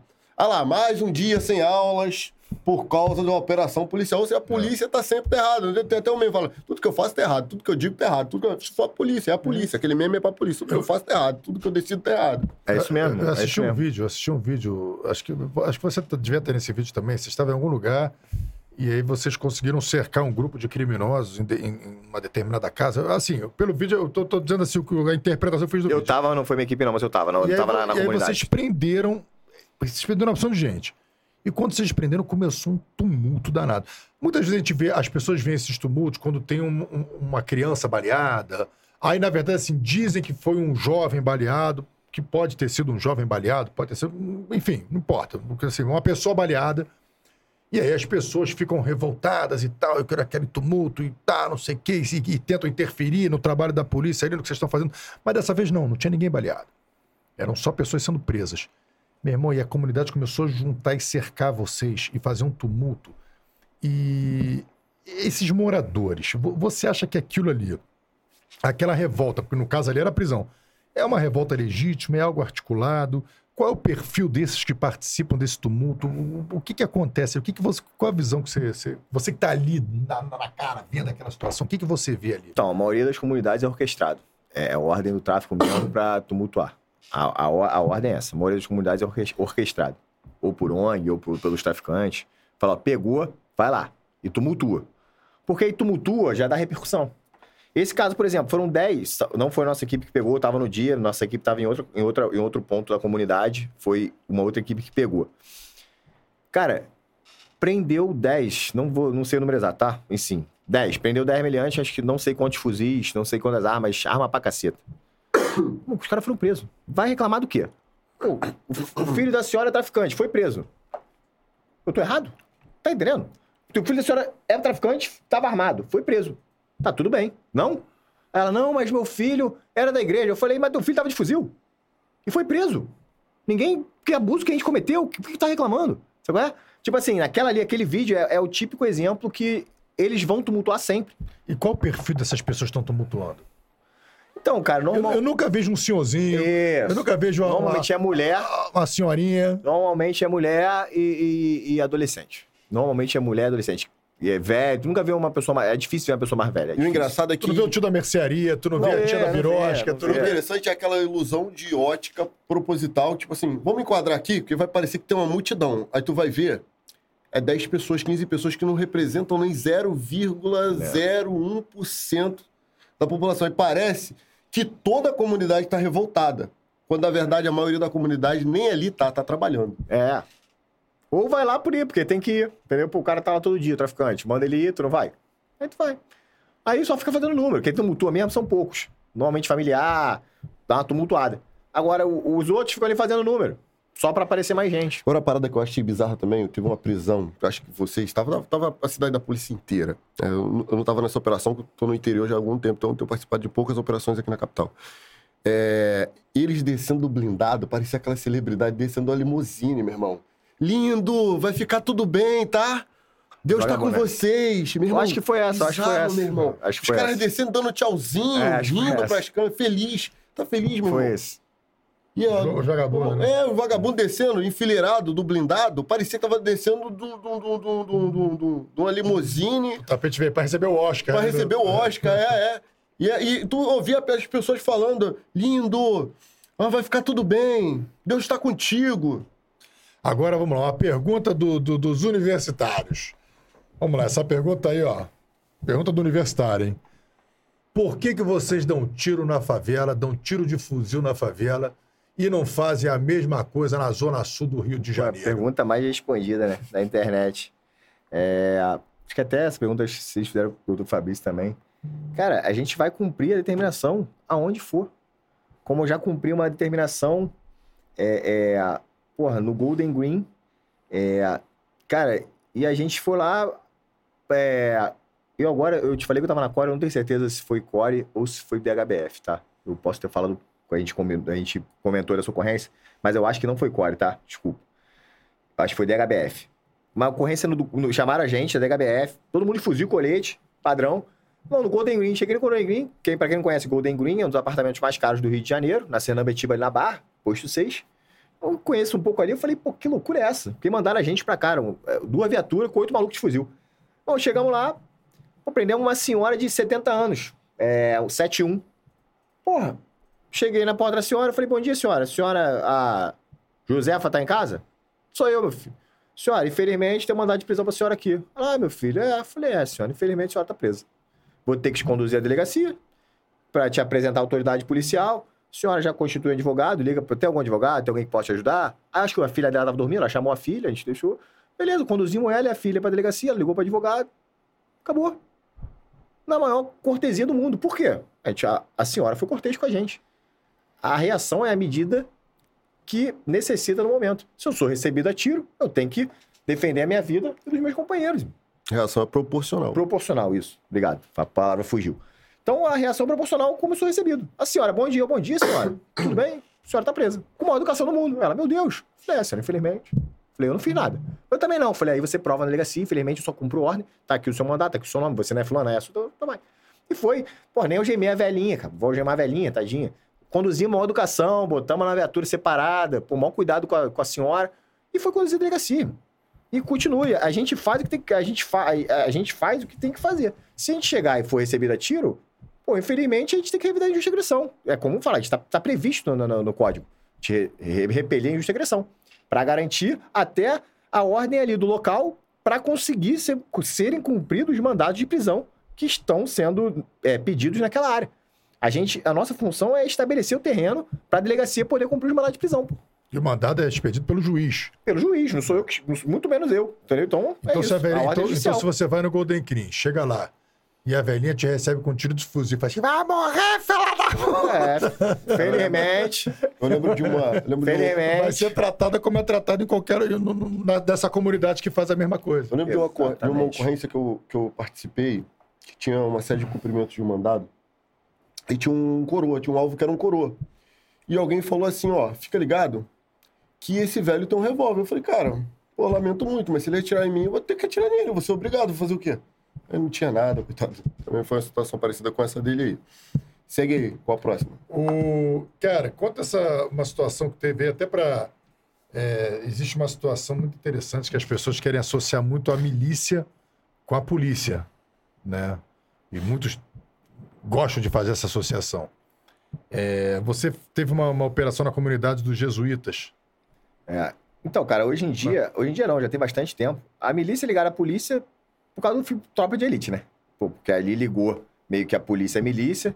E aí, realmente, alguns policiais entraram pra milícia. No Mas acho- começo ali, né? É, acho que nunca foi a maioria, tanto é que tinha deputado envolvido, tinha um monte de, de, de, de- de pessoas, não só policiais, envolvidas com, aquele, com aqueles crimes ali, que no começo era mais aquela exploração de, ilegal de, de gás, de gatunete, enfim. E aí começou a tomar proporção, pô, dá lucro, né? Como toda atividade ilícita dá lucro, os caras começaram a crescer o olho, teve um monte de policial. Mas há bastante tempo já, cara. É, a milícia é, é- é- é- A maioria dos milicianos são ex-vagabundos. É, é, é ex-157, o Eco, que morreu, era ex-157, o Carlinhos Três Pontes. É, o Eco fechou com o tráfico. Então, são caras que eram traficantes. Eram Os policiais foram 157. presos, né? Os policiais todos foram presos, expulsos. Aí, beleza, o ex-polícia até. Meu irmão, o cara tá lá. É, é- é- ele já era miliciano quando era polícia, só foi expulso da polícia e continua trabalhando na milícia.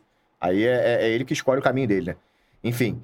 Mas. É- é, e aí a gente foi nessa comunidade, né? Então, dito isso, que, que a milícia mudou completamente, as pessoas ainda ficam com aquela, aquela visão antiga de que miliciano é policial. Pô, a gente, a gente foi numa, numa quarta-feira na, na, na comunidade, eu não tava nessa primeira. Então, tomamos um sal. Um sal, meu irmão. Tomamos um tiro pra burro.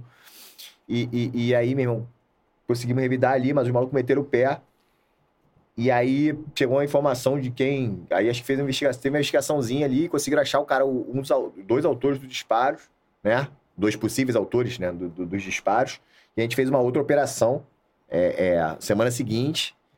Mesma coisa, filho. Entramos, tomamos um sal danado. Meu irmão, tiro, tiro, tiroteio do caralho. Os caras estão atacando a polícia Não. mesmo, né? Tiroteio do caralho, aí c- conseguiam entrar e tal, e, porra, e continuaram combatendo a gente lá dentro, cara. Foi, foi um tiroteio, assim, pra milícia, que a gente, até a gente falou, pô, mano, não é o...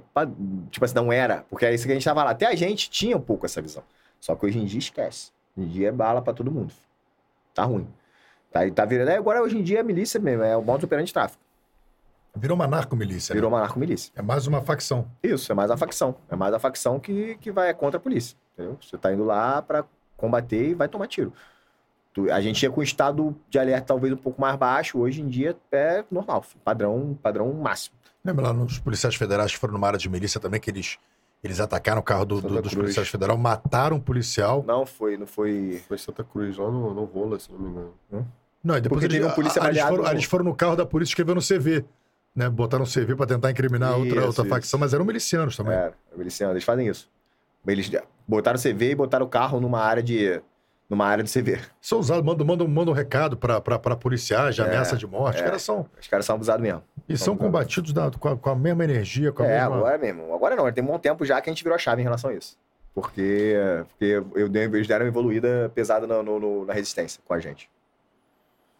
Fala aí, meu irmão. Cara, queria. A gente tá chegando no final, na verdade, a gente, pô, até estendeu aqui, porque o papo tava tão bom, meu irmão. Mas eu queria que você falasse um pouco aí de quatro, quatro guerreiros que, que marcam a, a história da Core e são pessoas que, como vocês dizem, nunca podem ser esquecidas, que é o Xingu, o Bessada, o Panique e o Damião, que foram quatro amigos seus, que você, você falou que gostaria de um espaço para poder Obrigado. falar desses caras e homenageá-los, por favor. É, vou falar um pouco. Vou agradecer primeiro ao doutor Fabrício por, por, por, por eu estar aqui, o Salvador, doutor Salvadorete, é, Léo Luizinho e Ronei, que são os chefes lá do serviço. É, o meu chefe de plantão, Melo. É, e falar um pouco da, da- rapidamente assim, do que eu falo muito no Instagram quando eu falo, pô, tu é foda, irmão. Foda são os caras que estão há 20 anos fazendo o que, aí- o que os caras fazem com uma dedicação e com uma querência absurda, irmão. Os caras são pica. Os caras há 20 anos fazem o que tem que ser feito. É, aí tá passando até um vídeo do Xingu. É, é... Então, pô, os caras. é, Realmente lá, quando eu falo, não é. Ah, falso humilde, não, mano. Realmente, os caras lá são tão fenômenos, irmão, que eu não consigo. Tipo assim, não, realmente eu não me acho nada demais, porque os caras são muito pica. Porque se tem os caras lá. é- lá a gente fica zoando que os caras são muito foda. Tipo, o Lote. O Lote é fenômeno na vida. O Andrade, porra, meu irmão, o cara é pica. Aí tem os caras que não tem nem Instagram. Eu falei dois que tem Instagram. O Xingu era um maluco combatente pra caralho. O Besado era pica. Então tem os caras muito acima da média. Então tu não consegue, tipo assim, se acha normal. E quando tu vê que esses caras te respeitam, caralho, tu fala, caralho, mano, pô, maneiro. Porque realmente ali é, são. É, tu tem uma, uma, uma distânciazinha entre esses caras. Qual é? Ventura, o Brazão. Eu posso esquecer de falar o nome de alguém, alguém vai ficar puto comigo. Ronei, é, é, a porra, Luciano, tá lá há muito tempo. É, porra, não posso esquecer de ninguém. Se eu esqueci alguém, desculpa, pelo amor de Deus. Mas eu falei alguns mais antigos que. Eu acho porra, que são de, sei lá, 100 pessoas, pô. é, então, porra, o- o- a galera tão. Então, porra, isso é muito maneiro na unidade. E você tem que levar isso pra vida. Você nunca pode, porra, perder ali a humildade pra você não estar sempre com o pé no chão pra qualquer situação. Isso é a primeira coisa que eu queria falar da unidade. E agradecer ao- aos chefes lá. Aí, desses quatro combatentes, por que só os quatro? Tiveram mais, mais combatentes que foram, que foram pô, morte, morreram em serviço, só que eu não, não tive contato com eles, tá? Então, porra, é- é- é, eu citei esses quatro que foram os, os que eu trabalhei diretamente. O Panic, cara, foi o 01 do meu turno. Faleceu de Covid, infelizmente. É, o moleque, porra, era um, um vencedor mesmo. Ele foi eleito 01 até por uma história engraçada. Que o Erdi fez uma votação. Aí, tipo assim, na votação, ele falou: quem, quem é o cara que tu ia pra noitada? Por exemplo, Rafa. Quem é o cara que tu, porra, é escolher pra ser a ponta, ponta contigo? Romo. Quem é o cara mais determinado? Ou que vencedor? Todo mundo votou no Panic. O Panic, meu, era. Meu irmão corria esquisito. Moleque, tipo assim, não era, um- não era um cara que tu olha pra ele e fala, pô, esse moleque aí. Não. Visualmente, ele era, ele era diferenciado. Ele era, meu irmão, todo desengonçado. Fazia um monte de merda. Era engraçado, assim, no curso, né? No turno. E aí todo mundo votou no Panic, nessa terceira coisa. Todo mundo votou no Panic. Aí ele foi eleito 01 do, do, do curso. É, a gente chama ele zero único. meu irmão, que ele era pica mesmo, mas combatente, meu irmão. O moleque combatendo era pica. Então, porra, é, é- é, infelizmente faleceu de Covid, mas o moleque é- é- era muito, muito. Pô, o moleque tinha um coração enorme e era um combatente pica. Foi o 01 no meu turno, então convivi com ele três meses. E ele faleceu acho que uns dois anos. É, vou deixar o último Xingu, que era, pô, meu irmão, e morreu, faleceu em combate. O Damião, cara, era um cara mais antigo, tava lá há 20 anos, pô, um cara super do bem também. Era um cara que chefiou a equipe, pô, tava lá na Core há 20 anos, era um cara que sempre gostou de trabalhar.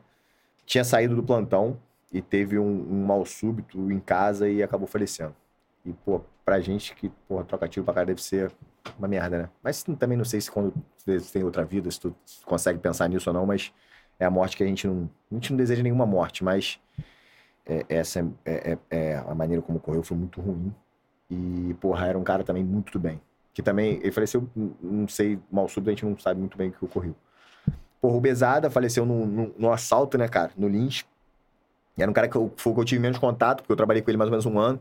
Ele- mas era um cara que, meu irmão, tinha um ímpeto acima da média, era um, porra, um maluco combatente demais. Tipo, assim, um ímpeto muito pica, muito pica.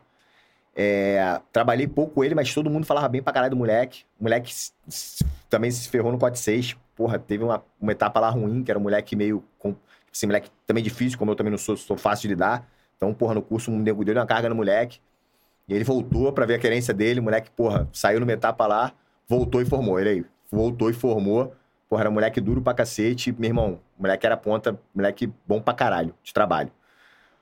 Pô, o Xingu, cara, morava perto de mim. Então, porra, é- é, a gente se encontrava muito.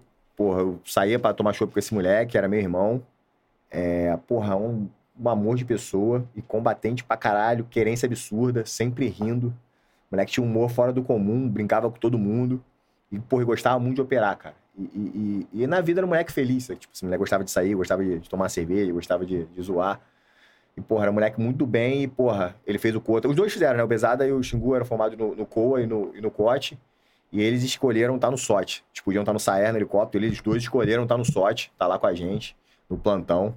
É, e, porra, eram dois moleques que faziam diferença, cara. Um acima da média. Não é puxar saco, não, mas eles eram acima da média mesmo. Sabe? Os moleques eram, eram firmes demais. E, porra, aí. Acho que foi o momento mais triste na polícia, cara, a perda do, do, do Xingu. Porque, porra, era um irmão mesmo e, e foi ruim. E eu queria notícia pra, pra namorada dele, que ela saía com a gente.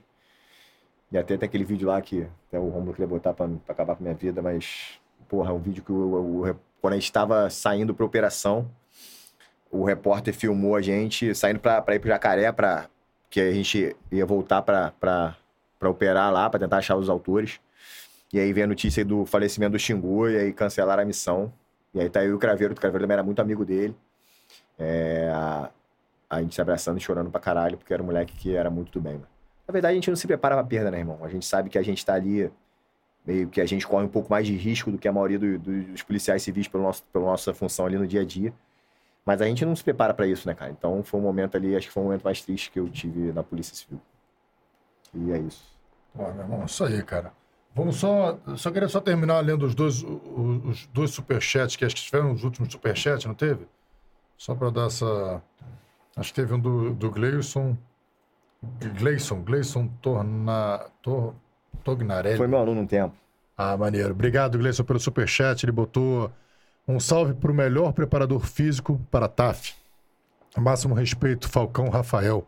Força e honra, sucesso sempre. Parabéns atrasado, Rômulo Brito. Valeu, sucesso ao podcast, Rafa e Rômulo. Falcão É sempre. isso, sempre, irmão. Obrigado, gente Gleison. demais, você é camarada. Gente boa. Obrigado, irmão. Mora lá no sul. Carioca, mora lá no sul. Tem um outro superchat aí que a gente não leu? Oi? Isso aí. Tem o do Berg, esse aqui é bem legal, cara. Eu só tô aqui na Suíça, em Genebra, Que maneiro. fazendo o turno da madrugada, sempre assistindo vocês. Voltei pro jiu-jitsu, depois de anos de sedentarismo. Tô todo quebrado. Fala, Fala, guerreiro. normal. Não seria se não tivesse, Bom, mas, mas bom, é bom. isso, irmão. Fique Bom, treinando, fique bom. treinando. Volta lá e continue. que aí vai melhorar, vai ficar menos quebrado. É isso. Tem mais algum? É. Rafa, cara, obrigado, meu irmão. Obrigado aí por esse tempo. Espero que você tenha gostado. Eu curti demais, uma super resenha. Obrigado por compartilhar a sua história pra gente. É, é- é mais uma história que a gente vê que não chegou lá por acaso, não caiu de paraquedas. Teve que lutar por um sonho, por um desejo. De se, primeiro, a primeira luta foi de ser policial. É, segunda luta de se tornar um falcão. E cada uma com seus desafios, cada uma com aprendizado. Então, muitas vezes, o cara vê você lá, grandão, porra. Ah, tá aqui, e, e não imagina o, o, o- quanto de, de, de história, de sofrimento, de Sim. sacrifício, de, de, de abnegação teve que ter para conquistar tudo isso. Então, pô, te agradeço muito por você ter vindo. Sabe que você ganhou, porra, um admirador. E fiquei muito feliz mesmo, cara. E, e é um exemplo para a vida, né? Não é para fazer um curso operacional, mas para a vida. Cara que nunca desistiu dos seus sonhos e, e te, ter você aqui no Fala Guerreiro é, é uma honra enorme, irmão. Muito obrigado. Fala, irmão. É, agradecer pela colaboração aí para o nosso, nosso canal. É muito importante.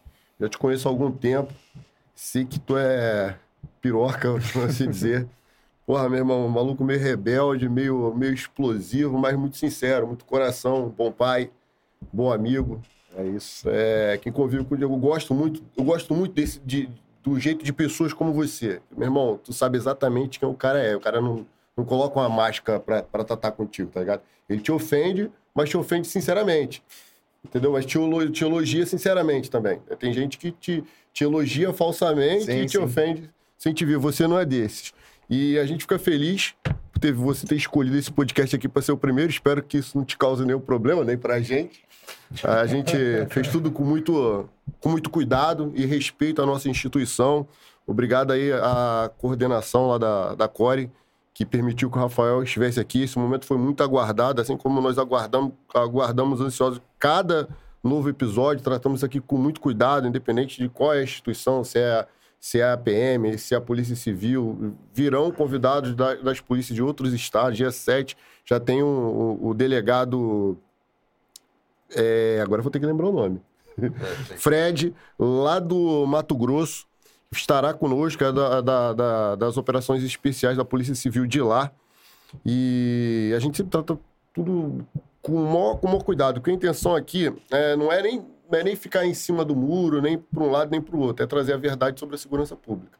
Essa é a verdade sobre a segurança pública. Parece que, por sermos daqui, a gente está defendendo, puxando a sardinha. Não, a gente está trazendo a verdade. Se eu fosse falar só a minha verdade, óbvio que eu ia trazer a sardinha para o meu lado, mas são várias verdades aqui, pessoas, experiências, situações, vários amigos que se foram, vários, vários. Fala-se muito so- sobre perda. é, é, se a gente fosse contar o que cada policial que veio aqui como convidado perdeu de amigo, a gente já passou de 100. Já passamos de mais de 100 policiais. Sim. Nós já estamos ainda no, no episódio 64. Meu irmão, obrigado. Mantenha-se vivo. Morra velho aos 97 anos dormindo. Por favor. Vai e vença. Vamos lá. É isso. Explica aí o nosso, nosso ritual aí de encerramento. Deixa eu só fazer um agradec- último Claro, agradecimento aqui. É, eu esqueci de falar uma parada que é elogiar a, a PCRG e a, a galera da Cadepol, cara, que o- eu esqueci o nome do delegado, vai, pô, desculpa, mas eu não, não lembro o nome dele. Mas ele melhor, ele, pô, da nossa, a gente tá dando, a Core tá dando instrução da parte operacional, sempre deu, né, pra, pra, pra Cadepol. E, cara, os, eles viram bom- os maiores defeitos da Carepol e estão tentando melhorar absurdamente. Então a gente é o primeiro a apontar o erro, ainda mais na nossa casa, que dá, pô, é aquela história. Da minha casa eu posso falar mal. Mas, cara, é, é, a gente quase não elogia. Então, pô, essa oportunidade aqui que tá com essa galera, vocês são policiais civis. Então, meu irmão, agra- é, agradecer e elogiar mesmo o trabalho que os caras fizeram na, na- na montagem do curso de formação, que eles capricharam mesmo. Então, pô, pode não ser o melhor do mundo, mas os caras estão tentando que seja, irmão. Então, porra, eles melhoraram muito o padrão é, é, da, da Acadepol e, pô, o delegado responsável lá e o policial que é responsável, esqueci o nome, desculpa. Tá de parabéns, irmão. Beleza? É isso. É, um agradecimento a vocês. É, demorei muito a vir no podcast porque, é o que eu falei com eles, eu não. Eu, meu Instagram eu posto foto de operação, mas eu não falo de operação. Porque eu não gosto nem de, de promover com operação, porque o que a gente faz é isso. Então é o nosso dia a dia, então eu não gosto de ficar me enaltecendo ali, parecendo, falando que, ah, não, o que a gente faz, a gente acontece, não. Eu bato a foto lá no final da operação, quando tudo acabou, quando tá tudo tranquilo, eu bato a fotinha lá, caô e posto. Então não sou muito de falar de operação. Falei, citamos algumas operações aqui que poucas pessoas sabem, é o que eu sempre falo. Ah, qual foi a operação mais importante? A maioria das operações que me marcaram, a galera não sabe. Porque são operações que não tiveram vulto e às vezes a gente quase se ferrou em operação pequena, então eu não gosto de ficar falando disso, mas falei com os amigos aqui, por isso que eu demorei tanto a ver no podcast. E escolhi esse primeiro, desde a primeira vez que ele me chamou, já tem um bom tempo. Eu falei, irmão, não vou agora, mas quando eu for, eu vou no seu primeiro. E, e ele por estar aqui pra falar que não é, não é mentira. Verdade. É, Em relação ao que ele falou de verdade, é, teve um episódio que, porra, aconteceu um problema com ele, eu cheguei e falei pra ele, falei, irmão, a galera tá bolada contigo por causa disso, disso, disso. Falei na cara, ele me ligou, eu falei, irmão, é isso, isso, isso. Ele, pô, mas... Falei, beleza, pode ter feito assim, assado, mas é, é isso, isso, isso.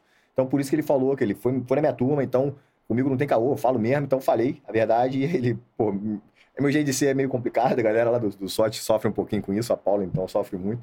Mas, cara, eu vou levando ali do melhor jeito possível. Eu queria agradecer muito e dar parabéns a vocês também pro podcast, que é maneiro, é diferenciado, é um tratamento diferenciado. Vocês é, é, é, buscam sempre enaltecer a unidade, não fica falando, porra, de, de apontando erro, apontando defeito, ficar falando mal dos outros, que isso é muito feio.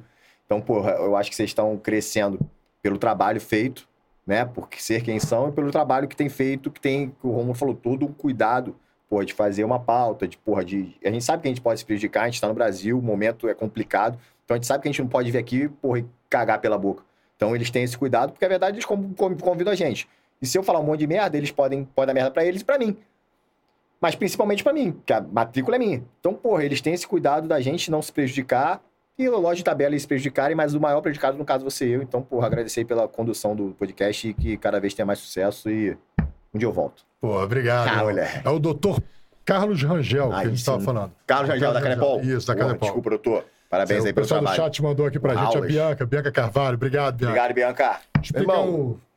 Seguinte, isso aqui é a, a, a Bia lá da, da Artigães Félix. Ela nos presenteou com essa caixinha, esse porta-celular aqui, esse porta-copa. Ela E faz. aniversário dela amanhã. Parabéns, hein, Bia? Feliz Parabéns, aniversário. Ó, ela faz isso aqui muito maneiro, né? Maneiro.